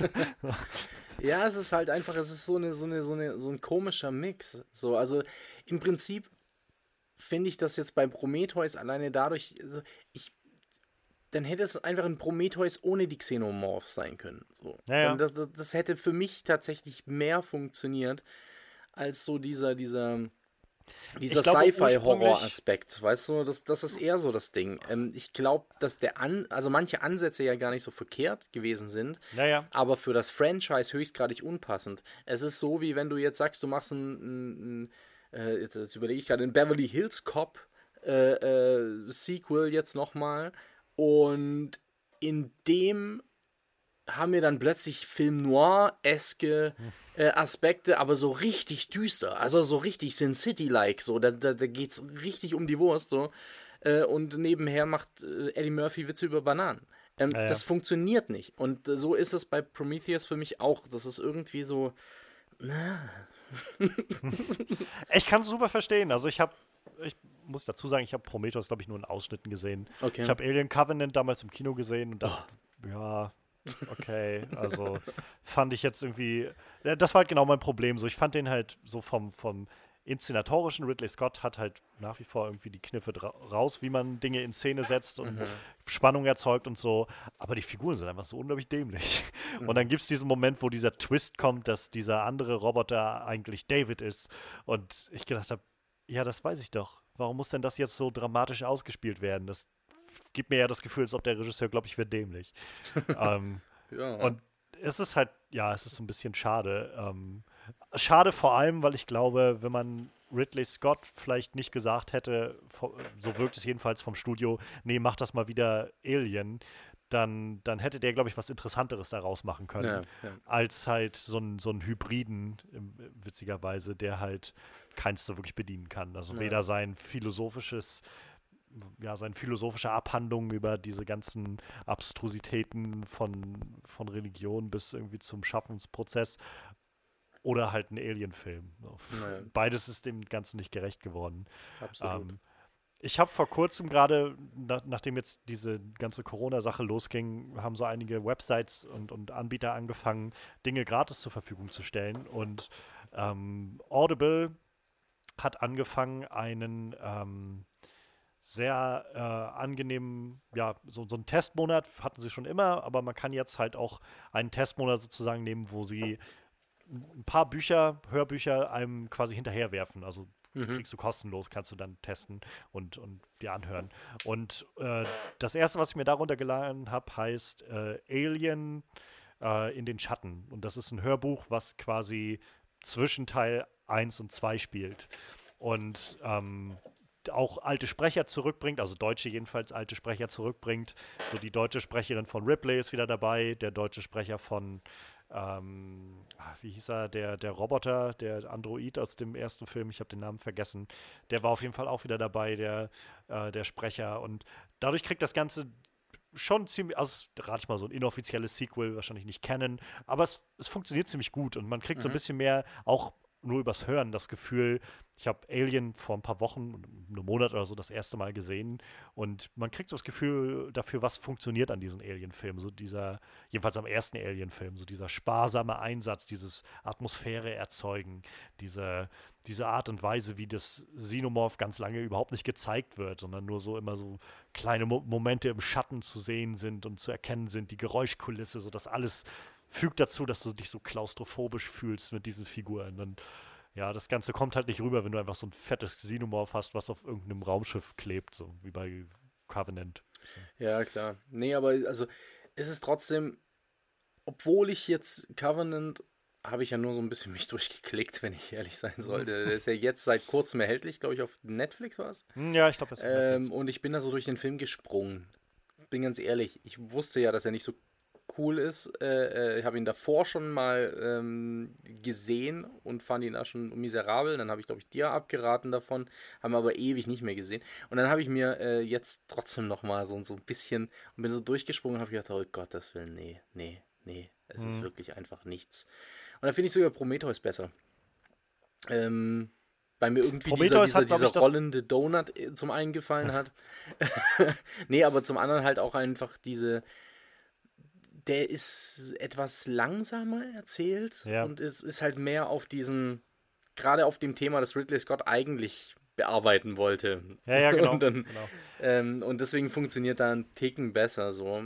Ähm, aber für mich ist und bleibt das Alien-Franchise, sagen wir jetzt mal 1 bis 4, ich nehme 4 jetzt mit rein, so frech bin ich jetzt, äh, finde ich, immer noch eins der, der größten Franchises, so was man aber sehr gerne vergisst irgendwie. Ja. Ich finde allein der Charakter Alan Ripley Ja, das äh, äh, und, und, und diese, diese, das ist so eine ikonische Figur und ich finde einfach auch so schön, dass es einfach eine Frau ist, die aber auch, auch Ängste hat, die sich auch verletzlich zeigt, aber trotzdem ihre Frau steht und äh, auch all diesen ganzen, also gerade wenn wir Aliens von James Cameron nehmen, äh, diesen, diesen ganzen Übertestosteron vollgepackten Typen und Soldaten einfach so äh, sie ist die, die da am Ende rausgeht, so, weil sie einfach Ja. die Situation realistisch angeht und äh, irgendwie, das finde ich einfach schön. Ist einfach mal schön, das ist schon vor Kill Bill und sonst was einfach eine tolle Frauenfigur gewesen, die ich bis heute feier. Ich fand es sehr schön, als äh, Ja. diese ganze Selbstisolation und Quarantänezeit und sowas jetzt losging, dass dieser Screenshot aus dem ersten Teil ein bisschen rumging durchs Netz von Alien, wo Ripley halt zu den äh, Astronauten, also zu der Crew sagt, als sie wieder an Bord kommen will, der Nostromo, we, if, we, if we break quarantine, we'll, we're all gonna die oder sowas in der Art. Das fand ich sehr, sehr, sehr schön. Und ja, es ist halt sehr krass auch zu sehen, wie jung Sigourney Weaver da noch war, finde ich. Ja, also total. als ich den jetzt gesehen habe, den, den ersten so, wow. Geht mir jedes Ähm. Mal so. Alien und Ghostbusters. Das wenn, du- Ja, du die ja. anguckst, denkst du immer, wow, krass. Das ist schon Ähm, eine Wei- das ist aber- her. Gutes, gutes Franchise, glaube ich, von dem man gut überleiten kann. Wie stehst du denn zu Predator? Denn ich habe vor kurzem meine, ähm, ja doch, die offizielle Predator-Liste sozusagen für mich vor, vervollständigt. Mir fehlte bloß noch Predators. Mhm. Ähm, ich klammer mal die Alien vs. Predator Sachen aus. Da habe ich, glaube ich, Mhm. bloß den ersten gesehen, den zweiten auch nicht. Ähm, aber ich habe Predator 1 gesehen, 2 irgendwann mal früher und dann Predators kam ja dann, nee, äh, Predator Upgrade war der letzte im Kino und dann hatte ich Mhm. jetzt Predators vor kurzem mal nachgeholt bei Netflix und äh, das ist so ein Franchise, wo ich das Gefühl habe, ich verstehe nicht, warum Leute es immer noch probieren. So, der erste Film war, meiner Meinung nach, der erste Film ist ziemlich, ziemlich gut. Also wirklich ein, Klassiker des Actionkinos. Wieder John McTiernan, wie bei Die Hard. Ähm, auch Arnold Schwarzenegger in einer großartig gecasteten Rolle, der funktioniert so großartig und dieser letzte Showkampf gegen den Predator ist einfach der Wahnsinn. Die Tension Building ist so off the wall, irgendwie so viele Momente in diesem Film, in dem ersten, wo sie einfach nur still und schweigend durch den Dschungel rennen und du diese einfach die Spannung spürst von, ja, diese Paranoia irgendwo, irgendwo da draußen ist dieses unsichtbare Wesen und und der zweite wird dann auf einmal schon so ein sehr seltsames Ding in der Stadt und Danny Glover funktioniert irgendwie nicht als Actionheld für mich. Und äh, ich weiß nicht, dieser seltsame Rassismus, der da noch mit reinspielt, wenn ich ehrlich bin, und ähm, von Mexikanern und was da alles drin ist. Und äh, Predators fand ich, ich habe viel recht Positives gehört zu Predators. Ich fand Predators gar nicht so toll, muss ich sagen. Und Predator Upgrade war einer der schlechtesten Filme, die ich das Jahr gesehen habe im Kino. Ähm, es ist der Wahnsinn, wie schlecht Predator Upgrade war, fand ich. Dann sollte ich ihn mal anschauen. Nee, also äh, ich habe gar nicht so eine krasse Beziehung zu Predators. Es ist ja immer so, Predator und Alien wird ja immer auch in einem Atemzug genannt. Dann gibt es ja, ja, noch genau. diese Ich ja auch Crossover-Filme. auf meinem Zettel stehen Alien Schrägstrich Predator. Habe ich auch Ja. beides nebeneinander geschrieben. Ja, und, ähm, und ich war halt schon immer so ein Alien-Fan und habe Predator irgendwie immer vernachlässigt und habe dann sehr spät, ich kenne, habe nicht alle gesehen, ich habe jetzt lustigerweise diese Woche erst, äh, oder letzte Woche, Predator 2 zum ersten Mal äh, in meinem Leben äh, habe ich begonnen, den Film zu schauen. Sagen wir es so. ähm, es ist so, dass, dass der erste Teil, äh, dass ich den sehr gut fand. Immer noch meilenweit weg von Alien, weil ich einfach mehr. Ich mag das einfach, wenn es irgendwie so im Universum spielt und dann gibt es ein Raumschiff, Nostromo, geil. Ist halt ein ganz anderer ist, Film. ist, ne? ist halt ein ganz anderer Film, ganz anderer Ansatz und äh, mein Geschmack trifft eben das eine Franchise mehr als das andere. Aber ähm, Predator ist hat eben das, was du sagst. Äh, Mich wundert es ein bisschen, dass du den so feierst äh, oder, oder so sehr magst, so sehr schätzt. Ähm, weil er zum einen natürlich das hat mit diesem, diesem Unsichtbaren und, und, und die Spannung ist sehr, wird sehr hoch gehalten und alles. Für mich gewinnt Predator aber eher durch diesen 80er Jahre Testosteron-Charme. Durch dieses I, I think you're pushing too many pencils oder get to the chopper. Diese, diese Ja, ja. übertriebenen Aber es gibt Memes halt- von Schwarzenegger, so, das sind so die Dinger. Ich habe diesen einen, einen Spruch, der nicht mal von Schwarzenegger selbst kommt, wenn ich an Predator denke, dann denke ich daran, dass jemand gesagt wird, dass er blutet und er einfach nur sagt, I ain't got time to bleed. Aber genau das ist der Moment, den ich sehr, sehr, äh, sehr, sehr maßgeblich finde, denn ähm, zum, also der Film ist voll von so Machismo und Mega, ja. Testosteron, aber gleichzeitig ähm, kommentiert der Film das, finde ich, auch sehr gut. Also es ist nicht einfach nur dieser Machismo um den Machismo selbst mhm. willen, mhm. sondern er, er, kommentiert irgendwie, wie impotent das Ganze ist, wenn sie halt einfach alle wildlos mit ihrem äh, Gatling Guns in den Dschungel schießen und halt nichts treffen und einfach nur den Dschungel kaputt machen. Ja, ja. So, und diese, genau diese Szene mit diesem I ain't got time to bleed ist halt so dieser typische Machismo. Und dann gibt es aber später halt die Punchline dazu, wenn äh, der eine halt eine Granate wirft und meint, you, you ain't got time to duck oder sowas in der Art. Mhm. So von dieses so, hast du etwas keine Zeit, dich zu ducken oder so. Mhm. Und, und ich glaube, das ist halt so der Kommentar, wo du so, wo klar wird, der Film weiß ganz genau, wie überdreht das Ganze ist und macht sich auch so ein bisschen lächerlich darüber, wie überdreht das Ganze ist. Ja, und gleichzeitig ist er aber noch so, so ein, naja, Kammerspiel kannst du nicht sagen, es ist ja großflächig im Dschungel, aber ähm, es ist schon so, diese, diese, diese Soldaten sind halt die Gejagten und du weißt ja. eigentlich ganz genau, dass am Ende nur einer besteht äh, wenn überhaupt. So, wenn du ihn zumindest Ganz genau. schaust. So. Und ähm, von daher, also der funktioniert für mich doch sehr gut. Den zweiten, das fand ich jetzt, also den Rassismus habe ich jetzt noch nicht so mitbekommen, als wenn du sagst Mexikaner und so, ja, okay, so fing das ja auch schon an. Der, der fängt ja. Bei mir, mein Problem war, ich wollte den mal nachholen. Danny Glover mag ich eigentlich, fand ich interessant. Als Actionheld bisschen komisch, klar, aber mal schauen. Ähm, ich fand es eher befremdlich, dass es überhaupt nicht erklärt wurde, dass dieser Predator plötzlich da irgendwie in, in Los Angeles ist. Also das war so, äh, wir haben hier irgendwie Bandenkrieg mit Mexikanern, wird erstmal eine Viertelstunde lang Blutbad auf der Straße und zeitgleich ist die Polizei unterwegs bei Jamaikanern auf der anderen Seite der Stadt. Äh, und äh, dann zerlegt der Predator einfach so ein paar Leute und für mich war das schon so ein, kriege ich da noch eine Erklärung? Scheint mhm. nicht so. Ich bin müde, ich mache aus. Also so lief das bei mir.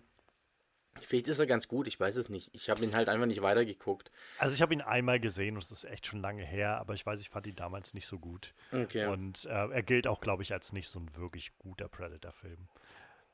Hm. Predators ist halt noch so ein Film, wo sich die Geister mein, meinem Empfinden nach so ein bisschen scheiden. Es gibt so einige, die finden den wirklich großartig, vielleicht auch besser als den ersten ist halt neuere, mit neuerer Technik Besser als alles. Gibt es da wirklich welche? Ähm, ja, ja. Ähm, also die einfach, ich meine, so gut ich den ersten Film auch finde, die Technik ist halt veraltet, die man da sieht. So. Die, ja, ja, die Effekte klar. vom Predator sind halt schon so ein bisschen lachhaft manchmal, wenn er unsichtbar ist und so.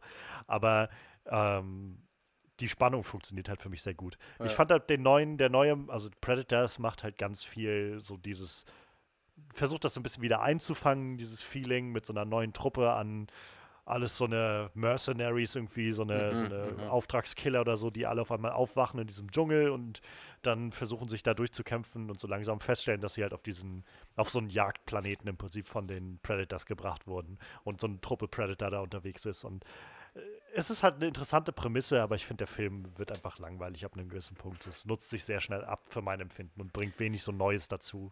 Ich fand eben, dass es so eine, so eine, äh, fast schon eine Kopie des ersten war. Ja. Ähm, und ich finde ihn jetzt nicht so schlecht.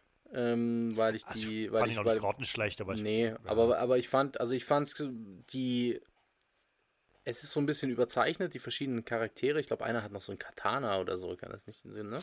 Ja, ja, es gibt also, so, so einen seltsamen Abschnitt, wo dann auf einmal so ein kleiner Samurai-Film ja, losgeht. Und ja, aber das fand ich ganz witzig, weil ich mir dann gedacht habe, ah, okay, ihr gebt den Charakteren so, so ganz überzeichnete äh, Gadgets, so ein bisschen wie in so einem Videospiel oder so. Ja. Ähm, wie so Mini-Bosse. quasi. Und das hat es für mich als, als, als Gamer so ganz interessant gemacht. Ich dachte so, oh, okay, witzig. Ich habe eh nicht so einen hohen Anspruch an Predators gehabt. Und das fand ich ganz gut. Ich glaube dann, ich weiß nicht, wie der Schauspieler heißt, von die wilden 70er. Ja, ähm, ähm, Topher Grace ist das. Topher Grace, genau. Ich mag den eigentlich ganz gerne, trotz Spider-Man 3. Also, als ich den gesehen habe, dachte ich, oh, cool, freut mich. Ähm, mal schauen, was der so, so mag. War ein ganz netter Twist, ja. Ähm, ich äh, mag Adrian Brody, ähm, aber er funktioniert genauso wie, ähm, sag's mir, Teil 2, Lethal Weapon, Danny Glover, ähm, nicht als, als Actionheld so richtig. Das habe ich ihm nicht Ja. wirklich abgekauft. Ähm, und ich erinnere mich auch nicht mehr an den kompletten Film. Es ist schon lange her, dass ich den gesehen habe. Ich wusste noch, war irgendwie Robert Rodriguez produziert und so. Und wurde ich darauf aufmerksam, habe ihn mal angeguckt. Ähm, ich finde den ersten immer noch nach wie vor viel besser. Äh, Ja, er ist okay, kann man mal machen, aber die Welt braucht ihn auch nicht. Das ist so meine Meinung zu Predators. Ja, ja. Ja, wie gesagt, es ist okay, aber gerade auch Predator Upgrade oder äh, The Predator, hieß er im Englischen, war Mhm. halt einfach so ein Schrott. Also, Habe ich nicht gesehen, aber finde ich, ko find ich komisch oder, oder schade, weil, weil Ja. äh, war der nicht von äh, dem Shane Kiss Black. Kiss Bang Bang Shane Ja. Black, genau, ja, und, und Lethal Weapon. ich hatte so. auch im Vorfeld gehofft, so dass das irgendwie doch ganz cool werden könnte Mhm. und bin sehr offen daran gegangen, aber da hat fast gar nichts gestimmt. Ich Okay. weiß nicht so genau, warum, also was da schiefgelaufen ist, was sie da, wer da was verbockt hat, ob sie da, keine Ahnung, den, den falschen S Skriptschreiber an Bord hatten oder ab einem gewissen Punkt einfach gesagt haben, nee, bitte mach das noch anders und das noch und das noch und das noch oder so, aber da funktioniert fast gar nichts, wenn du mich fragst. Mhm. Also es ist schade. Ja, ja, das, Und ich glaube halt auch nicht, dass das Franchise so schnell wieder zu Füßen kommt. Also irgendwann werden sie es bestimmt wieder probieren, aber tu aber aus so unserem, bald. Aus unserem Gespräch ziehe ich jetzt auch so ein bisschen raus. Ähm, eigentlich hätte es der Erste getan. Ja. Aber So. wenn du mich fragst, ja. Ja, ja. Aber ich, bin- ich keine Ahnung, ich glaube, ich bin da auch tatsächlich so ein bisschen mehr wieder der Außenseiter. Also ich weiß bei uns im Podcast, wenn, wir, wenn das zur Sprache kommt, so Manuel und Frederik sind halt enorme Fans von einfach vom Konzept des Predators und Mhm, finden diesen, diesen Predator unglaublich cool und wünschen sich halt immer wieder neue Abenteuer mit denen. Und Ja. meine Hoffnung war halt so ein bisschen für den Predator Upgrade, dass sie mehr wieder versuchen, so ein bisschen zurückzugehen zu dem ersten Film, zu diesem, dieser Tension Building, diesem, ja, dieser Paranoia, so dass du halt nicht weißt, wo er ist und so diese schnellen, krassen Spitzen kommen. Irgendwie ein so ein Stalker. Predator, der unterwegs ist und die ahnungslosen Typen irgendwie so langsam dahin rafft oder so. Ja, ja. Aber darum geht es halt nicht mehr. Es geht halt mehr um den, den schnellen, großen Action-Kick mittlerweile. Und Okay. es gibt, so einige Leute, die das gerne sehen wollen und ganz cool finden. Ich persönlich finde das halt nicht so spannend. Und ähm, deshalb, weiß ich nicht, also für, für mich müssten sie es interessant machen, indem sie wieder so ein bisschen mehr zu den Wurzeln zurückkehren. Aber selbst dann, ich weiß nicht, ob ich es einfach nochmal brauche. So, ich ich habe das gesehen mit Predator und der funktioniert. Und ich glaube, mehr brauche ich da nicht. Ja, und ich habe also vor allem, ich habe äh, viele Leute in meinem Freundeskreis, so die das dann auch gerade weil es der Alte ist, so abfeiern. So. Ja. Äh, also so, wir haben nichts zu tun, keine Ahnung, Sonntagabend, ähm, was soll man machen? Gucken wir irgendeinen alten Film, irgendwas, wo man nebenher noch ein bisschen trinken und labern können. Ach, komm auch noch Predator rein. ja, Und dann, und dann guckst du den an und äh, Leute können die Zeilen mitsprechen und es ist, es ist großartig, es ist ein großer Spaß und ich glaube, und das Stick passiert, around. Äh, genau, ja, wobei, das war nicht Predator, Stick Around, oder? Doch, war das doch. Nicht, war das nicht Phantomkommando? Ne, Stick Around? Messer, Nee. Messer in die Brust und er hängt an das ist, das Ding? ist in, genau, das ist in Predator. Am Anfang, wenn sie diese, diese, da, da ist der Predator noch nicht aufgetaucht, da müssen sie ja erst diese Ah, Basis okay, okay, okay. einnehmen. Siehst du, Phantomkommando so war hier, ähm, ähm, wenn er, wenn er mit dem, mit dem Rohr, come on Bennett, let off some steam. Ach, okay. Ja, also ich dachte, es ja, war, war aber Phantomkommando war auch im Dschungel, deswegen, ja, egal. Auf jeden Fall, was ich damit sagen wollte, es gibt so ein paar Filme, die funktionieren da einfach so und da wird, selbst wenn solider, guter, neuer Predator kommt, werden die Leute immer noch den alten gucken. Ja, Ähm, und deswegen glaube ich, ja, für mich braucht es das jetzt nicht unbedingt. Ich habe aber auch nicht so eine Bindung zum Predator. Wir sind, gehen jetzt nicht Kaffee trinken jeden Sonntag. ähm, zu den Aliens eher. Äh, und von daher freue ich mich da immer und bin dann enttäuscht, wenn es äh, schief geht. Aber ich fand die ersten vier, ja, vier, äh, wirklich ganz gut und ähm, hatte Spaß und das ist okay. Nichts geht über eins und zwei, aber ja, passt. Ähm, ich würde gerne so eine, so eine kleine Überleitung in ein ganz anderes Genre machen, wenn ich darf. mach mal. Mach mal. Wobei, so, so anders ist es nicht. Es ist auch in Science Fiction eigentlich. Ähm, aber es ist ein, eine andere Art von Science Fiction. Und zwar war der erste Teil sehr, sehr gefeiert. Und dann ging es halt weiter. Und ich spreche von Matrix. Habe ich auch noch ähm, auf der Liste, ja. Hast du auch auf der Liste? Okay. Ähm, wie stehst denn du zu der Trilogie. Es soll ja jetzt ein neuer kommen, habe ich Ja, der vierte ist, glaube ich, also die Dreharbeiten wurden halt auch pausiert jetzt wegen Ja, klar. Corona, aber ansonsten sind die schon im Dreh, genau. Mhm. Ähm, ich habe die alle mal irgendwann gesehen im Laufe der Jahre und jetzt vor einem Jahr oder vor zwei Jahren mal einen Rewatch gemacht, wo die alle Mhm. auf Netflix waren und gedacht, so jetzt guckst du dir mal, du, du hattest noch vage im Kopf, was das für Filme sind und dann guckst du dir die jetzt mal an, so am Stück irgendwie, also so in ein paar Tagen irgendwie alle mal angeguckt. Und ich muss dazu sagen, ich bin, glaube ich, nicht, der, nicht so empfänglich für ähm, diese ganze Lack- und Ledergeschichte. Das ist irgendwie nicht so meins. So, ich weiß, dass das zum Style des Films gehört und das ist so deren Ding und das ist auch okay. Aber ich weiß nicht, für mich war das so, wo ich gedacht habe, äh, ich, äh, keine Ahnung. Ähm, nicht unbedingt so mein Favorite zu sehen, wie sie da alle in Lack und Leder unterwegs sind. Aber davon ab, ähm, der erste Film ist ja unglaublich gut gemacht, unglaublich ähm, spannend. Die Action ist auch da sehr, sehr kreativ. Ich glaube, das vergisst man halt so gerne, dass es halt bis zu dem Punkt noch gar nicht so viel Action in der Art gab, so mit viel ungebrochenen Szenen, wo irgendwie mal die Kamera ein bisschen weiter weg war und man die Schauspieler hat kämpfen lassen. So, ich meine, Keanu Reeves hat ja letztendlich, glaube ich, einen Haufen Martial Arts gelernt für diesen Film. Mhm, ja. Und ähm, dazu halt Bullet Time und diese ganzen Sachen, das kommt da alles hinzu. Dieser Style des Films ist halt einfach sehr, sehr markant. Der Soundtrack des Films ist sehr markant. Und ähm, Entschuldigung, nicht, wie, also- wie, wie, äh, wie ging das noch? ähm, und keine Ahnung. Ich meine, Keanu Reeves ist ein guter Schauspieler für die richtigen Rollen. So, und oh, das glaub, hast du schön ist halt, gesagt. Das ist eine gute Rolle für ihn, Ja. auch wenn ich ihm die Love Story nicht so 100% abkaufe, die er irgendwie hat mit, ähm, mit Trinity. Aber davon ab, also der Film funktioniert irgendwie sehr gut, finde ich. Und dann kommen Matrix 2 und 3 und ich finde, also die beiden sind ja sehr verschrien. Ähm, ich finde, Matrix 2 ist gar nicht so schlecht. Er ist bei weitem nicht so gut wie der erste, finde ich. Ähm, aber ich finde ihn nicht so schlecht, wie viele Leute sagen. Ähm, ich glaube, das Problem ist so ein bisschen, dass der zweite tatsächlich sehr stark versucht, was anders zu machen und Mhm. versucht, ähm, mehr diesen philosophischen Aspekt in den Vordergrund zu stellen und mehr Fragen zu stellen, die, die sich keiner gestellt hat bisher. Also der erste Film hat so viele Fragen danach aufgetreten, was ist äh, losgetreten, so was, was ist Realität, was ist echt, was ist falsch und so weiter. Und äh, der zweite Film fängt auf einmal an, dich mit Fragen zu bombardieren darüber, so was ist freier Wille, was ist deine eigene Entscheidung, was ist Schicksal, so solche Sachen auf einmal Mhm. ähm, zu thematisieren. Und das fand ich eigentlich ganz interessant.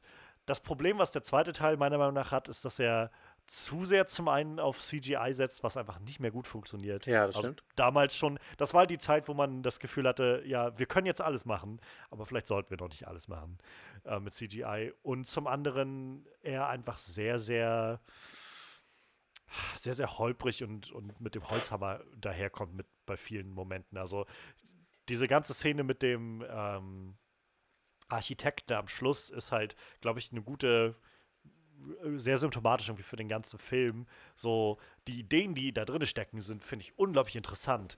Aber es kommt halt so sehr mit dem Holzhammer, dass einfach jemand, eine, weiß ich nicht, eine Viertelstunde vor dem Hauptcharakter beziehungsweise vorm Zuschauer sitzt und dem einfach vorlabert, was, um was es jetzt gerade geht. So.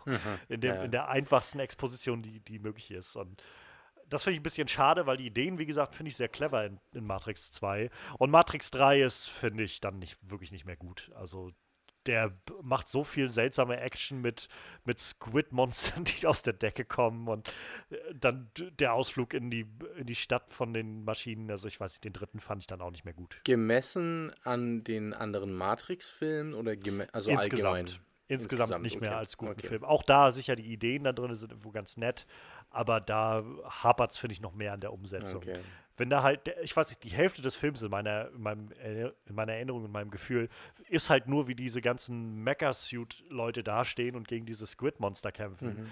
Und ich zu keinem von dem auch nur irgendeinen Kontakt habe, irgendeinen Bezug habe, weil diese Figuren nur Nebencharaktere Mhm. waren bisher. Und jetzt stehen sie da und kämpfen und ich soll irgendwas empfinden und das funktioniert irgendwie einfach nicht. Das war halt der Herr der Ringe-Faktor, wo man dann so, so ein bisschen ähm, so dieses, diese Schlacht an sich äh, äh, ja. zelebrieren wollte. Aber ähm, der Unterschied ist einfach ganz klar, dass wenn da so ein Legolas und äh, äh wie, wie ist der Zwerg, sag's mir? Gimli. Äh, genau, wenn die beiden dann äh, abzählen, ihren Bodycount abzählen, ja. ähm, und du bist schon lange die haben nah, Charakter. Hast, hast, ja, und die haben Charakter und vor allem hast du die Figuren, also du begleitest die Figuren ja eine Weile bis zu diesem Punkt ähm, und das auch sehr intensiv. Von daher ja. hast du ja schon einen Bezug zu denen und das hast du halt bei Matrix in der Form dann dort nicht. Mir geht es aber ganz ähnlich. Ähm, es äh, heißt ja immer, Teil 2 und 3 werden total verteufelt. Ich finde es jetzt, ich hatte Phasen, da hat es mir den ersten tatsächlich so ein bisschen zerstört. Ähm, mittlerweile ist es gar nicht mehr so. Also ich, ich finde beide nicht so schlecht, wie sie gemacht werden. Ich finde auch den dritten eigentlich ganz okay. Ich finde den jetzt nicht schlecht. Deswegen meine Frage, äh, ob es jetzt aufs Matrix-Franchise oder allgemein bezogen äh, ist, ich finde ihn, er ist okay. Er ist mit Abstand der schlechteste der Trilogie, aber es ist schon alles ganz in Ordnung. Ich finde es schade, dass wir Steffen jetzt nicht dabei haben, ähm, weil der, ähm, gerade was Matrix angeht, eine sehr äh, eigene Meinung hat, auch was diesen, diesen, ähm, diesen Punkt wegen diesen philosophischen Fragen, auch, auch so ein bisschen bezüglich Religion und so weiter angeht. Ähm, weil der einen Bruder hat, der, äh, ich weiß nicht, ob der IT-Student war oder was weiß ich, auf jeden Fall sehr viel mit IT-Lern zu tun hatte oder selbst irgendwie viel gemacht hat. Und der Steffen hat mir einmal, ich glaube, das ist bestimmt drei Stunden lang zu den Matrix-Filmen, Filmen, nicht zum ersten, ja, ja. Ähm, also wirklich vorgebetet, äh, das ist eine Metapher dafür. Das kannst du für dieses Programm, für diese Verwendung, für, der hat es sich alles aufgeschrieben ja, was sein Bruder ihm so gesagt hat, irgendwie. und hat dann so diese ganzen Querverweise rausgeballert.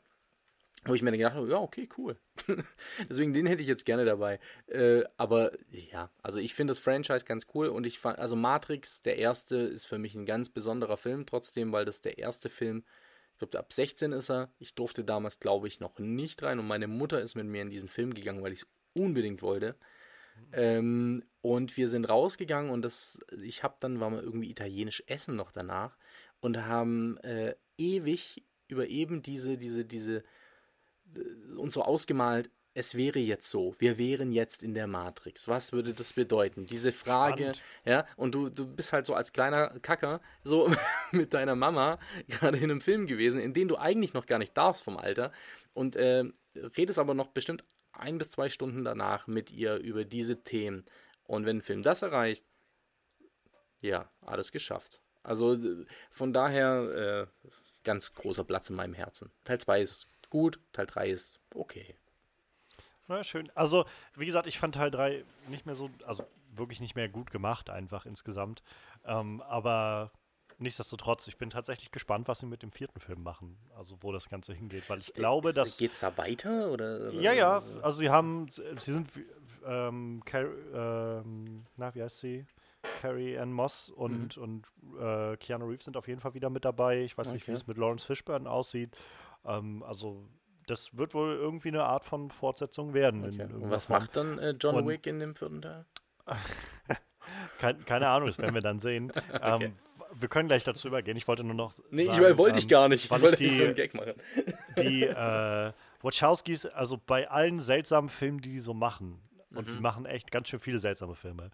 Ähm, und viele davon sind meiner Meinung nach auch nicht gut. Aber ich habe Respekt davor, dass sie einfach ihr Ding durchziehen. Mhm. Und wenn die halt dazu übergehen und sagen, wir wollen eine, weiß ich nicht, 150 Millionen Dollar Space Opera drehen mit einem Menschen, der halt Wolf halt Mensch ist und aussieht wie Channing Tatum und äh, Sean Bean irgendwie von Bienen abstammt oder sowas.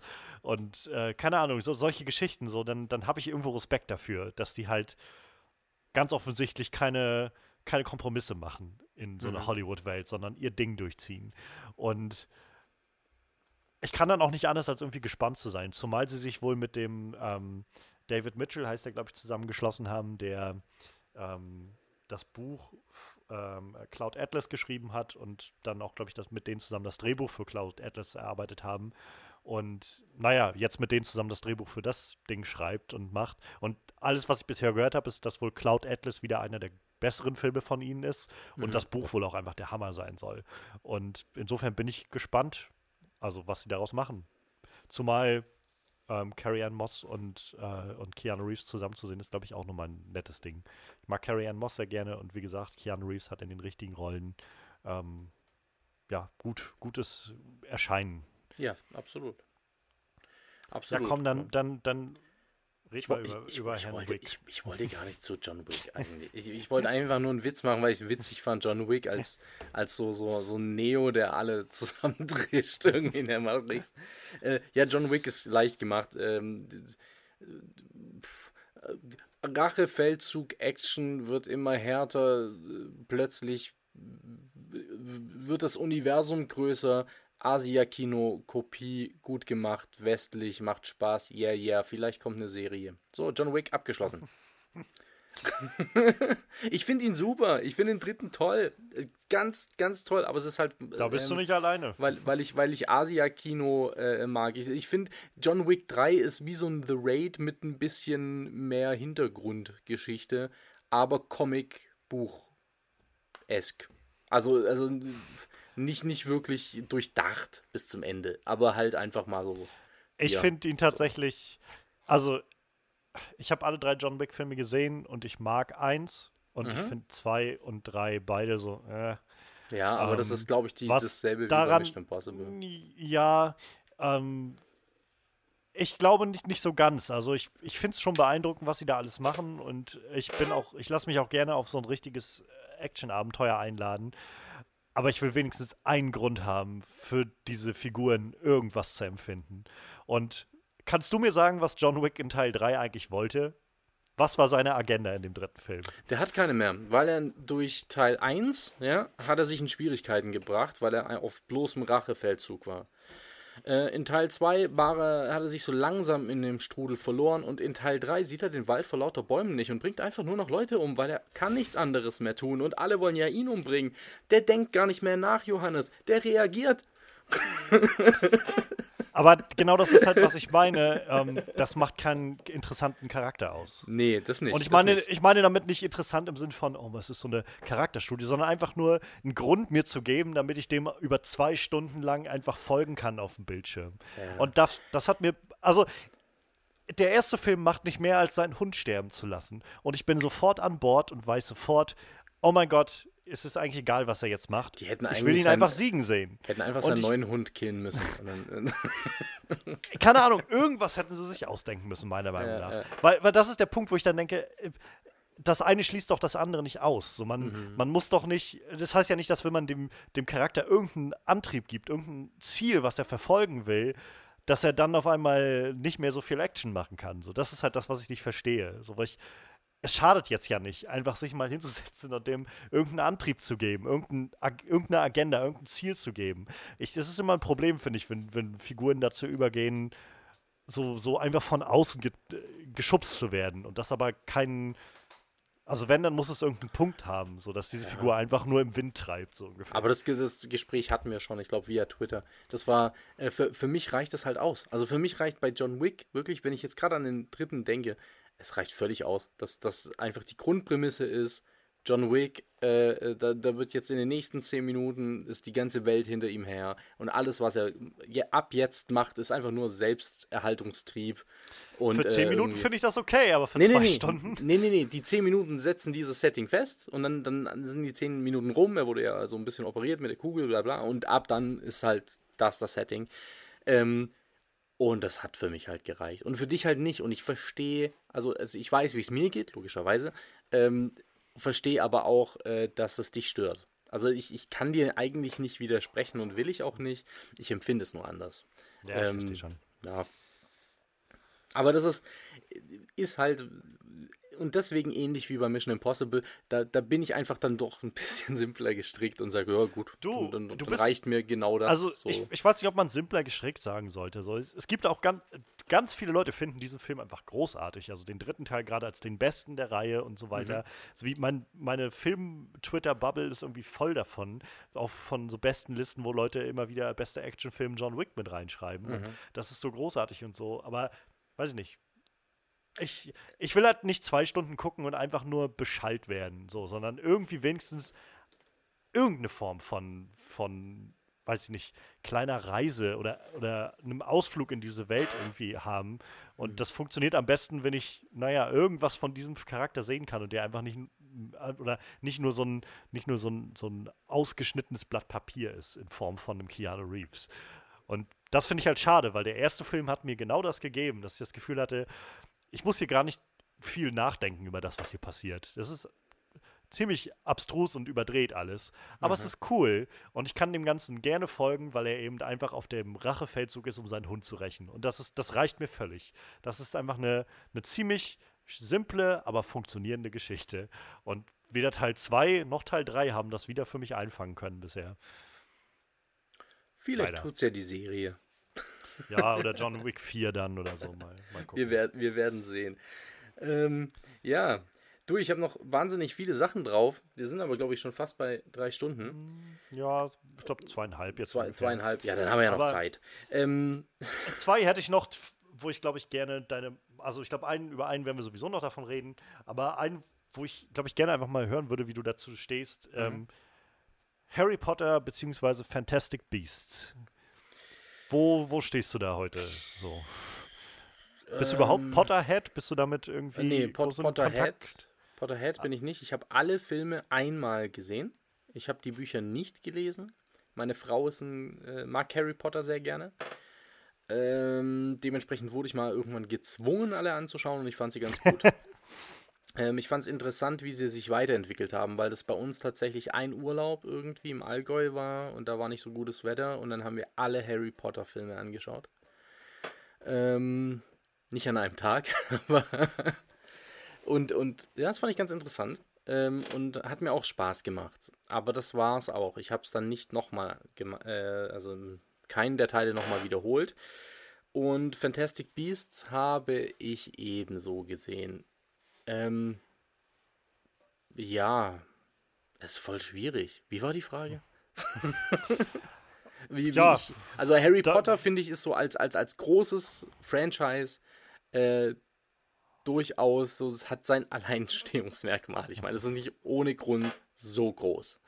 Ähm, und bei Fantastic Beasts war es so, ah, es hat Spaß gemacht, es war cool, nett anzugucken, aber es war jetzt, es hat mich jetzt auch nicht so vom Hocker gerissen oder irgendwie ähm, mir das Gefühl gegeben, ich gucke hier jetzt gerade was total weltveränderndes. So, das ist jetzt nicht das neue Harry Potter oder das neue Herr der Ringe oder oder es war halt so wie so nochmal das Universum, diesmal in den Staaten und ähm, ja, wir, ein bisschen, bisschen auch Kalkül. So. So hat sich das ähm, Hast du, hast du Fantastic Beasts 2 denn noch gesehen? Nein. Crimes of Grindelwald? Nein, nein. Okay. Wollte, wollten wir machen, habe ich aber noch nicht. Und ähm, also da lohnt es jetzt, glaube ich, nicht zu fragen, ob dich der dritte interessieren würde, der dann kommt. Ähm, Vielleicht. Wärst du, hättest, hättest du denn, hättest du denn Lust auf äh, Harry Potter 8? Also ich, ich bin jetzt einfach mal so, so gewagt und sage, früher oder später werden sie dazu übergehen, dieses mhm. äh, The Cursed Child noch zu verfilmen in irgendeiner Form. Ich glaube nicht, dass sie das unangetastet naja, also das Ding, nicht, das Ding ist Vielleicht in zehn Jahren erst, aber irgendwann werden sie. Okay, also ja, ist halt Geld. Ähm, also da, ich, ich mache jetzt, ich weiß nicht, wie viele Leute sind dann, bevor ich diese Frage beantworte, ähm, wie viele Leute in eurem Kosmos bei Onscreen ähm, sind dann so Harry Potter Heads? die diesen Podcast hören und mich gegebenenfalls nach meiner das nächsten Aussage hassen werden? Das kann ich dir gar nicht beantworten. Also ich weiß gar nicht, wer unseren Podcast hört und was die Leute hören. Aber geh davon aus, es sind vielleicht ein paar dabei. Aber finden wir es doch. Äh, Potterheads sind doch raus. gewöhnlich aber Harry auch. Potter könnte äh, mir nicht eh. Friedliebende Menschen? Ja, eigentlich habe ich das Gefühl, dass sie recht tolerant sind. So. Okay. Harry Potter und die, ein Achterfilm könnte mir nicht egaler sein. Es ist äh, tatsächlich so, ich finde die gut, ich kann sie respektieren, ich verstehe, wenn man ein Fan davon ist. Ich brauche sie aber alle nicht nochmal sehen. Ähm, es ist einfach nicht mein Franchise. Äh, es hat mich nicht so abgeholt, wie es ganz, ganz viele Menschen dieser Erde abholt. Und es ist mir schnurzpiep egal, ob sie noch einen Film machen hm. äh, oder nicht. Das Einzige, was ich da rausziehe, ist, dass wenn meine, meine bessere Hälfte das gerne sehen möchte, dann schaue ich das liebend gern mit ihr an und es ist kein Zwang oder so, sondern es ist, sind wirklich gute Filme. Und ähm, ich glaube, ich habe den Moment verpasst, wo man das in der Kindheit gelesen ja. hat und damit aufwächst und das Ganze und so. Und dementsprechend, ich habe das irgendwie mit, ich bin jetzt 34, ich habe das mit 31, 32, habe ich die Harry Potter Filme alle mal am Stück gesehen. Und ja, hey, ganz ehrlich, Herr der Ringe, Leute. Geil! ja, also ich bin ja, tatsächlich mehr damit aufgewachsen. Glaube ich, alles okay. Ähm, ich bin tatsächlich mehr damit aufgewachsen. Also ich bin mit den Büchern auch aufgewachsen, habe die alle gelesen. Ähm, aber ich bin auch nie zum Hardcore-Fan geworden. So, ich war halt schon immer gespannt okay, auf das ja. nächste Buch, aber ähm, ich, ja, ich bin nie da, darin so ab, oder habe mich nie so drin gefunden, dass ich auf einmal ganz, ganz tief eingetaucht bin. Und ich habe die Filme dann auch angefangen zu gucken, als sie rauskamen. Und auch da war so, ich habe die gelesen, äh, die Bücher gelesen und dann die Filme gesehen und gedacht, ja, das war nett. Und ein paar davon habe ich immer mal ab und an nochmal gesehen. Kann man mal gucken, finde ich, aber ich habe gerade auch die letzten, glaube ich, einmal alle gesehen und war damit dann auch durch. So spätestens seit Harry Potter 4, glaube ich, war ich nachher einfach habe ich gemerkt, so diese Filme geben mir auch irgendwie nicht das, was ich aus den Büchern äh, kannte mhm, oder wollte. Okay. Und ähm, seitdem, also ja, ich respektiere es ähnlich wie du, aber es ist halt auch so ein Franchise, wo ich so merke, ja, lässt mich relativ kalt. Ähm, ich weiß nicht, da gibt es da gibt's Franchises, die mich emotional mehr mitnehmen. Das Problem ist, Fantastic Beasts, ich fand den ersten ganz niedlich, so der hatte ganz coole Tiere. Mhm. Ähm, wenn, streicht man die Tiere raus, ist die Story auch schon sehr dünn, fand ich. Und Crimes of Grindelwald war wieder so ein Film, wo ich gedacht habe, das war so dämlich alles. Oh, das war okay. so ein Film, der vielleicht funktionieren würde als, äh, als Buch, vielleicht, aber dann auch mehr als eine Fanfiction als als andere. Aber als Film, wenn du einfach nur, der Film hat so viele Momente, wo Figuren einfach sich gegenüberstehen und sagen, und jetzt lass dir meine Backstory erzählen. Und dann ist die Person fertig nach fünf Minuten und Flashback und dann ist die nächste Person dran mit einem, aha, aber ich habe eine Backstory, die deine Backstory widerlegt. Und dann erzählt die nächste Figur eine Backstory.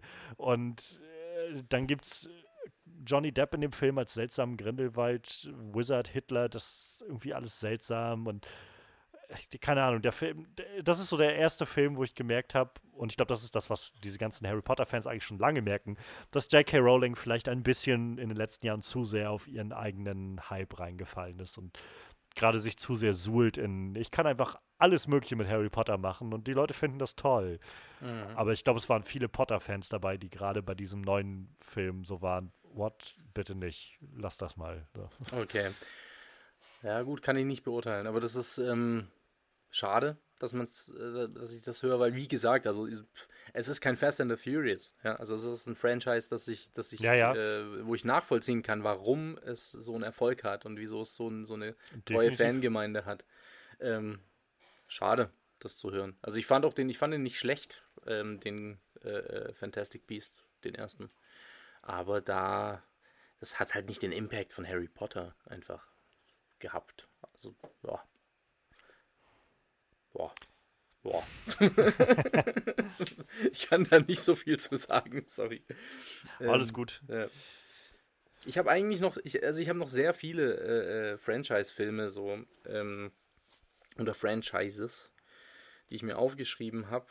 Habe aber noch drei auf dem Zettel eigentlich, die ich zumindest mal kurz angesprochen hätte. Also das erste ist, das vergisst man nämlich sehr gerne.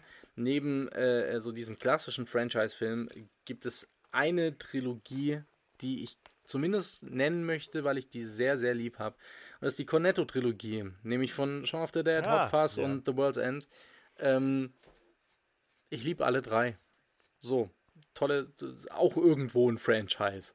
Aber, ja, aber, aber im, im, weitesten Sinne. Im weitesten Sinne. Ich will es nur benannt haben, weil man die oft irgendwie vergisst und das so, so ein Nischending ist, immer noch. Ja. Ähm, so, jetzt habe ich sie genannt. Ähm, bitte ganz, äh, also alle, die das jetzt hören, alle Edgar Wright-Filme nachholen, der Mann kann was. Ähm, und bevor wir auf das Streitthema Nummer 1 kommen, wahrscheinlich, ähm, muss ich noch eins meiner Lieblings-, also da sind wir uns, glaube ich, einig. Ähm, Ridley Scott hat ja auch was ganz Tolles gemacht, nämlich äh, Blade Runner. Ähm, und wir haben ja vorhin gesagt, man kann auch von einem Franchise sprechen, wenn es auch nur einen zweiten Teil hat. Und der zweite Teil, den fand ich tatsächlich noch besser als Ja. Teil 1. Also die, die Danny Villeneuve-Version ähm, hat mich dermaßen abgeholt, äh, dass er eigentlich in meiner Top 3 ever ist. So mittlerweile. Dito, also Ja. ist auch ganz weit oben bei mir. Es ist ganz witzig, ich hatte ähm, Anfang des Jahres, Januar irgendwann, wollte ich den auch seit Ewigkeit mal wieder gucken und hatte mir eigentlich vorgenommen, so machst du Blade Runner Doppelfeature den einen Abend. Mhm. Ähm, bei Netflix gab es den nämlich, also gab es den zweiten und den ersten habe ich auf DVD und hatte dann ähm, mir noch Popcorn geholt, was ich sonst eigentlich nie mache. So, so aus der Tüte irgendwie so richtig mit für, für die Mikrowelle. Habe ich das erste Mal irgendwie benutzt. Und dann den ersten geguckt und dann wollte ich den zweiten anmachen und dann musste in den, weiß ich nicht, in den zwölf Stunden, die ich nicht geguckt habe, haben sie dann Blade Runner 2049 rausgenommen. Und dachte ich, nein, jetzt kann ich Blade Runner 2049 nicht gucken. Dann bin ich Okay. am nächsten Tag losgefahren zum Mediamarkt und dachte okay, jetzt holst du dir Blade Runner 2049, damit du ihn endlich gucken kannst und habe dann gefragt und dann meinte der auch so, also ich habe dann erstmal geguckt und so und nicht gefunden. Da dachte Ich, das kann doch nicht sein, dass sie den nicht haben. Und dann fragte ich dann den, äh, den, den Menschen da vom Mediamarkt und der meinte dann, äh, ja, ich gucke mal kurz nach und dann meinte er, ja, kommen Sie mal mit. Ähm, also haben wir, aber das Problem ist, den gibt es halt nur im, äh, im Double-Feature sozusagen. Mhm, auf, mhm. also da sind halt zwei DVDs drin. Da ist halt Blade Runner 2049 und äh, Arrival drin. Ich weiß nicht, ob das okay ist. Und dann dachte ich so, oh. Ja, also ich meine, Arrival wollte ich sowieso schon seit Ewigkeiten auch wieder gucken. Also nehme ich auch den mit. Und das Ganze hat 6 Euro gekostet. Und Oh, so, super. o- Okay. Zwei, zwei großartige Filme, auf Ja. jeden Fall. Und auf jeden Fall, ich habe dann 2049 wieder reingeworfen und dachte so, ich habe den im Kino damals geliebt und seitdem nicht mehr gesehen und dachte so, ich hoffe, dass er jetzt standhält und auch auf einem Ja. kleinen Bildschirm irgendwie funktioniert. Und ja, also ich war in binnen, binnen Sekunden drinne und Mhm. ob- obwohl der Film 2 Stunden 45 oder sowas geht, ich finde, der geht in einem Klick vorbei. Absolut. Ähm, ich, das ist so krass. Also, als wir den damals im Kino geguckt haben, ich weiß, Frederik war halt nicht so sehr angetan. Also, er fand den ganz okay, aber er meint, er hat die Länge halt sehr gespürt an dem Ganzen und fand das als sehr, sehr viel zu ausladend und ausgiebig. Und ich, weiß ich habe den jetzt nochmal reingeworfen gehabt und geguckt und dachte so, Jesus, diese, ich, ich konnte kaum auf die Uhr gucken, dann war der Film schon rum. Ja. Wahnsinn. Das kann man sehr unterschiedlich auffassen. Also es ist auf jeden Fall nicht ein Film für jedermann. So, es, du musst schon irgendwie der Typ dafür sein. Ja, ja, so. auf jeden Fall. Ich habe ich hab einen Freundeskreis, äh, mit dem waren wir äh, bei Mad Max Fury Road, waren wir zu viert im Kino, also hier vier Männer im Kino und haben ihn wahnsinnig abgefeiert und dann aber auch so, das ging dann in den Gesprächen in eine sehr cineastische äh, Richtung. Also es wurde sehr nerdig, so und wurde wahnsinnig abgefeiert. Und dann war ich irgendwann im Kino in Blade Runner 2049 und fand den so überragend, äh, dass ich gesagt habe, ey Leute, da müssen wir noch mal rein, ihr müsst da alle mit. Und ich hatte dieses, dieses Mad Max-Erlebnis, ist ja ein total anderer Film natürlich, aber es war so ein, ich habe mir das so erhofft. Ja, oder, ja. Ähm, ich hoffe, ich bringe jetzt gerade nichts durcheinander, aber auf jeden Fall hatte ich sehr hohe Erwartungen und die fanden den eigentlich. Ich glaube, einer war derselben Meinung und der so, ja, war schon okay oder oh nee, da war mir viel zu lang und oh, warum haben sie das gemacht und das. Das hat mir das Herz gebrochen. Das war ganz schlimm, weil ich hatte beim zweiten Mal genauso einen Spaß ähm, wie beim ersten. Und ähm, dann später auch auf Blu-ray und so. Also ich liebe diesen Film einfach für jede Sequenz, für jedes, für jedes Bild, für jedes Schauspiel, für jeden Darsteller, für, also wirklich alles funktioniert. Auch so großartig in diesem Film. Und auch diese Entschleunigung. Ja, Also alleine diese Kamera, die da irgendwie durch diese Wüstenlandschaft irgendwann mal da Roger fährt. Deakins. Wahnsinn. endlich seinen Oscar bekommen. Mhm. Nach 14 Nominierungen oder sowas. Das ist der Wahnsinn. Das ja, es ist ein großartiger Film. Ich liebe den auch. Also, Aber, aber ich glaube tatsächlich, also man muss trotzdem irgendwo der Typ für sein. Ja, ja, so, also ist meine Art Film. So. ich, ich keine Ahnung, ich finde halt nur, der, der Film bietet eigentlich, wenn man sich so ein bisschen darauf einlässt, auf das Tempo, so viel, dass einem gar nicht so schnell langweilig wird. So ist mein Mhm. Empfinden. Also, Ja.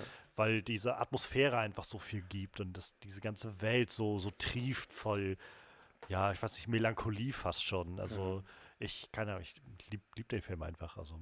Und ich bin so gespannt, mal, wer weiß, ob wir den dann noch kriegen dieses Jahr mit den ganzen Verschiebungen gerade, aber ich bin so gespannt auf Danny Villeneuve's Dune. ähm, Oh ja, ja. das, der hat da auch schon wieder so einen Cast zusammengefahren, den glaubt einem kein Mensch. Und äh, ja, also äh, das kann, glaube ich, auch nur Science Fiction wieder vom Feinsten werden. Da freue ich mich auch sehr drauf. Absolut. Gilt als unverfilmbar. Wir werden sehen. Ja. Mal gucken. Ähm, einmal ist es ja nur schon verfilmt worden. Ich habe ich aber auch noch nicht gesehen, den David Lynch-Film. Ähm, nicht, ja. Was aber schon verschoben wurde jetzt, ist äh, Indiana Jones 5. Wurde gerade gestern oder so, hat Disney bekannt gegeben, wieder um ein Jahr nach hinten verschoben. Fünf? Bez ja, ich bezweifle, der wird, dass der noch rauskommen wird. Mhm. ähm, also sie haben Startdatum festgesetzt. Harrison Ford redet ja auch schon seit Jahren davon, dass er den machen will und so. Aber ähm, das wird wahrscheinlich so bald nichts, rate also, ich mal. Also einen vierten Teil will er machen. Habe ich ähm, gehört, du hast falsch gezählt, glaube ich, ne? Okay, ja, ja, es gab einen Teil. Ja, wir, kommen, wir kommen zum, zum, zum großen Grande Finale, schätze ich mal so langsam. Wir haben ich habe mich die ganze Zeit gedrückt. Wir hätten bei Star Wars schon eine Harrison Ford-Überleitung machen können. Äh, wir hätten jetzt bei Blade Runner jetzt, das ist halt auch, ja. Aber ich habe ein bisschen Angst davor, ehrlich gesagt. Ja, ach, ach wir werden das schon irgendwie hinkriegen. Der, der Background ist einfach nur, ähm, ich habe den äh, ich weiß nicht, im Februar war das, glaube ich, habe ich, äh, nachdem ich einen Amazon Prime-Account mal wieder hatte für äh, Picard mir geholt habe, habe hab ich gesehen, dass dort alle vier Indiana Jones-Filme waren. Und ich habe gedacht, ich habe Indiana Jones schon so lange nicht mehr geguckt, weil ich die nie auf DVD hatte, mhm. früher nur auf Videokassette. Und ähm, wollte die mal wieder gucken und dachte so, keine Ahnung, ich, es gibt so einige Filme, die habe ich mir besser in Erinnerung, einige schlechter, aber ich will allen nochmal eine neue Chance geben, allen nochmal so die, dieselbe Aufmerksamkeit widmen, die, so mit neuen Augen auch nochmal drauf schauen. Manchmal sieht man ja auch, also geht mir jedenfalls so mit einem zeitlichen Abstand Dinge doch nochmal sehr anders. Und ja, ich habe dann angefangen und die Filme immer in chronologischer Reihenfolge geguckt. Das heißt erst Temple of Doom und dann Raiders, dann äh, Last Crusade und zum Schluss halt. Wie äh, chronologische Chris Abfolge? Jetzt verwirrst du mich gerade. Naja, äh, Temple of Doom ist ein Prequel zu. zu ach so, ähm, ach so, okay. Raiders. Und äh, also quasi in der, Reihen, in der chronologischen Reihenfolge von Indies Leben sozusagen habe ich die jetzt geguckt. Und halt Crystal Skull dann am Schluss. Und ähm, darüber entstand so ein bisschen das Gespräch zwischen uns auf Twitter, ähm, weil ich gemerkt habe, dass einige meiner Vorstellungen definitiv bestätigt wurden, die ich noch hatte, und andere so ein bisschen widerlegt wurden. Und ähm, ja, die großen, also fangen wir vielleicht mit den Gemeinsamkeiten an. Ich finde, Raiders finde ich großartig. Und ähm, Last Crusade ist, glaube ich, mein Lieblings-Indiana Jones-Film. Mhm. Ich finde einfach diese Dynamik zwischen Indy und äh, Sean, also seinem Vater und äh, ja, also Henry Senior so großartig. Ich, ich, liebe die einfach, wie die und miteinander im Film interagieren und sich antreiben, anstacheln und so weiter. Ich finde die Action ziemlich gut in dem Film. Ich finde es auch irgendwie nett, dass es eben zum Schluss so ein wirkliches Trial gibt. So, es, wird, es kommt darauf an, dass Indy seinen, seinen Verstand anstrengt und irgendwie die, diese, diese Hürden selbst meistern kann und nicht einfach das, in Anführungszeichen, einfach nur die Augen schließen müssen, damit sie nicht gefressen werden von dem Geistern oder was auch immer da aus dem, äh, aus der Bundeslade rauskam. Und ich weiß nicht, das macht diesen Film einfach für mich so zum, zum ultimativen Indiana Jones-Film. Jetzt bin ich gerade verwirrt, war die Bundeslade nicht der, der Raiders? Ja, ja, genau. Deshalb meine ich halt. Also in dem, in dem dritten Film muss so, er halt diese Prüfung so, machen. Ja, ja, okay, und okay, nicht wie ja. am Ende vom ersten einfach nur die Augen schließen, weil das ist ja so der große, also nicht Kritikpunkt, aber so das, wo man heutzutage immer kommentiert mit so einem. Hätte Indiana Jones, wäre er nicht existent gewesen, wäre genau Raiders das genau dasselbe ja. passiert. Entweder sie, die Nazis hätten das Ding nicht gefunden oder sie hätten es gefunden und aufgemacht und wären Aber trotzdem ihr gestorben. wärt nicht so gut unterhalten gewesen. Na, natürlich, natürlich. ja, ich finde, das ist das Argument, ja, mag sein, aber. Ja, ich, ich nehme das jetzt auch nicht ernst, so ja. ohne Frage. Aber ich finde es halt dadurch das Ende des dritten spannender. So, ja, okay. Weil ich, weil ja, ich absolut, wirklich sehe, absolut, wie er diese drei Prüfungen hat und auch noch diesen netten Moment mit seinem Vater, als er dann sich auch noch so nach dem Gral greift und, und sich runterbückt und meint so, ich I can't get him so und, mhm. und sein Vater einfach macht Indiana. Und, und ihn, also ich weiß nicht, so ein toller Vater-Sohn-Moment, der da auch entsteht. Und ach, ich weiß nicht, ganz toll. Also ich finde den dritten einfach großartig. So, also ist mein Lieblings, auf jeden Fall. Ja, war auch lange mein, mein Liebling. Ähm, es ist aber immer so, so von, von, von ich glaube, ich habe so das Gefühl, alle fünf Jahre habe ich einen anderen Indiana Jones-Film als Lieblingsfilm äh, von der Reihe. Also bin ein Riesenfan und ähm, es ist aber tatsächlich so, ich, Raiders of the Lost Ark war mal mein Liebster, dann äh, war es mal Temple of Doom, dann eben ähm, jetzt fällt es mir gerade gar nicht ein, Menschenskind. Last Crusade. Letzte Kreuzzug, Last Crusade, genau. Ähm, und ich glaube, der auch am längsten. Also muss ich schon sagen, gerade wegen oder, oder wegen der Dynamik und Chemie zwischen Harrison Ford und Sean Connery. Also das ist schon das, was den Film besonders macht im Vergleich zu den anderen. Ähm, ich würde bei ihm ab und an habe ich so das Gefühl, wenn ich ihn, mich auf ihn einlasse, dann feiere ich ihn total ab und liebe ihn. Ähm, eine kleine Hürde, äh, um ihn immer für so einen Rewatch ist bei mir immer der Auftakt. Ich finde ähm, bei The Last Crusade der Auftakt mit äh, River Phoenix als junger Indiana Jones, ähm, das geht mir alles manchmal so ein bisschen zu lang und ist so. Wenn man es schon kennt, wenn man es noch nicht gesehen hat, dann äh, funktioniert das großartig und super. Und bei mir ist manchmal so, ah, jetzt komm, jetzt gib mir Harrison hier so. Es ist echt ein bisschen doof und, und schon fast pubertär. Aber ich will mich nicht mit dem jungen Indiana Jones rumschlagen. Deswegen will ich auch nicht Mark Wahlberg als Indiana Jones oder, oder was weiß ich was. Das ist so, nö. Aber an sich hast du vollkommen recht. Das ist auch was ganz Persönliches und ganz Subjektives, wo ich dann immer mal so ein bisschen Zeit brauche ähm, ist halt so das Intro quasi. Das mir manchmal den Rewatch versperrt, obwohl es gut ist. Gut gemacht, ich, gut geschaut. Ich mag's. So, ich, ich mag diese, diese wie, wie sie es halt so mit seiner Narbe verbinden, die er dann hat, wie er den ja. Hut kriegt. So diese ganzen Kleinigkeiten, das Schlangending, so, das finde ich irgendwie, das nicht, ist, ich mag das. Das ist ja auch alles super. Auch der Szenenwechsel, als er den Hut bekommt und plötzlich dann aus, auf diesem Schiff ist, ne, ja. und dann schon. Es ist großartig, natürlich. Es ist auch so, äh, das gehört auch zu jedem guten Abenteuerfilm, so, sowas auch mal zu machen. Ich meine, wer, wer jetzt hier so Gaming-affin ist und die Uncharted-Teile gespielt hat, da machen sie im dritten Teil auch nichts anderes und es funktioniert und es interessiert und das ist so. Aber wenn du es halt schon zehnmal gesehen hast oder diesen Film schon zehnmal wiederholt oder zwanzigmal angeschaut hast, irgendwann ist so dieser Punkt, ähm, wo es mir fast schon zu lange geht. So. Und, und, und an dem bin ich. Aber vielleicht habe ich den auch tot geguckt. Ich weiß nicht, wie oft ich den gesehen habe. Ja. Ähm, und trotzdem gucke ich ihn immer noch gerne. Also ich kann ihn nicht tot gucken, so gut ist er.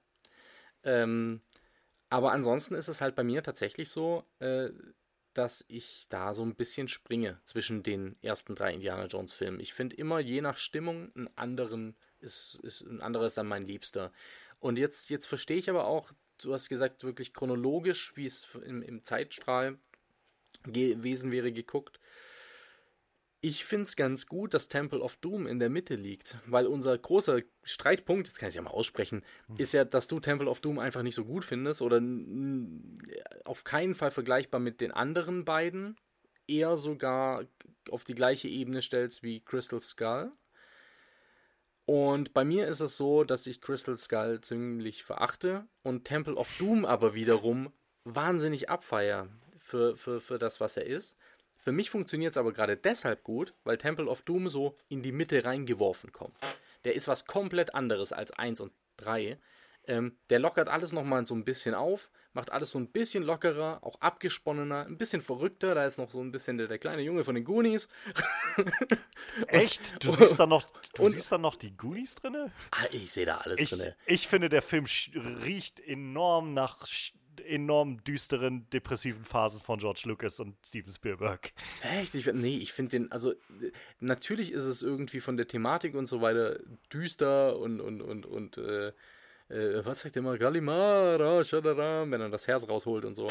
Ähm, aber hey, der, der hat so ein geiles Comedy-Pacing teilweise, dass ich mich immer noch wegschmeiße. Ich liebe diese Szene, wo es äh, darum geht, dass ähm, seine, seine Love Interest äh, und er äh, in den verschiedenen Zimmern sind und immer so, kurz davor sind, miteinander ins Bett zu steigen und sich dann aber wieder so diese Hassliebe, sich dann, dann, dann wieder ankeifen und äh, dieser, diese, diese kleine Montage, wie dann sie vorm Spiegel steht und mit sich selbst Gespräche führt und sich einredet, sie findet ihn gar nicht so toll und umgekehrt. Ähm, großartig. Er wird angegriffen und äh, sie hört ihn nur irgendwie da drin, weiß, weiß ich nicht was machen und schreit noch in sein Zimmer rein und irgendwie, mir, mir, ich mag diesen, das ist so ein, so ein Charme, die haben alle ihren eigenen Charme und der hat aber einen ganz besonderen, ganz besonders eigenen Ton. Und der mag zum einen sehr düster sein, zum anderen finde ich den aber zum Schreien komisch. Und ähm, ja, das ist für mich Temple of Doom. Wie, wie, wie kann ich das? Es ist schwer in Worte zu fassen, merke ich gerade. Also, ich, naja, du, du scheinst ganz offensichtlich, äh, was das angeht, einen sehr anderen Geschmack zu haben wie ich. Also, ich finde ich find gerade Kate Capshaw ist so unglaublich schlecht gecastet in dieser Rolle. Ich finde, die, die Rolle ist so schlecht geschrieben das von ja, Will die, das Scott. Ja die Mehrheit. Weil die, es ist halt einfach nur Geschreie die ganze Zeit. Es, und dazu kommt auch noch, dass ich, dass diese Figur von Willie Scott meiner Meinung nach absolut nicht zu Indiana Jones passt. So, sie ist halt weder das, was wir sehen in, in äh, Raiders noch in äh, Last Crusade. So, es ist halt keine Marion Ravenwood oder eine Elsa. Also, es ist halt, es ist halt kein. Äh, Indiana Jones sollte, oder nach dem, was die Filme mir präsentieren, ist eigentlich jemand, der, der so ein, so ein Gegenüber auf Augenhöhe sucht. Jemand, der ihm intellektuell ge gewachsen ist, aber auch charismatisch gewachsen ist und nicht jemand, der einfach nur naja, sie ist einfach nur ein Damsel in Distress in diesem Film. Die mhm. ganze Zeit schreit ja, sie einfach klar. nur rum und will von Indy gerettet werden. Und selbst dann endet der Film noch mit dieser seltsamen rapey Note. Die, das kommt so zu dem Ganzen noch dazu, neben dem seltsamen Ton und allem. Ich finde, dieser Film ist halt kein Indiana Jones-Film. So, dieser Film ist irgendwo so ein so ein bisschen wie so ein Steven Spielberg, George Lucas-mäßiges Gruselkabinett. Ständig kommen irgendwelche Foltersequenzen, irgendwelche ekelhaften Tiere und irgendwelche seltsamen Gebräuche. Alles sehr, sehr, also aus heutiger Sicht könnte man, glaube ich, einwandfrei sagen, rassistisch. Ähm, aus damaliger Sicht ist es, man könnte jetzt sagen damals, aber selbst dann, glaube ich, wirst du immer noch Leute, also auch damals schon Leute gefunden haben, die sagen, es geht ein bisschen weit, irgendwie die Inder in Anführungszeichen einfach darzustellen als so eine, so eine seltsamen Wilden, die sich da irgendwelche Schlangen reinziehen und naja. Affenhirn essen und Augen und so weiter.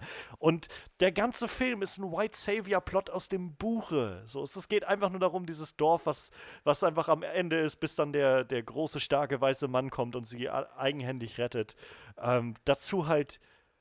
Ach, die, wie gesagt, dieser, dieser Rassismus und auch dieser Sexismus gegenüber Willie Scott, ich finde das nicht angenehm zu sehen. Das ist, ich meine, das ist schon sowas, was Blade Runner drin hatte, diese rapige Seite von Harrison Ford in dieser Zeit, mhm, wo es mhm. irgendwie sehr darauf angelegt wurde. Aber ich finde, der Film macht es nicht besser. Und wie gesagt, dazu kommt aber auch einfach, es fehlt für mich, jenseits dieser Sachen, die finde ich schon nicht funktionieren, fehlt der Indiana Jones Spirit. Es ist kein archäologisches Abenteuer, was da stattfindet. Das Ding ist mehr oder weniger ein James Bond-Film, was ich da sehe. So, es ist halt jemand, der, der am Anfang in so einer sehr James Bond-typischen Art und Weise aus diesem Casino kommt. Und diese ganze Club Obi-Wan-Geschichte finde ich mhm. noch an, also die ist noch gut inszeniert. Also alles ist irgendwo gut inszeniert, aber die Obi-Wan, den Obi-Wan-Einstieg finde ich halt noch interessant. So, der, der ist halt spannend, schnelles Pacing, so es geht halt gut voran, bis sie dann in dem Flugzeug sind.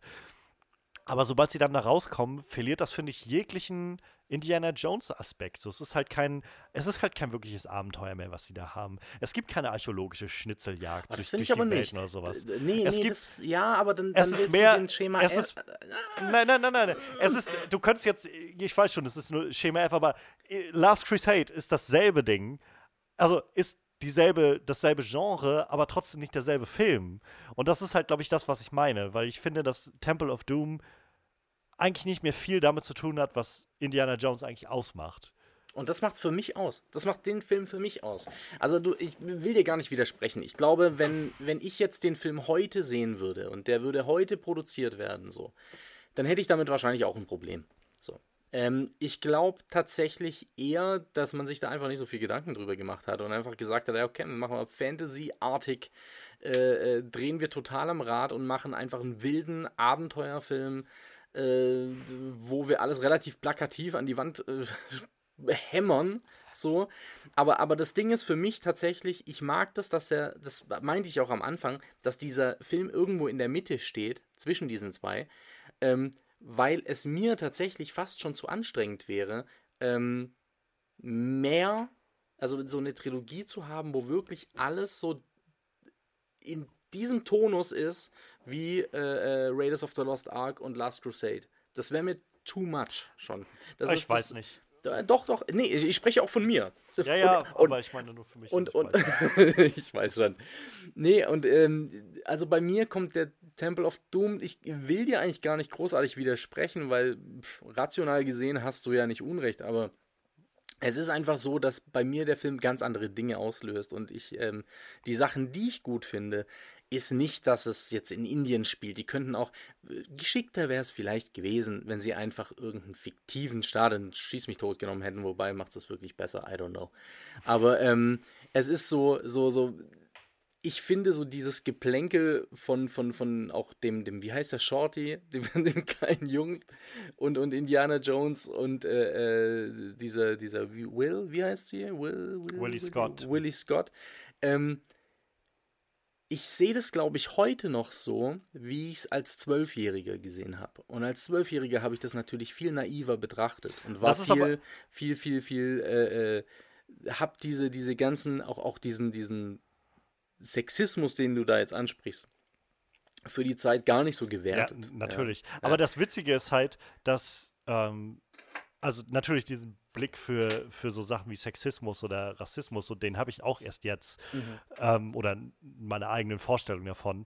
Ich, aber, ich kann ihn jetzt noch gucken. Aber ähm, das Ding ist halt zum Beispiel, ich fand Temple of Doom schon als Kind war das immer mein absolut wenigst geliebter Indiana Jones Film. Ja. habe ich am wenigsten geguckt, weil er auch und ich glaube, das kommt so einfach auf, dem, auf das Ganze hinunter. So, ich finde den Film auch einfach gemein. So, der Film hat so viele, so viele gemeine Momente. So, der ist einfach so richtig. Es ist kein spannendes Abenteuer, auf das du mitgenommen wirst. Das, dieser Film fühlt sich für mich immer an wie so ein Gruselkabinett, wo du so als Kind nicht eigentlich, eigentlich nicht reingehen willst und dann wirst du da reingeschubst von deinen Eltern. So ein, so geht's, komm, geh mal rein, so ungefähr.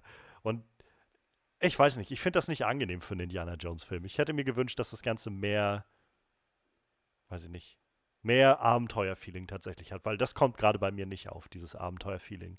Ich habe eher das Gefühl, dass der Film die ganze Zeit so ein bisschen vor sich hin trödelt und von einer seltsamen, ähm, ja, einer Szene mit, mit Folter und mit ähm, irgendwelchen Ekelmomenten in die nächste driftet und dann das, das immer noch so richtig schön auskostet und Nee, ich finde eher, also bei mir war das eher so, dass diese, diese, ähm, alles was so von, also ich finde zum einen, dieses James Bond-eske Intro, das, das der Film hat, finde ich ist das beste Intro. so, das ist mein absolutes Favorite. Ich liebe die, die Inszenierung davon. Äh, finde es auch äh, mega witzig umgesetzt, wie er dann quasi immer diesem Gegengift auf dem Boden hinterher äh, äh jagt, während alles irgendwo eskaliert und alles sehr wuselig ist, aber schon alleine von diesem Anfang, äh, als da noch so, so die Showdancer sind und das alles dann in die Szene übergeht, finde ich einfach großartig gemacht. Mag ich einfach sehr gerne. Ähm, dann gibt es zugegebenermaßen Momente, die ich in Crystal Skull oder so kritisieren würde, ja, die ich hier einfach akzeptiere. Ich sag nur Schlauchboot. Ähm, und, und ähm, die ich dann einfach so abnicke und sage, ja, ja, ist okay. Ähm, und dann über diese, diese, diese Reise mit diesen ekelhaften so Schlangenessen und weiß nicht was und Augen in der Suppe und so, weiß ich nicht, ob ich das unbedingt noch bräuchte. Ähm, ist aber immer noch, ist immer noch okay. Und dann kommen so diese Szenen, die ich halt tatsächlich ganz sehr geschätzt habe oder immer noch ganz witzig finde, ist halt wirklich dieses Geplänkel zwischen ihr und ihm ähm, bevor es dann in diese, ja, wo ist es unter dem Palast, dann quasi in diese, diese, diese Gruft darunter geht.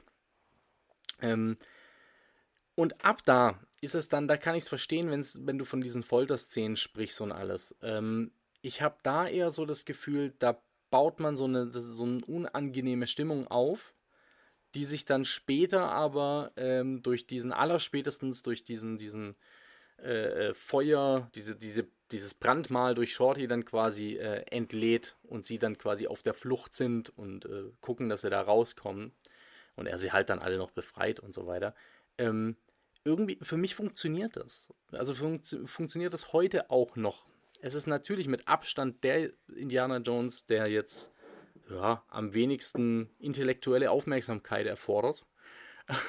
Aber er macht mir immer noch Spaß. Muss ich mich dafür schämen? Ich weiß es nicht. Du, also muss man sich, glaube ich.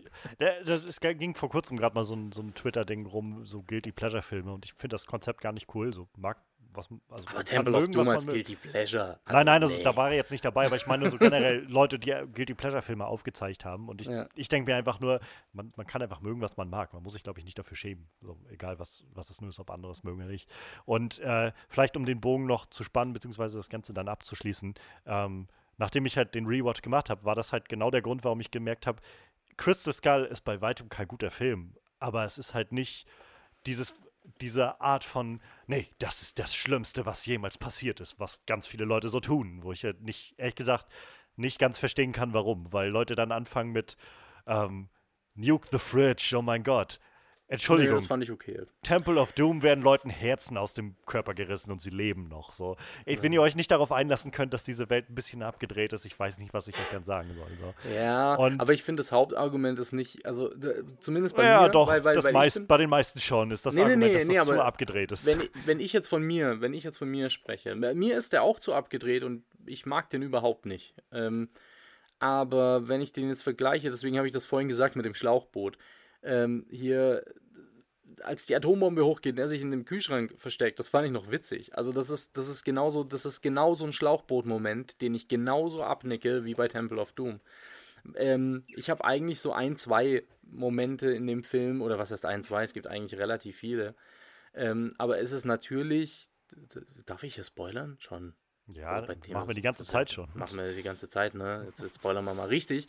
Ähm, ist halt das UFO, das am Ende aufsteigt, natürlich. Mich nervt äh, das, den, den, den, wie heißt der, Transformers? Shia LaBeouf? Shia LaBeouf. Ich finde, Shia LaBeouf ist ein guter Schauspieler an sich für so eine Rolle. Den kann man da schon casten und so. Für mich hat es einfach nur nicht so gut funktioniert. Ähm, vor allem hat es mich einfach genervt, dass sie dann später eben die Frau äh, äh, reingebracht haben, die sowieso alle Fans sehen wollten. Nämlich, sag's mir, wie Marion Ravenwood. Ja. Ähm, ist ja ganz cool, aber irgendwie war das mir too much, auch mit dem Treibsand und an dieser Riesenschlange und so. Äh, äh, sorry, aber das war, das war ein J.J. Abrams-Moment. Im Prinzip ist es genau das. Es ist so, Crystal Skull ist mehr, und das unterscheidet ihn auch aus meiner Sicht von Temple of Doom sehr stark, es ist halt schon auch viel Fanservice in die falsche Richtung. Es ist extrem viel Fanservice in die falsche Richtung. Und das hat mich irgendwie irgendwie einfach genervt. Es du, das ist ja auch legitim. Ich sag, wie gesagt, gar nicht, dass es ein guter Film ist. Ich finde einfach nur, ich glaube, Leute übertreiben es, wenn sie sagen, das ist der schlechteste Film aller Zeiten, so ungefähr. Nee, das ist er nicht, das, aber der schlechteste sagen, Indiana Jones. Das sagen viele Leute so, nämlich. Und, aber das ist halt genau der Punkt. Also dieses, ich bin auch nicht einverstanden mit dem UFO am Schluss. So. Ich bin auch mhm. kein Fan davon. Und ich bin ich meine, ich finde tatsächlich Shia LaBeouf ist ziemlich gut in dieser Rolle in dem Film. Und ich habe jetzt auch kein Problem damit, dass Marion wieder dabei ist. Aber ja, dem Ganzen fehlt dieser Indiana Jones Spirit, dieser, dieser Vibe von Indiana Jones, diese Magie dahinter.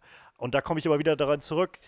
Temple of Doom hat diese Magie halt auch nicht, meiner ja, Meinung nach. Aber, und das ist halt genau der eine andere. Nein, aber das ist genau mein Punkt. Dann zu, das ist halt mein Punkt, warum Leute dann so tun. Ich, ich sag gar nicht, wie gesagt, ich will nicht sagen, dass der Film der beste Indiana Jones Film ist. Also ich will einfach nur sagen, ich glaube, er ist nicht so grottenschlecht, wie viele Leute sagen. Ich glaube, Leute haben einfach so ein, so ein, so ein sich so ein Bild in den Kopf gesetzt und verbinden so ein paar Momente abso absolut mit diesem Film und klammern aus, dass über zwei Drittel ist dieser Film tatsächlich, meiner Meinung nach, ein ganz akzeptabler Abenteuerfilm, der halt durch sein eher schlechtes Ende vor allem verfällt. Und dem Ganzen fehlt halt die Indiana Jones Magie. Wäre das Ding nicht Indiana, würde das nicht Indiana Jones heißen, sondern weiß ich, Adventurer Rick, dann würde das Ganze wahrscheinlich noch bei weitem nicht so schlimm aufgenommen hm. werden von vielen Leuten. Wahrscheinlich. Ich glaube, das Einzige, also im Prinzip würde ich alle Aussagen von dir unterschreiben. Das Einzige, wo ich nicht mit einverstanden bin, ist, äh, aber da werden wir uns auch heute nicht einigen, ist, dass du sagst, dass Temple of Doom keine Indiana Jones Magie hat. Ich finde nämlich schon.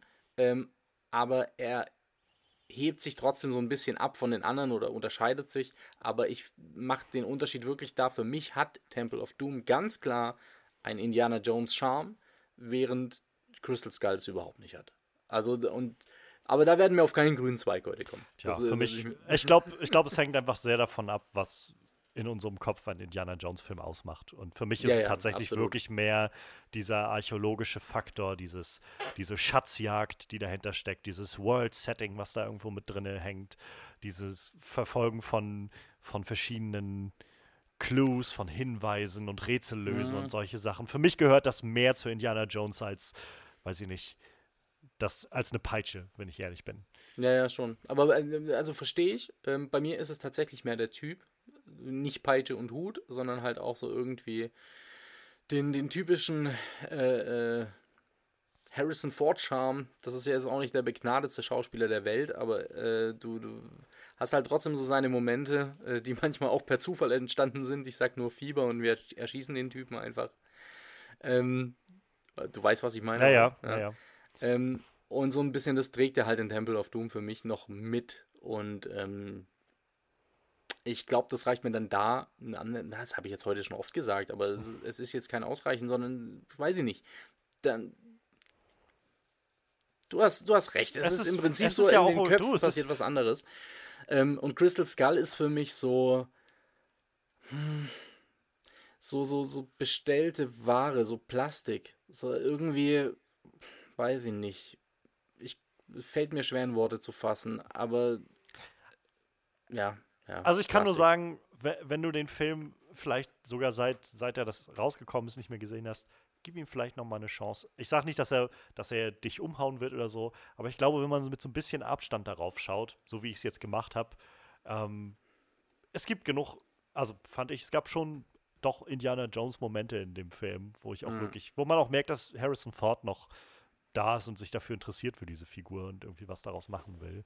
Und wie gesagt, der Film ist jetzt nicht sonderlich großartig so, aber ich glaube, er ist nicht so schlecht, wie viele ihn machen oder in Erinnerung haben. Denn mir ging es genauso. Ich hatte den Film auch als der absolut größte Scheiß so in Erinnerung. Und das war er eben nicht. Und das ist irgendwie alles, was ich sagen wollte dabei.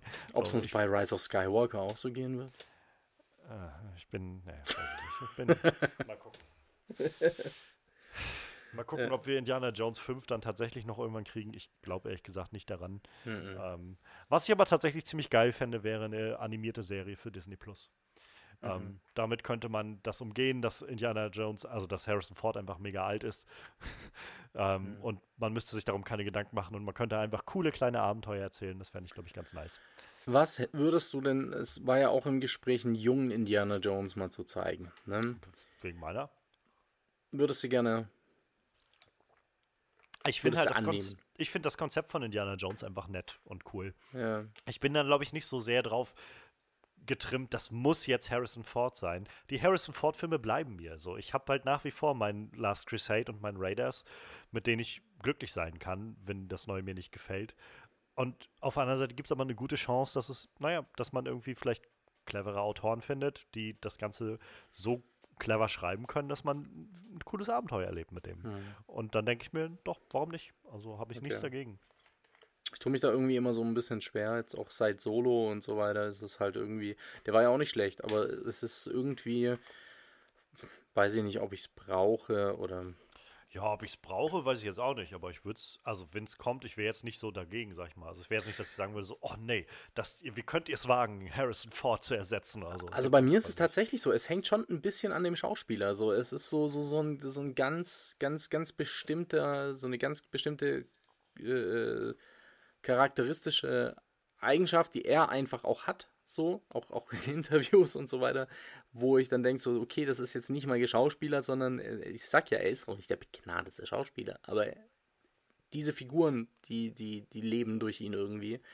Und ich sag nicht, dass es jetzt ein jüngerer, talentierter Schauspieler nicht hinkriegen würde, so, aber ich bin skeptisch, ob es bei mir so ankommt. So, ich, ich, ich wüsste jetzt niemanden, den ich mir vorstellen könnte, der einen guten Indiana Jones, einen Jungen spielen würde, den ich ihm abkaufe, weil es in meinem Kopf so krass verankert ist. So, ich glaube, es gibt andere Sachen, so nehmen wir James Bond oder sonst was, wo man diese Hürde nicht so hat. Und ich habe die bei mir, ganz krass, bei Indiana Jones. Die hatte ich schon bei Han Solo und ähm, Indiana ist sogar noch schlimmer. Deswegen, ich weiß es nicht. Ich will nicht so ein elitärer Fan sein, aber ich bin. Ja, manchmal, manchmal ist man ja auch einfach so getrimmt. Aber ich weiß Ja. nicht, mir geht es da jetzt halt nicht so sehr so. Ich denke mir halt. Also es ist halt auch nicht so, dass diese Figur für mich durch so viele Iterationen irgendwie geprägt ist. So, es gibt halt nur vier Filme mit dem mit der Figur, so mit, mit Ja. dem Charakter. Und letztendlich, Was es gab auch eine Serie, die ja schon einen jungen Indiana Jones hatte und keine Ahnung. Also ich glaube, man kann da mit, mit dem richtigen Kniff, kann man da, glaube ich, schon nette, nette neue Geschichten zu erzählen. Und Also muss was- nicht was- mal die, die Realität brechen, sozusagen, dieses Universums, sondern kann einfach Prequels Nee. erzählen oder so. Also was ich lieber hätte als ein Indiana Jones, ein Jung, wäre tatsächlich eine, eine, so reden sie ja schon lange davon, eine Uncharted-Verfilmung. Ähm, und dann aber richtig gecastet. Also, weiß ja nicht. Ich weiß nicht, ob du die Spiele gespielt hast. Nee, habe ich nicht. Ja? Nee, nee. Keine Ähm, PS4. Es ist sehr. Gab es ja schon bei PS3. nee, also. Ja, ähm, also ich habe keine im Prinzip, PS.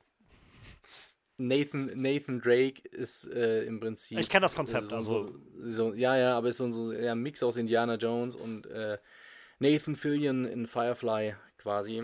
Ähm, deswegen auch Nathan. Das ist also wirklich Das direkt. ist halt ein Grabräuber, ne? Also, Ja, und ähm, vom Charakter her und so weiter ist es halt einfach. Äh, da hätte ich Bock drauf.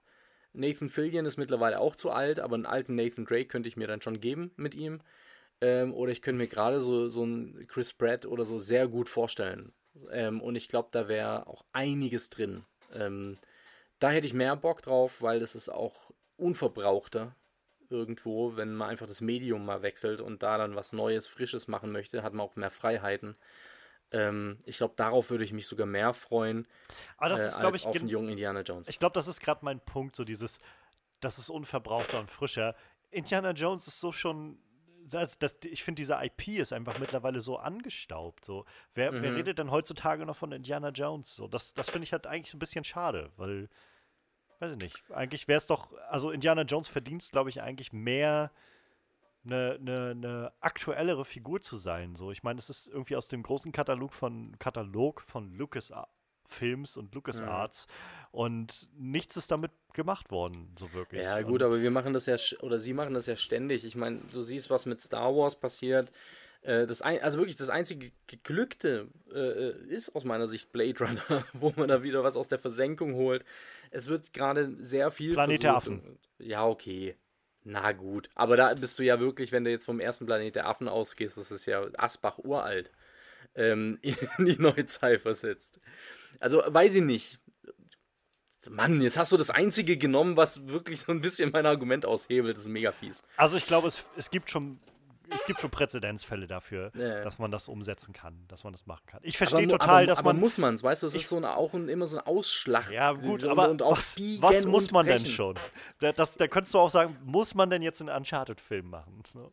Ich habe doch die Nee, Spiele schon nee. gehabt. So. Aber Johannes, guck mal, guck mal. Du, es, ist- es ist ja schon so, dass, dass wenn du jetzt einen Indiana Jones nimmst, ähm, dass du weißt, was für eine Fanbase da schon mal ist, auf demselben Medium, wo du sagen, wo immer wieder die Gefahr da ist, wie bei JJ, ne? äh, immer wieder zu bedienen, zu bedienen, zu bedienen, hier nochmal Fanservice, da noch ein kleines Augenzwinkern rein und so weiter.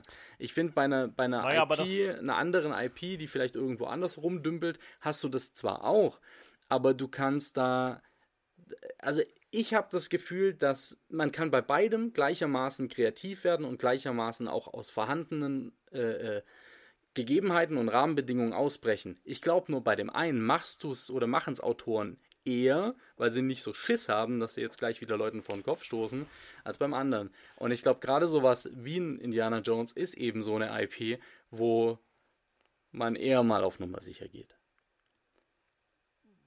Keine Ahnung, also ich glaube tatsächlich eher, dass die Rezeption des letzten Filmes, Teil 4, ähm, dem Ganzen eher widerspricht. Also ich glaube nicht, dass Indiana Jones so auf so einem Treppchen sitzt, dass Leute das Gefühl haben, dass es, weiß ich nicht, das ist sowas, da, das könnt ihr nur besudeln oder sowas.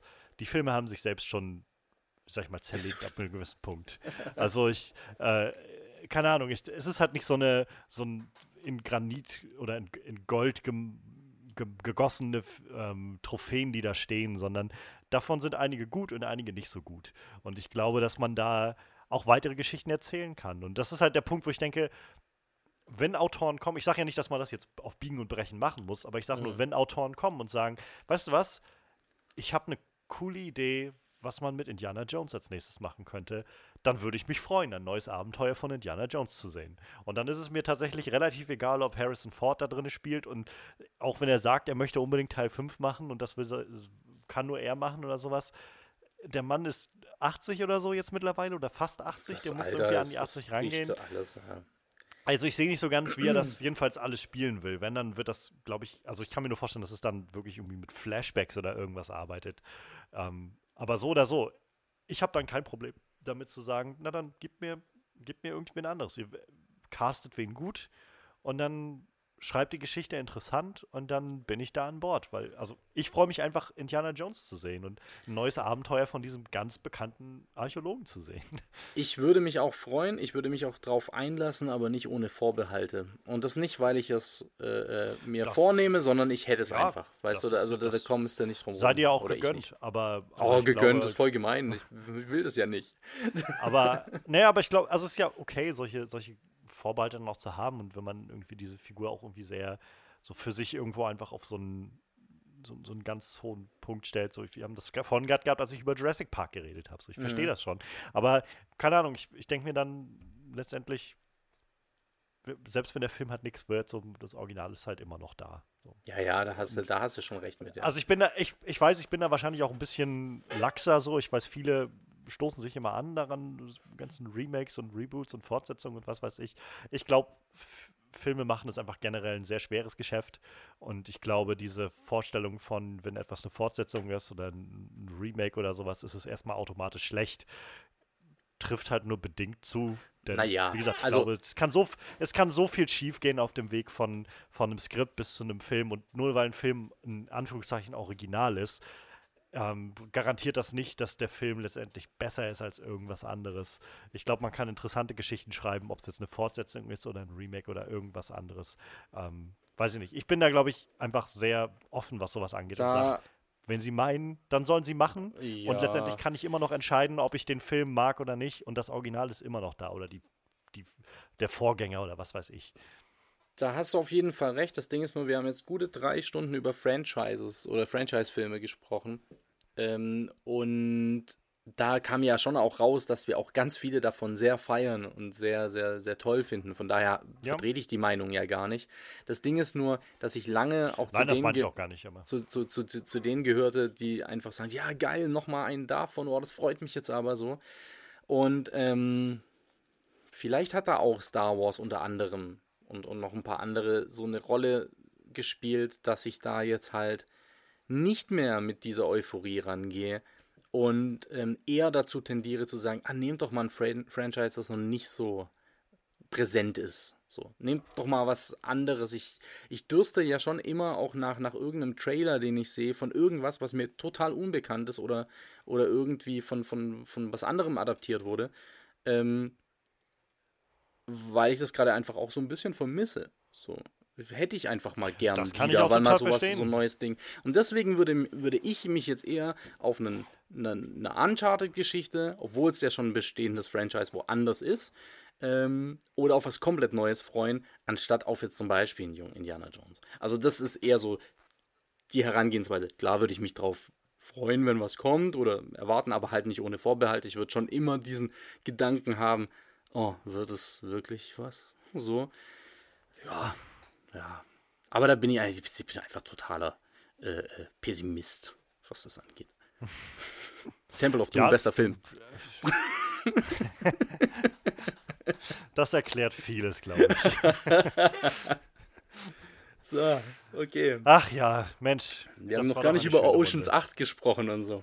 Aber egal. Den habe ich noch gar nicht. Ich habe Oceans nur einen Film von gesehen bisher. Echt, ja? Oceans 11. Und auch, also den quasi den George Clooney Oceans 11, den, den Original Oceans 11 habe ich auch noch nicht gesehen. Ich auch nicht, ähm, nee. der, was glaube ich übrigens auch so ein Ding ist, wo ich halt das Gefühl habe, Leute haben sich aufgeregt, als Oceans 8 raus, rauskam. So, ihr ja. besudelt das große Vermächtnis dieses Franchises. Habt ihr mal gesehen, von was diese Filme kommen? Oceans 11, der originale Oceans 11 ist grauenhaft. Alles, okay. was ich davon gesehen habe, ist grauenhaft. Einfach nur halb besoffene Frank Sinatra und Sammy Davis Jr., die da irgendwie durchs Set wandeln und kein Plot, der sich da durchbindet. So halt, äh, naja. Ähm, okay. Ja, nein, es gibt viele Franchises. Wir haben über viele auch noch nicht geredet. Ähm, vielleicht müssen wir das einfach nochmal wiederholen an irgendeiner Stelle oder fortsetzen oder mal gucken. Ich freue mich auf jeden Fall, dass wir das mal gemacht haben. Das war mhm. sehr, sehr schön. Ähm, Absolut. Schön mal so ein Querbeet zu gehen von einer Sache zur nächsten und mal so ein bisschen frei freie Leber wegzureden über das, was einem so einfällt. Ähm, schön, dass wir unser Indiana Jones Missverständnis ein wenig aufklären konnten. Ähm, jeder weiß jetzt, glaube ich, wo der andere steht. Das wussten wir auch davor. Und vielleicht schon. kann er, vielleicht kann er, ja, aber man konnte jetzt ein bisschen besser das mal auf, aufdröseln. Ja, nachvollziehen kann ich schon ich, Und äh, wer weiß, vielleicht nehmen wir gegenseitig ein paar Eindrücke auf und beim nächsten Rewatch, keine Ahnung, kommt dann vielleicht nochmal ein bisschen neuer Eindruck hinzu. Ähm, wir, wir, werden sehen. Ich freue mich auf jeden Fall, ähm, dass, ja, dass wir das gemacht haben. Und ihr solltet auf jeden Fall reinhören bei René, denn René hat ein Album draußen. Möchtest Ach, du dazu kurz Werbung. was sagen? Oh, wir machen Werbung. Naja, wenn du schon mal da bist, dann musst du das irgendwie sagen. Ähm, ja. Äh, ja, was soll ich jetzt sagen? Ja, ich habe ein Album draußen. Das heißt aber nicht René, sondern äh, das ist ein Hip-Hop-Album, Deutsch-Rap-Album. Ähm, so eher weiß ich nicht, wie soll ich das beschreiben? Von der Mucke sehr veraltet, ich bin ja mit 30er. Von daher ähm, für alle, die auf Ende 90er, Anfang 2000er Deutschrap stehen, so Boom Bap mäßig, äh, findet man auf Spotify unter Patience Rap ein Album, das heißt Retro Charm und genau das ist auch Phase. Ähm, allerdings natürlich ein Deutschrap-Album, muss man schon auf Hip-Hop stehen. Ähm, hört doch mal rein, wenn ihr Lust habt. Und es kommt Mach auch regelmäßig Neues. Ich habe jetzt noch einen Song, der kommt am 1. Mai, der heißt Alles Promo. Um was es geht, äh, werde ich nicht verraten. Ja, hört da auf jeden Fall rein. Also ich äh, werde euch das alles verlinken. Es sind äh, coole Beats und nice Texte am Start. Und ähm, das lohnt sich auf jeden Fall, da mal reinzuhören. Hört es nicht mit euren Kindern, bitte. ich meine, wir werden euch nichts vorschreiben, aber Vielleicht so als Hinweis. Ähm, ja, davon ab, hört auch gerne bei uns rein in unseren äh, Podcast, unseren Hauptpodcast, den wir machen, ähm, den Onscreen-Podcast. Wie gesagt, wir sind momentan dabei, die Batman-Filme ein bisschen durchzusprechen. Das heißt, wenn ihr Lust habt, die Nolan-Trilogie mal so ein bisschen zu refreshen und mit uns mal so ein bisschen zu schauen, was vielleicht interessant war, was einem vielleicht noch nicht aufgefallen ist oder so, das lohnt sich da mal reinzuhören. Äh, den Onscreen Podcast findet ihr bei Soundcloud auf unserer Homepage onscreenreview.de, bei iTunes. Da könnt ihr auch gerne das Ganze irgendwie bewerten, wenn ihr möchtet. Das hilft uns dann immer sehr. Ähm, und bei Facebook auch Onscreen Review. Und ansonsten, ähm, ja, ihr findet mich auf Twitter, auf Instagram und auf Letterboxd und ihr findet René auf selbigen Channeln. Auch das wird alles verlinkt. Ja, und ich glaube ansonsten, ja, guckt einfach in die Beschreibung zu dem Track. Ihr findet alle Links, die ihr euch nur wünschen könnt, da. Und ähm, ansonsten hoffen wir, das waren interessante drei Stunden und wir hören uns dann nächstes Mal wieder, würde ich sagen. darf ich, noch, darf ich noch ja, eins klar. sagen? Ähm, ähm, Leute, guckt euch jetzt bitte, bitte alle nochmal Temple of Doom an und ähm, dann schaut ihn zweimal. Einmal mit dem Hintergrund, wäre der heute rausgekommen, aufgrund von also Rassismus, Sexismus, alles, was irgendwie verachtenswert an diesem Film ist, schreibt es auf. Und ähm, dann betrinkt euch, schaut ihn nochmal und schaut ihn mit dem Auge eines betrunkenen Kindes. Ähm, und dann schreibt auch nochmal auf, sofern ihr das noch könnt. Audionachrichten sind auch willkommen. Diese schickt ihr an den Onscreen Podcast und wir spielen das alles nächste Mal ab. Äh, ja. Und wenn der Onscreen Podcast das nicht machen will, ich kann es auf Spotify hochladen, kein Ding. Macht das auch noch so schöne Beats drunter. Oh ne? Yeah. Dankeschön. ja, ähm, ja, ich weiß gar nicht, was ich dazu noch sagen soll. Das wäre ähm, schon lustig. Zeigt Temple of Doom einfach nicht euren Kindern. ähm, ich glaube, der Film ist nicht gut für Kinder. Ja, das glaube ich In auch. In dem Sinne, bis zum nächsten Mal. Schön mit Öl.